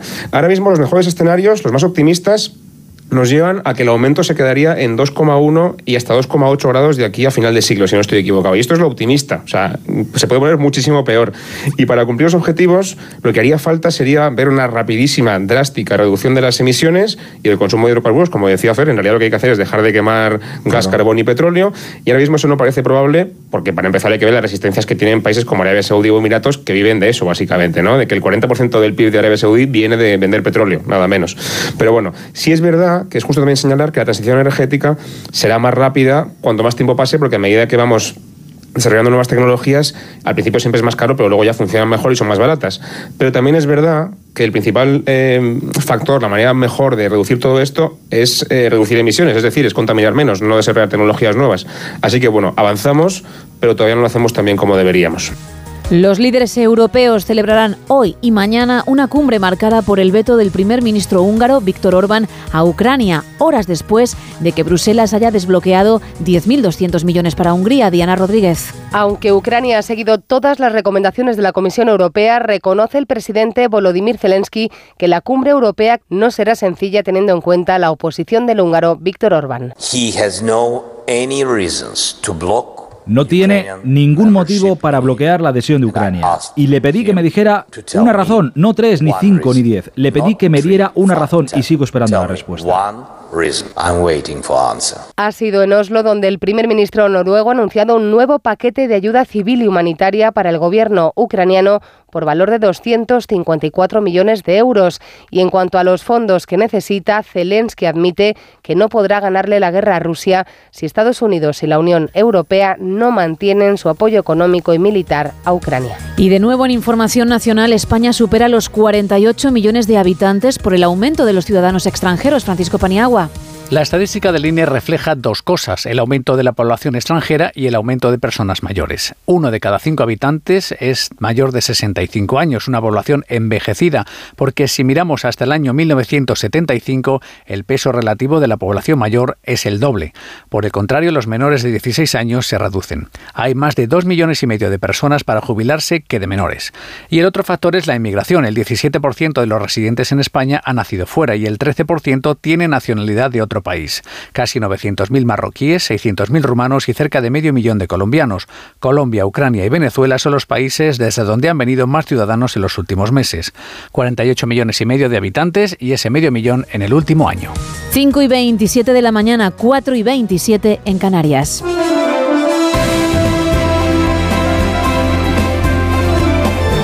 Miguel Ondarreta, muy buenos días tenga usted. ¿Qué tal, Gema? Todo muy buenos bien. días, Buenos todo en días. orden, todo en orden. sí. bueno, me dejas más tranquila, ¿eh?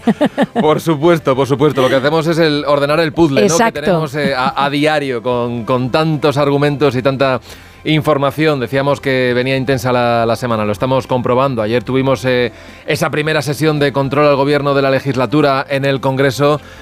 Y la verdad es que vimos lo que vimos, ¿no? Que guante blanco hubo poco, eh, hubo todo tipo de, reproches, vimos también un debate muy intenso, había mucho interés en esa participación de Pedro Sánchez en la Eurocámara, tocaba hacer balance de lo que ha sido este semestre de presidencia de- del turno, nos tocaba España del Consejo de la Unión Europea y es un debate que al final pues eh, la verdad es que parece que fue bastante doméstico, ¿no? Porque en el momento de las intervenciones de los grupos, sobre todo de la oposición, del PP europeo, el tema de la amnistía salió a, a colación. Y ahí hubo prácticamente pues una exportación del debate doméstico a la Eurocámara, allí a Estrasburgo. Escuchamos los argumentos del líder de los populares europeos, de Manfred Weber, decir prácticamente, bueno, pues que Pedro Sánchez lo que había hecho era no ser coherente con lo que había venido haciendo antes de las elecciones, que es decir que no habría amnistía y a partir del el 23 de julio decir exactamente lo contrario y es más impulsar esa ley que ya se está tramitando en el Congreso. Le dijo además que había preocupación en Europa. Bueno, Sánchez iba preparado porque sabía que ese asunto iba a estar eh, en el debate y lo que hizo es desde luego afearle. eh, le dijo más o menos que no estaba muy al día de lo que es la política nacional en nuestro país y también puso el foco en el que él cree que es el principal problema y la preocupación en Europa, que es la avance, el avance de la ultraderecha, ¿no? Y le puso ejemplos de los pactos del Partido Popular con Vox, incluso le planteó que sí en Alemania verían con buenos ojos que ahora, como se está haciendo aquí, eh, dice en el ámbito doméstico, pues en Alemania bueno, pues pusiesen nombres de las calles algunos de los eh, protagonistas ¿no? del Tercer Reich de Alemania, recuperando un poco lo que fue la, la Alemania nazi. En fin, esto no le sentó nada bien, pero cuando quiso contarle Manfred Weber al presidente del gobierno que en Alemania lo que hay son acuerdos entre los partidos de centro para precisamente dejar y arrinconar a la ultraderecha, bueno, pues en ese momento ya se estaba yendo Pedro Sánchez de- del debate de la Eurocámara. No se vieron al final, ayer lo comentamos, que iban a estar los fotógrafos y las cámaras muy pendientes de a ver si había un encuentro forzoso o casual por los pasillos entre Carlos Puigdemont y el presidente del gobierno. Eso no sucedió, al menos que hayamos visto, aunque sí que estuvieron muy cerquita, y eso sí que lo hemos visto dentro del, hemiciclo, y se intercambiaron algunos mensajes, ¿no? Eh, muy molesto Puigdemont, tuvo apenas un minuto ¿eh? en el debate, aunque al final, bueno, sus declaraciones siempre adquieren en algunos momentos gran relevancia. Bueno, ayer se quejó de que no se pudiese expresar en catalán. Recordarás también que una de las peticiones que había hecho era precisamente que el gobierno español llevase este debate para que se pueda utilizar eh, las lenguas cooficiales en las instituciones comunitarias. Eso se ha quedado ahí, digamos, en un cajón olvidado y ayer le afeó el riesgo que hay de, de que no se cumplan con los acuerdos. Bueno, de esto vamos a hablar también de la resaca de ayer de ese anuncio de moción de censura en el Ayuntamiento de Pamplona, consecuencia de que el Partido Socialista va a apoyar a EH Bildu para que de aquí a dos semanas cambie el gobierno en, la, en la ciudad, en Pamplona, saldrá la alcaldesa de UPN, Cristina Ibarrola, y volverá a gobernar la ciudad EH Bildu. Así que te puedes imaginar el lío que tenemos. Todavía no tenemos fecha para el encuentro de Feijó con eh, el presidente del gobierno y ayer lo que vino a decir el líder del PP es que sí, había bastante desconfianza y poca posibilidad de acuerdos después de esto que ha ocurrido en el Ayuntamiento de Pamplona. Eh, quizás todavía hay menos posibilidades de, acuerdos. Así que de esto hablaremos en el día de hoy, un día bastante económico, pendientes del Banco Europeo que tiene que confirmar que sigue con los tipos de interés en el principio mm, sin bajarlos en ese, en ese punto en el que está y en el que confirmaremos también cuánto han subido los precios. Hoy tenemos el dato confirmado de la inflación del mes de noviembre y eso sí tendremos el detalle de cuánto siguen subiendo los alimentos porque la cesta de la compra, y eso lo notamos todos cuando vamos al supermercado, eh, sigue por, por las nubes y más ahora que se acerca la Navidad. Correcto. Bueno, pues estaremos muy atentos eh, a todo lo que vais a contar a partir de las 6, de las 5 en Canarias. Feliz jueves. Muchas gracias, Miguel. Igualmente. Mañana más. Chao. Son las 5 y casi 33 de la mañana, 4 y 33 en Canarias.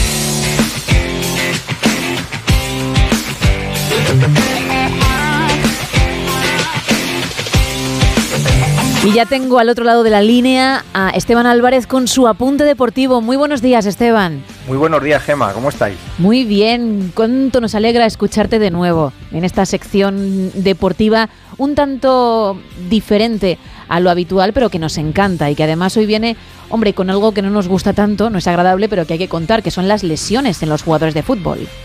Correcto, eh, hay que achacarlas bueno, pues a, lo cargado del calendario y es que Gema hace prácticamente un mes, eh, durante el último parón de las competiciones de clubes para que las selecciones nacionales culminaran la fase de clasificación para la Euro del 2024, teníamos conocimiento de la, grave lesión de Gaby, el, el, joven centrocampista del Fútbol Club Barcelona, que se perderá lo que resta de temporada. Además, Vinicius, por ejemplo, volvía de Brasil con una dolencia muscular que le puede tener cerca de tres meses fuera de los terrenos de juego. El Sevilla perdía a Lucas Ocampos, la Real Sociedad a Oyarzábal, y estos son solo algunos de los ejemplos más llamativos de nuestro fútbol.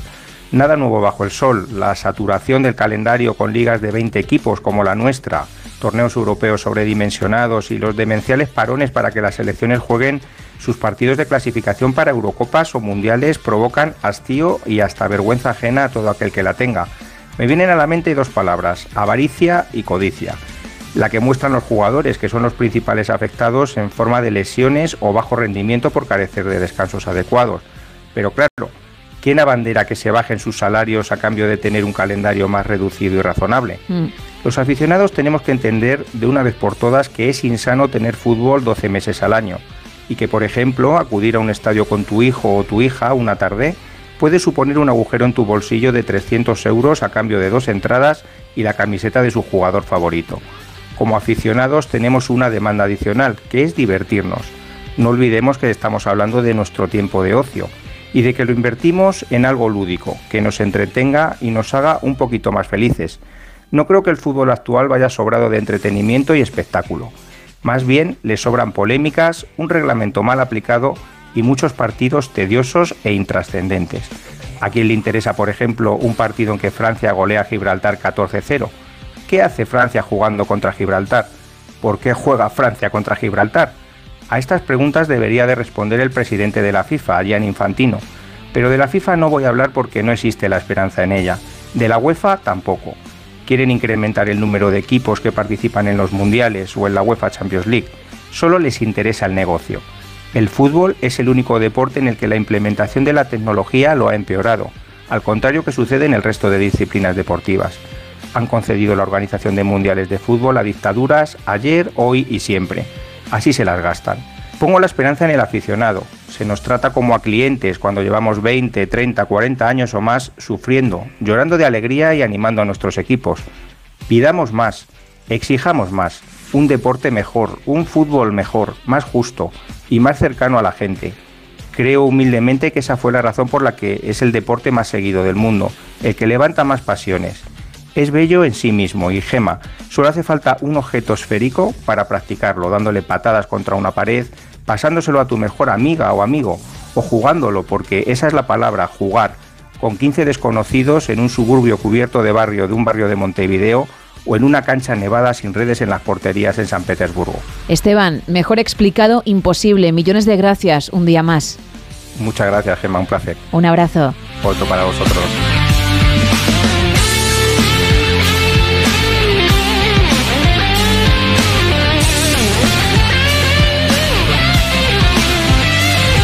Cinco y 36 de la mañana, 4 y 36 en Canarias. Vamos a viajar al pasado.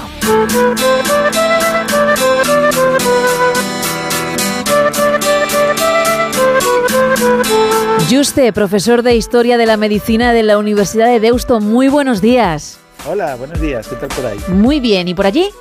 Pues bien, lloviendo, pero bien. Bueno, a mí me encanta la lluvia, lo he dicho más de una ocasión, así que ahora mismo te cambiaba el tiempo, ¿eh? Pues aquí llevamos cuatro o cinco días de lluvia, o sea que sí, te regalo uno. Mm, Vale, fíjate, pensé que me ibas a decir que me regalabas todos, pero bueno, venga, con uno me conformo. No, no, que aquí también tenemos lechugas y cosas así. No, no. También es necesario. Claro. Bueno, cuéntame, porque hoy creo que vamos a hablar de elecciones, pero en Dinamarca. Sí, elecciones en Dinamarca, que en principio suena como un tema un poco raro, pero son unas elecciones súper curiosas. Déjame que te cuente y vemos así son curiosas o no son curiosas. Vale. Mira, eh, supongo que tú también la harás, ¿no? Esas veces que estás aburrido y dices, oye, voy a ver elecciones por el mundo y, y te metes, por ejemplo, en la Wikipedia, que para eso está muy bien, porque te da todos los datos de los resultados electorales y tal. Sí. Y entonces tú dices, pues voy a ver, eh, en inglés hay más datos realmente. Voy a ver las elecciones en Dinamarca, la historia. Y me voy a la Wikipedia en inglés y pongo elecciones, últimas elecciones en Dinamarca, en 2024, pues o en 2023, pues venga. Y ves que junto a la banderita de Dinamarca tienes una flecha para atrás. Ahí es donde ya caes en el pecado, porque das a la flecha para atrás y te va a las anteriores elecciones.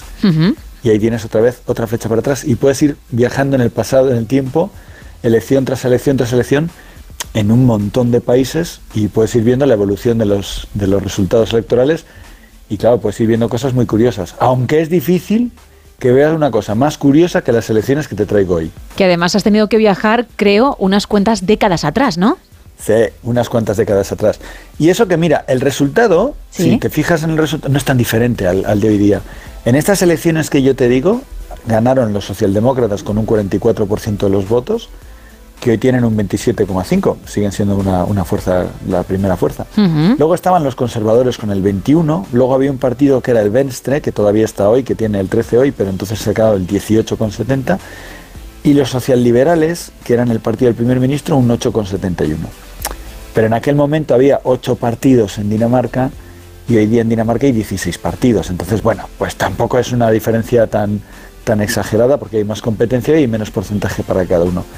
Hasta ahí todo normal. Es más, es curioso, la participación fue altísima, fue el 89,47. Nunca en Dinamarca han tenido una participación tan alta como esta. Así que hasta ahí todo normal. ¿Dónde está la particularidad de estas elecciones? ¿Qué es lo que las hacen tan increíbles? No en la historia de Dinamarca, en la historia de Europa entera. El momento, ¿no? El momento, el año en el que se El año produjo, en el ¿no? que se produjo. Si, si a la gente, sobre todo están los chavales, los, los críos así de, de 15, 16, 20, que son súper aficionados a la Segunda Guerra Mundial, luego les pasa como a mí, que vamos viendo libros y decimos, no, la Primera Guerra Mundial es mucho más chula. Pero bueno, cuando estás con la Segunda Guerra Mundial y eres un fanático de la Segunda Guerra Mundial, este año te resulta raro, porque estas elecciones se celebraron 23 de marzo de 1943 Pleno conflicto, sí, sí, sí. totalmente, Dinamarca totalmente invadida por los nazis desde 1940 y van y celebran unas elecciones libres. Y, y lo curioso es que no es que la resistencia organizara unas, resi- unas elecciones libres y que la gente fue a votar, pero no, no, no, no. Unas elecciones libres que contaban con el total permiso de las autoridades de ocupación alemanas. O sea, es el único país de toda la Europa ocupada por los nazis que tuvieron unas elecciones libres. Y van y ganan los socialdemócratas. Ahí va yo, que luego ya no es que los nazis te permitan llevarlas a cabo, no, luego es el resultado también. Sí, sí, es que de hecho había un partido. No, el Partido Comunista estaba ilegalizado, ya hubiera sido el colmo. Eh, desde el año 41, cuando los, cuando los nazis invaden a la Unión Soviética, a los daneses les obligan a meterse en el pacto anticomintern y legalizan el Partido Comunista danés, en fin. Ahí ya el Partido Comunista no tiene pase. Pero, pero los nazis sí permitieron, evidentemente, que hubiera un partido nazi en aquellas elecciones. O sea, los nazis presentaron un partido nazi danés que sacó un mísero 2,15% de los votos. O sea, por muy libres que fueran aquellas elecciones, es de suponer que la presión iría a favor de los nazis daneses. Y sacaron un 2,15%, es decir, sacaron, no sé, 20 veces menos que los socialdemócratas, una cosa increíble. ¿Y cuál era, Juste, la razón por la que los nazis dejaron que esto se celebrase, se llevase a cabo? Porque entiendo que, que aquí no se da puntada sin hilo, siempre hay un porqué. Claro, hay un porqué. El porqué lo tenemos en dos cosas. Primero lo tenemos en la, en la estrategia nazi, en la ideología nazi, y luego lo tenemos también en la táctica nazi. Por una parte, la estrategia, la, teoría de los nazis es que los, los, europeos no somos todos europeos y los seres humanos no somos todos seres humanos. Ahí hay arios, hay judíos, hay gente superior y gente inferior. Entonces los daneses eran parte de los arios, eran parte de la raza superior. Y entonces los nazis, aunque invaden Dinamarca por las armas y la someten, consideran que al ser un país ario y realmente bastante fácil de defender, no es, no es como Noruega, que es una costa larguísima, que hay que meter un montón de tropas, pues bueno, se les puede permitir gobernarse a sí mismos porque no van a ser muy rebeldes, porque a fin de cuentas son exactamente iguales que los alemanes, son nórdicos. Esto es lo que les decía sus ideologías. Los daneses al principio, claro, la fuerza militar alemana y la cercanía de Alemania, pues no les permitían hacer grandes obras de, heroicidades, grandes heroicidades, pero bueno, bien, llevaron, llevaron a cabo un, gobierno de ocupación alemán bastante llevadero. Bastante más llevadero que, por ejemplo, el gobierno de ocupación alemán en Francia. Pero en Francia, a fin de cuentas, es que, claro, el Reino Unido estaba al lado y había tropas alemanas en la costa, pero desde luego no tienen ni comparación al gobierno de ocupación alemán que pudo haber en, Polonia, en lo que quedó de Polonia, en el, gobierno, central, el gobierno general, o, por ejemplo en, en Serbia o por ejemplo en Grecia, en Grecia murió eh, centenares de miles de personas de hambre, por la pura miseria, por, el hambre que provocó la ocupación alemana que les dejaba sin comida. En Serbia, desde el principio, en Serbia en concreto, en Yugoslavia en general, desde el principio eh, empieza a surgir un movimiento guerrillero, al que está al frente Tito, que no es muy conocido hoy día, pero que entretuvo un montón de tropas alemanas porque fue un movimiento guerrillero durísimo.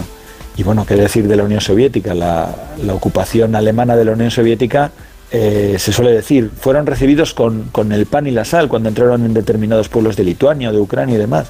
Y, a las pocas semanas ya no les podían ni ver porque fue un, equipo, fue un ejército de ocupación durísimo, brutal.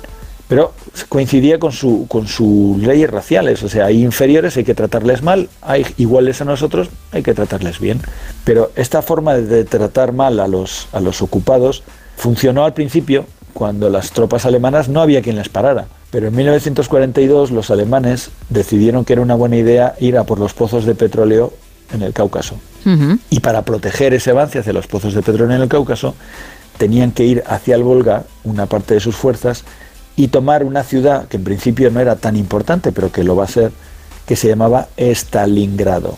Ese verano las tropas alemanas se acercan a Stalingrado, tratan de conquistarlo, la resistencia es durísima y cuando ya están a punto de conquistar Stalingrado, están ya que pueden mojar los pies en el río Volga, de repente los soviéticos, contra todo pronóstico, les hacen un ataque por el norte y por el sur de Stalingrado, les hacen un cerco y dejan a todo el ejército de Paulus, al sexto ejército alemán, cercado dentro de Stalingrado. A las pocas semanas, Paulus, contra todo pronóstico, se tiene que rendir. De hecho, Hitler fue bastante perverso, porque le dijo a Paulus que no se retirara le dijo que no se preocupara que le iba a llevar la, la Luftwaffe, la Fuerza Aérea Alemana, le iba a llevar todos los, todos los alimentos que necesitaban. Falso, no les llevó ni la, ni la décima parte de lo que necesitaban. Entonces, como Paulus estaba a punto ya de rendirse porque no tenía otra, Hitler le cogió y le nombró mariscal. porque ningún mariscal alemán se había rendido jamás. Bueno, pues Paulus con su, con su nombramiento de mariscal se rindió. Dijo, ya está, aquí no aguanto más. Entonces, en el mes de marzo de 1943, los alemanes tienen, por una parte, esa teoría de que los daneses son superiores al resto de europeos, son iguales a ellos. Y entonces se hacen unas elecciones, va a ganar el partido nazi porque son todos del mismo equipo. Y, van a dar un mensaje a todo el mundo diciendo, mira qué bien nos va nosotros, qué bien lo hacemos todo. Y luego, por otra parte, claro, lo de Stalingrado ha sido un palo muy gordo. Entonces, tienen que tratar de lavarse la cara de alguna manera. Porque cuando en Europa la gente ve que en Stalingrado los nazis les han parado los pies, ya te digo, en Yugoslavia, en Polonia, en Grecia ya había resistencia. Pero en aquellos lugares en Europa Occidental donde los nazis se habían comportado bastante mejor con la población local que en el este, es cuando empieza a surgir la esperanza de que a lo mejor se puede derrotar a los alemanes y es cuando realmente empieza a surgir la resistencia. Porque pensamos que la resistencia, esto es algo que se construyó en 1945, cuando acaba la guerra, que en la resistencia estaba todo el mundo metido, y ni mucho menos. Estaban metidos los polacos desde el principio, o estaban metidos los yugoslavos desde el principio, porque, porque era resistir o morir, porque los nazis allí se portaron como auténticos salvajes. Pero en Bélgica, en Francia, en Dinamarca, en Noruega, la resistencia era muy pequeña. De todas maneras, a pesar de que hubo una luz al final del túnel con esa victoria de los socialdemócratas en esas elecciones, mm, duró poco la alegría, ¿no? Duró muy poco, claro. Para, los, para la prensa alemana, evidentemente prensa controlada por los nazis, eh, aquellas elecciones fueron un fracaso, aquellas elecciones fueron una excepción. La palabra es decepción. Ellos pensaban que iban a ganar los nazis y los nazis no consiguieron ningún buen resultado pero permitieron que hubiera un gobierno, permitieron que el Parlamento se quedara como había sido elegido. Lo que ocurre es que a medida que los nazis van perdiendo batallas en Europa, a medida que los rusos, los soviéticos demuestran que pueden frenarles, eh, el clima de tensión social va creciendo en Dinamarca. Y se empiezan aquel verano de 1943, fíjate que las elecciones han sido en marzo, empieza a haber huelgas generales, protestas y claro, ahí ya los alemanes les dicen a los daneses, para de esto, y como no son capaces de pararlo, bueno, de hecho, como no quieren pararlo, pues entonces los alemanes deciden hacerse cargo de la ocupación y ponen una ocupación militar pura y dura, como lo que podía haber en la zona ocupada de Francia, y empiezan por exigir que se les entreguen los 8.000 judíos que viven en Dinamarca. Eso ya para empezar. Ahora son los dueños de la barraca, son los que ordenan todo lo que tienen que hacer. Claro, disuelven el gobierno, establecen la ley marcial, aquello ya mm, vuelve a ser suyo, vaya. Exactamente, ahí volvemos al punto de partida cuando han invadido todo. Entonces los daneses, eh, en principio aquí, podían demostrar que son un país valiente o no son un país valiente, porque en este momento, bueno, un país valiente o no valiente, a ver, que te están apuntando con una pistola, hay que ser muy valiente, vamos. A los daneses les dicen ahora nos tenéis que entregar a los judíos, tenéis que aceptar la ley marcial, no sé qué. ¿Y sabes lo que hacen los daneses? Dime. Se las arreglan para que esos 8.000 judíos de repente, de la noche a la mañana, desaparezcan. O sea, tú imagínate la cara que se les puede quedar a los alemanes cuando ni siquiera se llevan ese cruel premio de consolación, ¿no? que es que, por ejemplo, en, Hungría, cuando se hacen con el control de la situación en Hungría, lo van a hacer. O sea, van a, van a llevar un montón de judíos húngaros a los campos de exterminio directamente. Pues los daneses demostraron que se puede resistir. Hace falta mucho valor, ¿eh? Yo no sé si en su caso hubiera sido tan valiente, porque porque realmente eh, en los regímenes de ocupación durante la Segunda Guerra Mundial cualquier broma te costaba te costaba la vida. Y lo digo en serio no digo cualquier acto de rebeldía o sea cualquier chiste te podría costar acabar con un serio problema. Entonces sí la verdad es que aquellas elecciones de 1943 son un ejemplo de que de que dentro de la Europa ocupada había muchos matices y dentro de los matices donde la gente podía vivir más o menos bien incluso fue muy posible ser, ser valiente como fueron, como fueron los daneses. Y hay una frase de, Winston Churchill que viene que ni pintada yo creo para cerrar la sección, ¿no, usted? Pues mira, sí, una frase y un libro. La frase de Winston Churchill, la verdad es que está muy bien. Solía, solía comentar lo de, se ha dicho que la democracia es la peor forma de gobierno excepto por todas las otras formas de gobierno que han sido probadas alguna vez. no, es, no, es, mala frase. No, no, Y sobre, y sobre este tema, sobre este tema, y ahora mismo ha publicado un libro recientemente David Alegre Lorenz, que se llama Colaboracionistas, Europa Occidental y el Nuevo Orden Nazi, que no se refiere a la Europa del Este, sino eso, a la Europa Occidental, a, a los colaboracionistas que había pues en, en Bélgica, bueno, Valonia, en, en Holanda, en Francia, en Dinamarca, en Noruega, y habla un poco también de España, aunque no fuera ocupada, también hubo colaboracionistas con, con el régimen nazi. Eh, de todo tipo, además, ¿eh? no, no, no, sencillamente gente que era nazi, gente que se iba a trabajar a Alemania pensando que iban a cobrar bien y que iban a estar bien y que fueron completamente engañados. O sea, es una historia de, de fanatismo, pero también es una historia de pobre gente que es engañada. Y, y, lo recomiendo, lo recomiendo. Tiene un libro sobre la batalla de Teruel también que está muy bien y, y, seguro que este también está muy, muy recomendable para que lo apetezca leer, seguro que lo disfruta. Pues tomamos buena nota, ¿eh? muchísimas gracias y también gracias Juste, profesor de Historia de la Medicina de la Universidad de Deusto, por este nuevo capítulo en la historia. Pues nada, gracias a vosotros por darme la oportunidad, que ya sabéis que me paso muy bien. Dentro de unos días hablamos, ¿vale? Claro que sí, que ya será el año que viene igual, ¿no? Efectivamente, porque yeah. como es cada dos semanas, porque nosotros te dejamos descansar y la semana sí. de Navidad estaremos de vacaciones, pues regresaremos la primera de enero, ¿correcto? Pues nada, feliz Navidad y feliz año, equipo. Igualmente, adiós. Venga, hasta luego. Chao.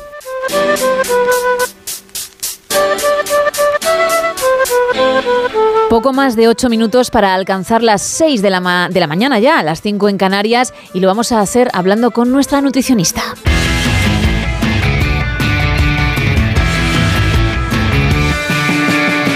Lara Marín, muy buenos días. Buenos días, Gemma, ¿qué tal? Muy bien, hoy vamos a hablar de algo muy rico, de los frutos secos y en todas sus variedades, así que cuéntame. Vamos a hablar de los frutos secos, que es algo que yo creo que consumimos la, la mayor parte de la población. Quizás a veces en, abusamos un poquito, en exceso. La recomendación sería no más de un puñado al día, pero un puñado de lo que entra en la palma de la mano con el puño cerrado. Vale. y yo creo que eso para muchos está, no sé, no está resultando poco. Veces. Exacto. Y para muchos está, está siendo duro. ¿eh? Ahora mismo estarán soltando una lagrimita porque dicen, jo, y sí. con el puño cerrado, pero si ahí no cabe nada. Hay gente que está abriendo la mano ahora mismo. Claro, comprobando. Bueno, pues a ver, tendríamos como varias formas de encontrarlos en el supermercado. Los podemos encontrar eh, al natural, tostados y fritos. Uh -huh. Entonces, bueno, la forma, la mejor forma sería el natural, porque ahí es donde los encontramos en su, pues, su manera natural, que el cuerpo la reconoce bien y que conserva todos los nutrientes, los, las vitaminas, los antioxidantes, las grasas. Vamos a, bueno, nos ponemos en contexto de que el fruto seco tiene mucha grasa saludable Ajá. y mucho antioxidante, que es muy importante para la salud. Entonces, al natural sería como la mejor manera. Después encontraríamos el tostado, en el cual sí que hay una pérdida de antioxidantes y de transformación un poquito de las grasas, tampoco muchísimo, y realmente en este caso el sabor del fruto seco mejora bastante. También tiene un, tiene un beneficio y es que a la hora de conservarlos más tiempo se conservan mejor, porque al natural, sobre todo si no tienen piel, se conservan mucho menos y hay más, más riesgo de que tengan moho. Y la excusa de tengo que comerlos sería... ya que se ponen malos, ¿no, Lara? Eso sobre todo. Lo mejor es encontrar el equilibrio entre consumirlos y que, y que no se pongan malos. Vale, vale. Y bueno, la, el moho en los frutos secos, en todos los alimentos en general, es muy peligroso. Entonces, uh -huh. esto para que la gente lo, lo, tenga en cuenta también. Con lo cual el frito va a ser el último, luego, ¿no? Por descarte, que además era obvio, ¿no? Eh, eso es. El frito es el menos saludable. ¿Por qué? Porque se someten a altas temperaturas y, y, aceites que no son los más ideales, que son refinados como el aceite de palma. Entonces, en este caso, las grasas se transforman, los antioxidantes se transforman y el cuerpo no los reconoce y además son bastante inflamatorios. Vale, y de todos es mm, recomendable la misma cantidad, es decir, mm, siendo natural y siendo frito, tenemos que fijarnos en ese puñadito que tú has dicho al comienzo o incluso si es frito aún menos. Siendo frito yo diría que, que menos y que el consumo sea muy ocasional. Vale. Y lo que podemos hacer también es comprarlos naturales y en casa, yo por ejemplo que tengo freidora de aire, los uh -huh. meto en la freidora de aire y a veces los, los tuesto un poquito, que no se quemen para que no haya sustancias que no son muy beneficiosas para la salud, que son perjudiciales cuando se quema un alimento y que tengan ese sabor del tostado, del asado que queda muy rico. Perfecto. No sé si quieres añadir alguna cosa más o vamos ya directamente con tu red social, tú me dices. Bueno, yo lo único que quiero decir es que la grasa, las grasas, como digo, siempre están muy muy demonizadas por su aporte calórico y en realidad son muy beneficiosas y a las mujeres nos van muy bien a, muy bien a nivel hormonal. Entonces que hemos dicho que un, un puñado al día pero que nadie deje de consumirlos por el contenido calórico o porque sean grasas, porque son importantes para la salud. Pues ahora sí, Lara, vamos a recordar tu Instagram para todos aquellos que se quieran poner en contacto contigo o quieran ver todo el contenido que subes. Sí, es Lara-Marín-López. Perfecto, pues muchísimas gracias y hablamos en unos días, ¿vale? Gracias, Gemma. Buen día. Chao. Cuatro minutos para terminar. Vamos a bajar el telón.